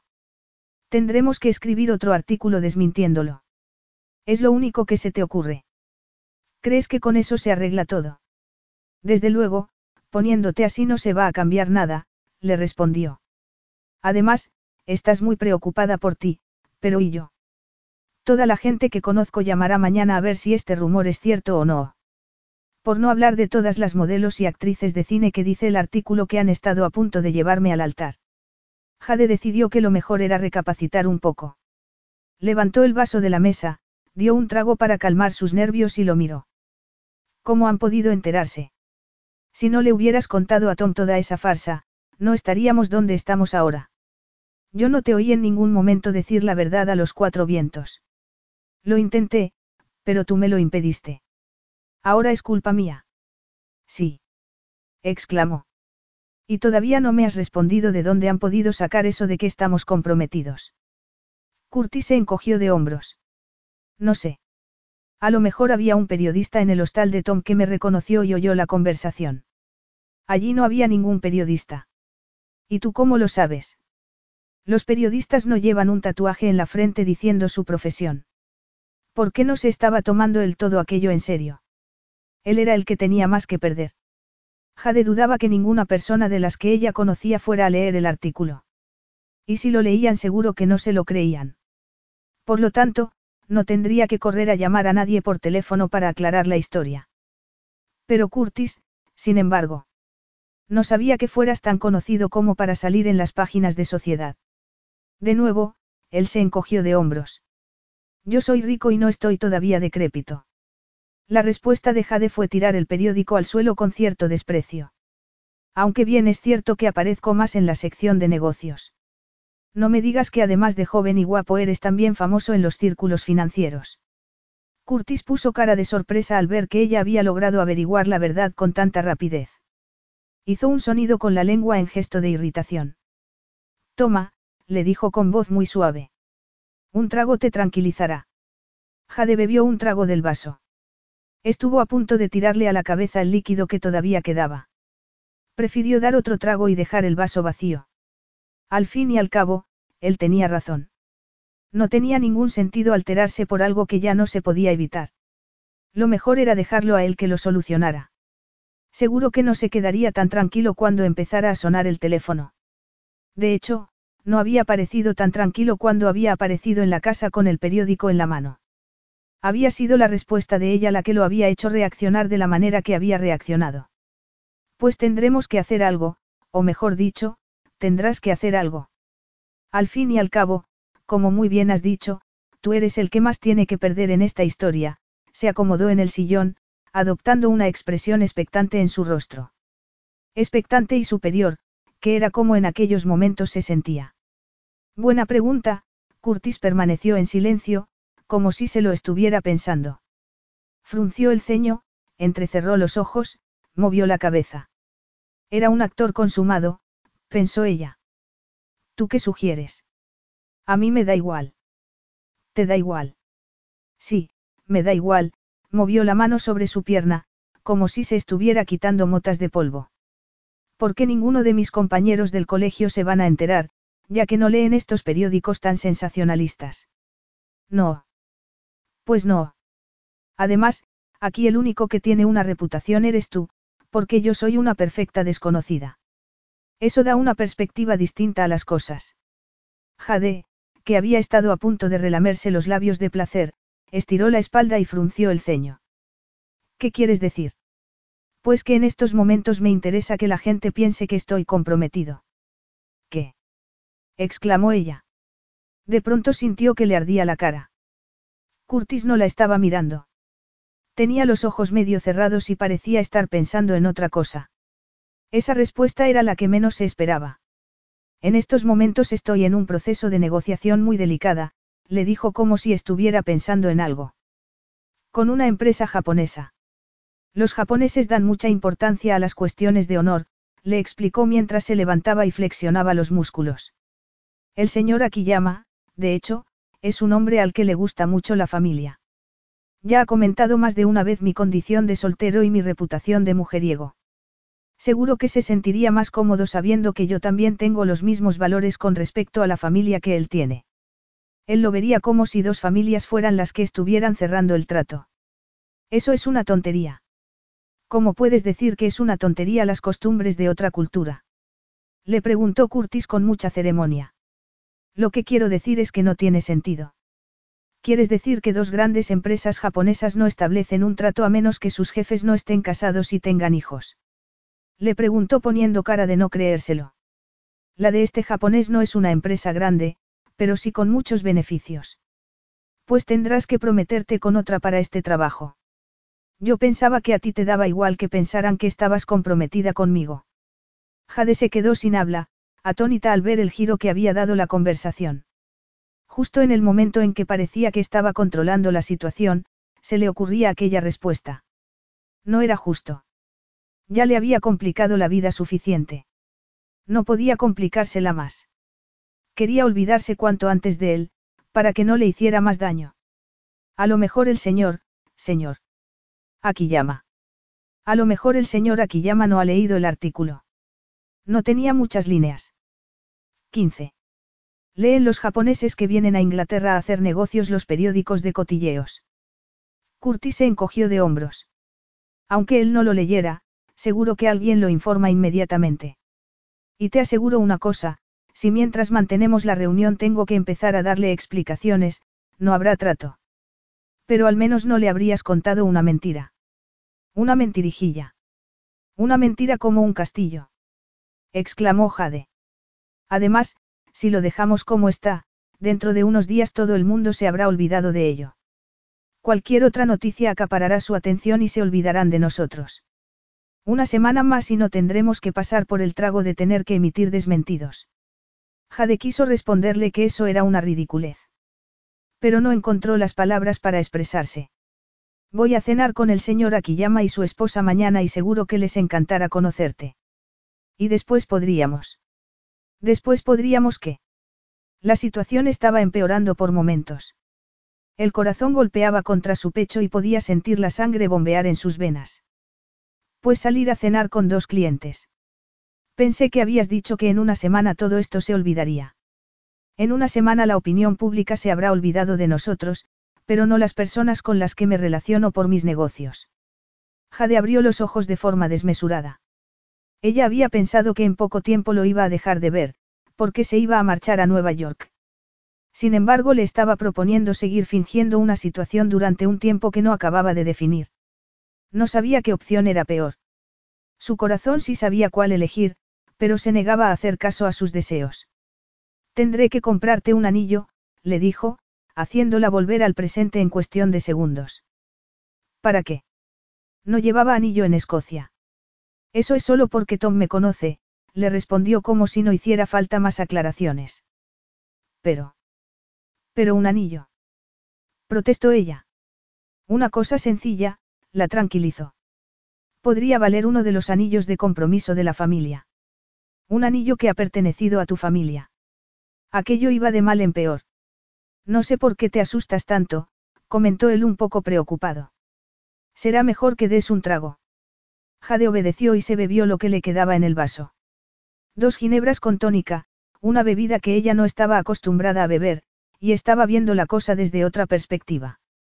¿Por qué tengo la sensación de que me estás manipulando? comentó ella en tono triste. El alcohol había quitado agresividad a sus palabras. La perspectiva de pasar dos semanas en compañía de Curtis en vez de provocarle temor, le provocaba una especie de emoción. Pero en el fondo sabía que para él solo era un juego y al final ella se iba a arrepentir de haber accedido. Jade aceptó el tercer vaso de ginebra con tónica que le ofrecía Curtis. Mientras daba unos sorbos a su vaso, decidió que lo mejor sería disfrutar de aquellas semanas en su compañía y olvidarse de todo. La cena con el señor Akiyama y su esposa fue toda una demostración de lo bien que se le daba la actuación. No se extralimitó en sus caricias, ni le susurró cosas románticas al oído, pero le dirigía unas miradas que le aceleraban el pulso. Al final de la velada, la vuelta en taxi a casa fue tal agonía, que cuando llegaron tuvo que encerrarse en su habitación para no cometer una locura. Mantuvieron cenas con otros clientes. De buenas a primeras parecía que su vida social había aumentado de forma vertiginosa. Cuando estaban a solas, Curtis se comportaba como un caballero, dejando la libertad para mantener las distancias, por lo menos en lo físico, aunque por su encanto e inteligencia siempre conseguía una respuesta de ella. Pero cuando estaban en compañía de otras personas, todo era distinto. No había persona más atenta que él. En un par de ocasiones, quedaron con un cliente en uno de los restaurantes más selectos de Londres, en el que había una sala de baile. Cuando terminaron la cena y la sacó a bailar, él pegó su cuerpo al de ella, poniéndole la mano en la espalda, haciéndola imaginarse visiones tan eróticas que casi la hicieron perder la cabeza. Estaban ya en la tercera semana y no parecía que las salidas nocturnas disminuyeran. Esa noche iban a salir a cenar con unos socios. Tenía que vestirse elegante, pero informal. Se puso un vestido de lana, ajustado, con zapatos de tacón alto, con el que sus piernas parecían más largas de lo que en realidad eran. Se estaba dando cuenta de que estaba empezando a saber vestirse y relacionarse, dos cosas que a ella nunca le habían interesado mucho. En más de una ocasión pensó que la razón obedecía a que con Curtis cualquier cosa que hiciera parecía llena de vida y color. Su cuerpo temblaba como una hoja cada vez que la tocaba, a pesar de que siempre lo hacía en público. Pero cada vez necesitaba más aquellas caricias. Demasiado tarde como para volverse atrás. Pero, sin embargo, no se acostaba con él. Por lo menos en eso se había mantenido firme. Le había dicho que la iba a recoger a las ocho y media. Lo estaba esperando en el vestíbulo cuando oyó que alguien metía la llave en la cerradura. Curtis abrió la puerta y se quedó mirándola durante unos segundos. Es nuevo, no. Le preguntó. El color te favorece. Jade no supo qué responder.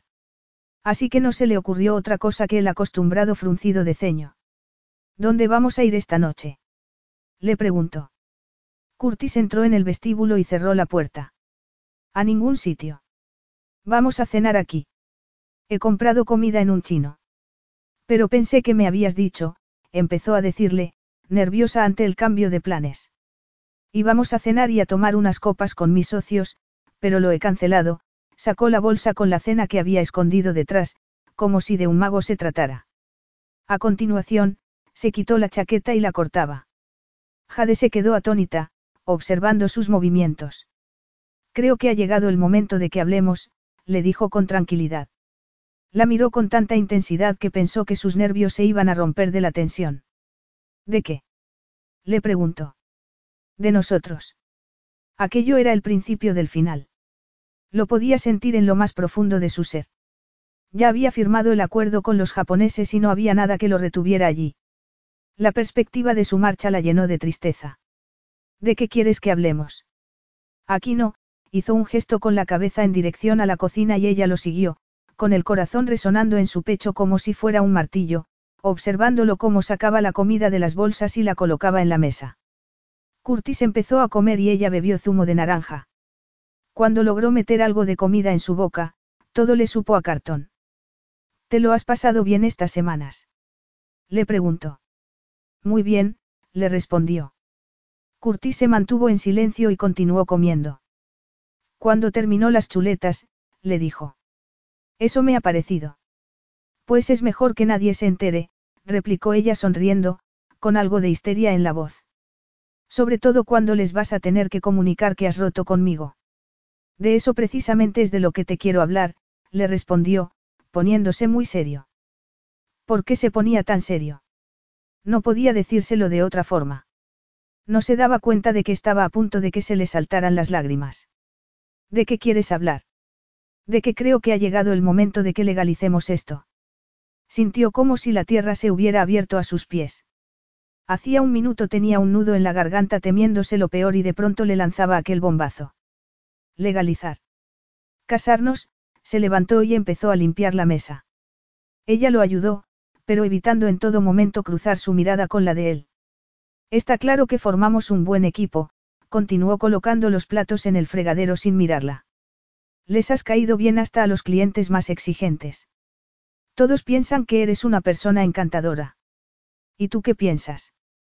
Y lo bueno es que el amor no complica las cosas. Tú no me amas. ¿Por qué no lo dices ya de una vez? Tú podrías seguir estudiando, naturalmente.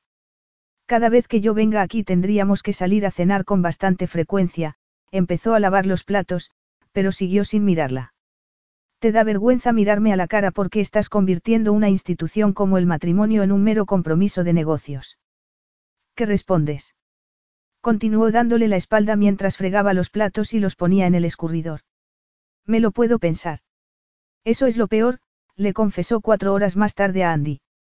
Después de haber mantenido aquella conversación, no había sido capaz de conciliar el sueño, y se había ido en camisón a la habitación de Andy, donde en aquel momento estaba sentada en la cama con las piernas cruzadas, contándole todos sus problemas. ¿Qué haría sin él? No está enamorado de mí. Eso lo dejó muy claro. Y en vez de decirle que no a esta estúpida proposición, le digo que tendré que pensármelo. Es que he perdido algún tornillo. ¿A ti te parece que soy una lunática? ¿Por qué me comporto así? Llevas contándome tus penas 40 minutos y todavía no me has dicho lo que tienes que decir. ¿Qué es lo que tengo que decirte? Pues que te ame o no te ame, te quieres casar con mi hermano. Jade se quedó mirándolo sin apartar los ojos de él. Oh Dios, se quejó. Dios, Dios, Dios, soy una estúpida. Podría dar clases de estupidez. Quiero casarme por amor. Quiero escuchar el sonido de los violines y promesas de vivir para lo bueno y para lo malo junto a tu hermano.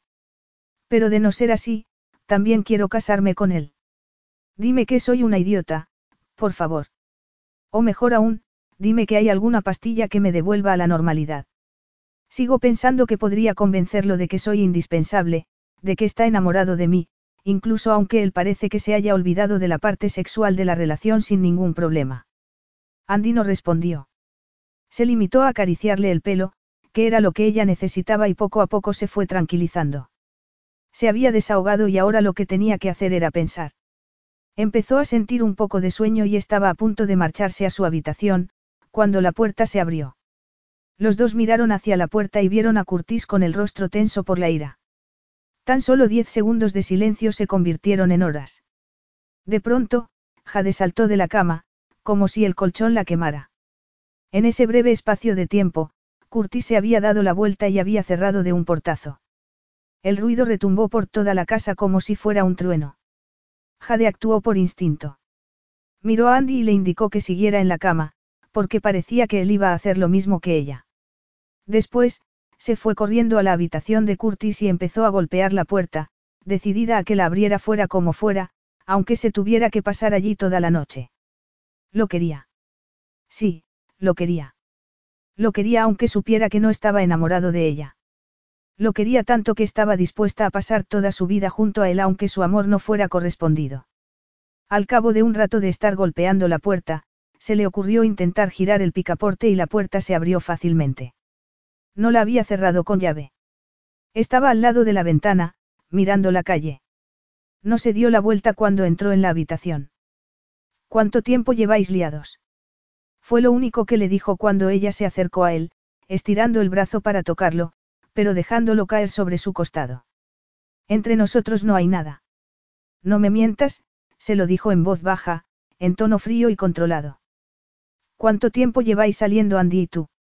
Debería habérmelo imaginado, pero me dijiste que solo erais amigos y yo me lo creí. No lo entiendes. ¿Qué es lo que no entiendo? Lo miró y no supo cómo continuar.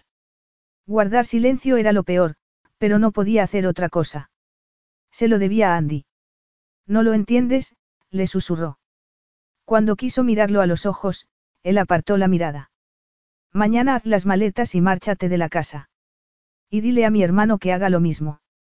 Si a alguno de los dos se os ocurre poner los pies otra vez aquí, llamaré a la policía. Por favor, le suplicó. Entre Andy y yo no hay nada. Sobre todo, hermanito, se oyó una voz desde la puerta, porque soy homosexual. Capítulo 10. Jade no se imaginaba que Curtis iba a reaccionar como reaccionó. Se sorprendió, pero después aceptó la situación con mucha tranquilidad. Ojalá Andy se hubiera quedado para ver la reacción de su hermano por sí mismo. Pero después de confesar su amargo secreto, había salido de la habitación y de la casa como si fuera un tornado.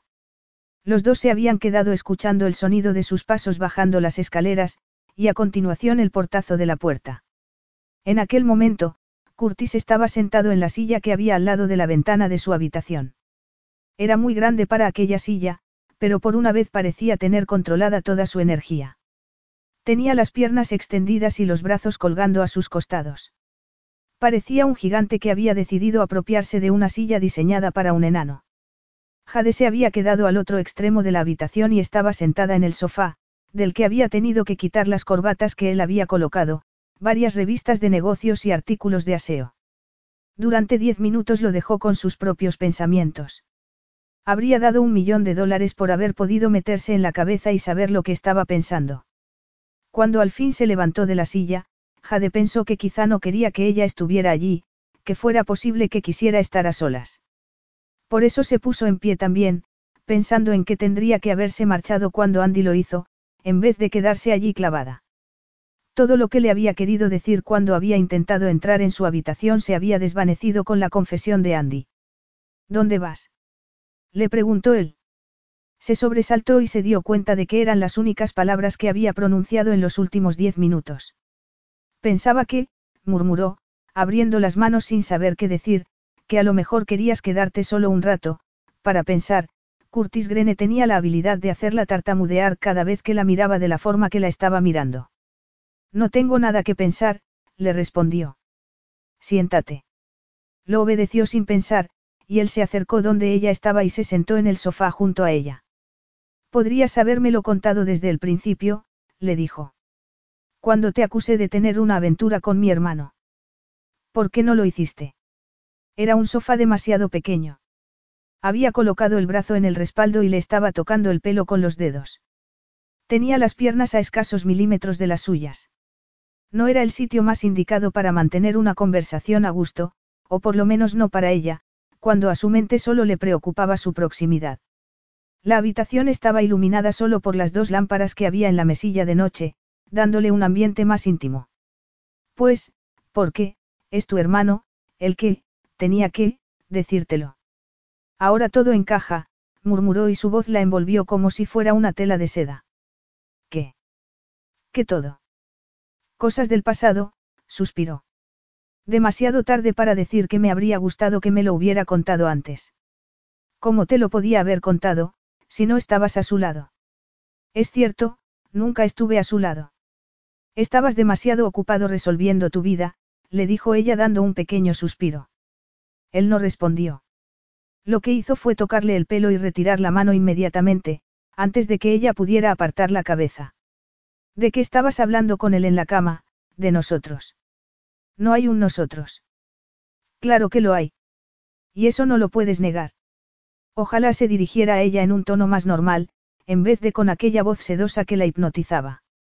Se imaginó sus ojos dando vueltas en espiral, como los de los dibujos animados, y se sonrió al imaginarse la escena. Le acarició otra vez el pelo y con el dedo le rozó la frente. Si no le estabas hablando a Andy de nosotros, ¿de qué le estabas hablando? Insistió él. Jade lo miró y apartó la mirada, porque era incapaz de aguantar la suya. De arte. A esas horas de la noche. Se rió, poniendo cara de no creerse lo que le había dicho. Cuéntame otra cosa. Aunque no te lo creas, Curtis Grene, el mundo no gira en torno a ti. Puede haber muchas conversaciones en las que tú no apareces. Seguía sonriéndole. Ojalá se le ocurriera algo que le hiciera desaparecer esa sonrisa de la cara. Sabía cómo él estaba interpretando las cosas. Sabía que él pensaba que a ella la consumía la pasión por él y no tenía más remedio que contarle a alguien sus penas. ¿Y por qué saliste en estampida cuando nos viste juntos? Le preguntó ella, intentando atacarlo por algún sitio. Es que te pusiste celoso. La expresión que puso en la cara fue una respuesta clara. Ella permaneció en silencio. Pero el silencio era peligroso con él, tan peligroso como su proximidad, porque resaltaba el golpear de su corazón y aumentaba la tensión entre ellos. ¿Me creerías si te dijera que me puse celoso? Sí, le respondió Jade. Curtis la miró. La estaba mirando como si la fuera a devorar con la mirada. Aquello la hacía sentir una cosa muy extraña. Era como si la estuviera poseyendo. No estaba muy segura de si le gustaba. Porque la posesión era un sentimiento asociado a la lujuria y la lujuria era lo que había acabado con su relación. Tienes razón. Tuve celos. De hecho, sentí deseos de matarlo. Los celos son sentimientos insanos, le respondió ella, poniendo un pie en la alfombra. Lo habrían sido si hubiera seguido mis instintos, pero no lo hice. Puedo decirte una cosa. Empezó a acariciarle el pelo de nuevo. Ella apartó un poco la cabeza, pero él acercó más su mano y ella no fue capaz de retirar más la cabeza. Porque al fin y al cabo le gustaba que lo hiciera. ¿Qué? Le preguntó. Me sentí más aliviado. ¿Por qué? Por la confesión de Andy, le respondió riéndose. Lo primero que pensé nada más oírselo decir fue, gracias a Dios. Nunca me he podido quitar de la cabeza la imagen de los dos metidos en la cama por la noche viendo la televisión. Entonces ahora ya lo sabes. Sí, ahora lo sé, respondió él. Mírame. No me gusta hablarte de perfil, aunque tienes uno que quita el hipo. ¿Por qué me dices eso? Le susurró ella, girando la cabeza para mirarlo a los ojos. ¿El qué? Pues lo que me dices, cuando en realidad. Te lo estoy diciendo en serio. ¿Estás jugando conmigo? No, no estoy jugando contigo, se rió como de algo que se le acabara de pasar por la cabeza. Si quieres te puedo enseñar lo que es jugar con una persona, sin esperar su respuesta, se enrolló un mechón de pelo en el dedo y tiró de su cabeza hacia él. A continuación, le pasó la lengua por la boca. Eso es jugar, murmuró con voz ronca. ¿Te gusta? ¿Quieres que juguemos más?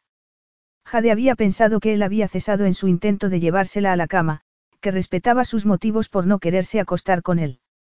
Pero lo único que había estado haciendo era esperar al acecho a que ella se debilitara. Le acarició el rostro con un dedo. Después le acarició el cuello, bajando de forma provocativa poco a poco hasta el cuello del camisón que llevaba puesto. No tienes que tener miedo, le dijo en voz baja y sedosa. Tienes que dejar de huir. Y tú tienes que empezar a recordar que la gente tiene sentimientos. Exclamó ella, sonrojándose al notar cómo sus palabras resonaban en la habitación como si fueran disparos de una pistola. ¿De qué piensas entonces que estoy hablando? Jade estaba confusa. No le gustaba la forma en que la estaba mirando, como si supiera algo que ella no sabía. Su mano descendió hasta sus muslos, que el camisón cubría escasamente, a pesar de sus intentos de estirárselo. He pasado estas dos semanas haciendo lo que tú querías. Lo que yo quería. Lo que yo quería. Medio gritó ella, al comprobar que su mano acariciaba su muslo. Mientras lo acariciaba la miró a los ojos. Ella le devolvió la mirada, intentando no hacer caso de sus caricias. Estaba dispuesto a esperar a que solucionaras todos tus problemas. Solucionar mis problemas. Deja de repetir lo que yo digo. Pareces un loro. No puedo remediarlo, porque nada de lo que me dices tiene sentido. ¿Qué es lo que quieres decir con eso de que estabas dispuesto a esperar a que resolviera mis problemas? Sé que te da miedo comprometerte, le respondió. Empezó a subir la mano y el aire se le quedó aprisionado en la garganta. Y no te culpabilizo. Lo supe nada más fijarme en ti. Y cuanto más te miraba, más convencido estaba. Una parte de tu ser me deseaba y la otra parte quería salir corriendo. Y cuando me contaste lo de tu hermana todo empezó a encajar. No sabía dónde quería llegar. Nunca le había hablado de eso a él. ¿Cómo lo habría averiguado? Porque la conocía, le dijo una voz interior. Creo que debemos dejar esto aquí y ahora, le dijo con voz tímida, a la que él no prestó la menor atención. Pero yo tengo que saber tu decisión. ¿Te vas a casar conmigo o no? Si nos casamos, me quedo aquí, le metió la mano debajo del camisón y le acarició la cintura. Ella hizo un intento de detenerla, pero no pudo y él llegó hasta los pechos. ¿Por qué conmigo? Le preguntó. Londres está lleno de chicas jóvenes a las que les encantaría acompañarte a tus cenas. ¿Por qué no sales por ahí y se lo propones a una de ellas? ¿Por qué no me interesa llevarme a ninguna de ellas a la cama? De hecho, he descubierto que solo me apetece acostarme contigo. Otra vez volvemos a lo mismo, ¿no? Le preguntó. No, esto es algo completamente diferente. Esto es una propuesta de matrimonio. Un acuerdo, querrás decir. ¿Quieres casarte conmigo? Solo porque quieres acostarte conmigo. Eso es un alto precio por acostarte con alguien de la que te puedes cansar a los pocos meses. No tan alto por alguien que está enamorada de mí. Tardó unos cuantos segundos en asimilar sus palabras. Cuando las asimiló echó su cuerpo para atrás como si le hubieran echado agua hirviendo. ¿Por qué piensas que, que, que? Empezó a toser de la risa. Estás loco si piensas que, que. Dilo. Te crees muy listo. Le gritó mientras se levantaba del sofá. Se dirigió hacia la cómoda que había en la habitación y se apoyó en ella, sin apartar los ojos de él. Supongo que piensas que puedes conseguir lo que quieres, solo porque he cometido la estupidez de enamorarme de ti. Pues te diré una cosa. Puede que me hubiera acostado contigo aunque no estuviera enamorada de ti. Pero precisamente porque estoy enamorada, no me voy a acostar contigo, ni tampoco me voy a casar. Supongo que estás acostumbrado a hacer esto todo el tiempo, no. Primero las seduces y después las dejas que piquen el anzuelo, la caña y hasta el sedal, hizo una pausa y se cruzó de brazos para tomar aire, arqueando el cuerpo un poco como si fuera a cargar contra él. Siempre me estás hablando de retos, retos, Retos, es este el último reto. Te gusta calentar a una mujer hasta conseguir que no piense en otra cosa más que en ti, para luego tirarla como si fuera una zapatilla gastada. ¿Es eso lo que te gusta? Estaba gritando tan fuerte que estaba segura que su voz llegaba hasta la habitación de Andy. Si no hubiera sido porque se había marchado, habría acudido pensando que estaban a punto de asesinarla. No podía evitarlo. Estaba tan furiosa que no podía parar. Y lo peor era que Curtis no le respondía. De pronto se levantó y se dirigió hacia ella. Apretó los puños. Si se le ocurría reírse de ella, se iba a enterar. Estaba sonriendo, pero nada más.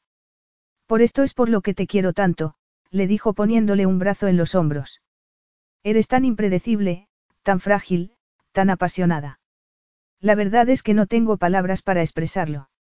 No te creo, le respondió ella. Abrázame. Lo obedeció.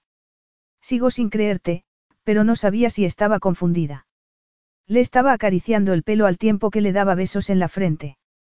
¿Por qué no me lo has dicho desde el principio y me has dejado que sufriera? ¿Por qué no sabía si ibas a acusarme de que te lo estaba diciendo solo para llevarte a la cama, o para que te casaras conmigo porque me convenía? La apartó un poco y la miró a la cara. Creo que me enamoré de ti mucho antes de que fuéramos a Escocia, aunque no quería reconocérmelo a mí mismo. La vida de soltero es una vida fácil. No quería dejarla así sin más. Nunca pensé que me iba a fijar tanto en una mujer como para hacer todo lo posible para que se quedara a mi lado. Yo sabía que tú sentías algo por mí, pero también sabía que tenía que proceder con precaución, para que la bomba no estallara en mis manos. ¿Es que me ves como una bomba? Le preguntó mucho más relajada, abrazada a su cuerpo. Se sentía completamente feliz. Nunca antes se había sentido igual. No sabía si iba a ser capaz de acostumbrarse a ese sentimiento. No, le respondió él sonriendo. Ojalá me lo hubieras dicho antes, le murmuró ella. No soy tan valiente como tú piensas. A mí también me da miedo un no por respuesta. Le sonrió de forma maliciosa y ella le metió los dedos por el pantalón y le empezó a desabrochar el botón. Sintió su miembro en erección, pero le desabrochó el pantalón sin prisa. Tenía todo el tiempo del mundo. Cuando dijiste que te ibas a ir de casa en cuanto llegáramos a Londres, me aterroricé tanto que hice lo impensable. A pesar de haber pasado años odiando a los medios de comunicación por meterse en mi vida privada, llamé a un periodista amigo y le dije que estábamos comprometidos. No. Se quedó atónita al oírle decir aquello. No me lo puedo creer. Estaba desesperado, le dijo él. Quería ganar algo de tiempo, para intentar saber lo que tú sentías. ¿Y si descubrías que yo no estaba preparada todavía para una relación? Le preguntó parpadeando los ojos. ¿Se te ha metido una mota de polvo en el ojo? No, estoy intentando seducirte, le respondió, acercándose a él y dándole un beso en la boca. Muy bien, le dijo, apartándose de ella y quitándose la ropa, que tiró al suelo. Y ahora la pregunta que importa, le quitó el camisón y lo tiró encima de su ropa. ¿Quieres casarte conmigo? Con una condición, le susurró con voz ronca, estirando su cuerpo y enlazando las manos alrededor de su cuello, al tiempo que aplastaba los pechos en su cuerpo. ¿Qué condición? Que nunca dejes de hacerme esto. Él bajó la cabeza y empezó a besarle un pezón. Después levantó la cabeza y la miró. Creo, le lamió el pezón, estoy seguro, se lo volvió a lamer y lo mordisqueó, que eso no va a ocurrir, mi amor. Fin.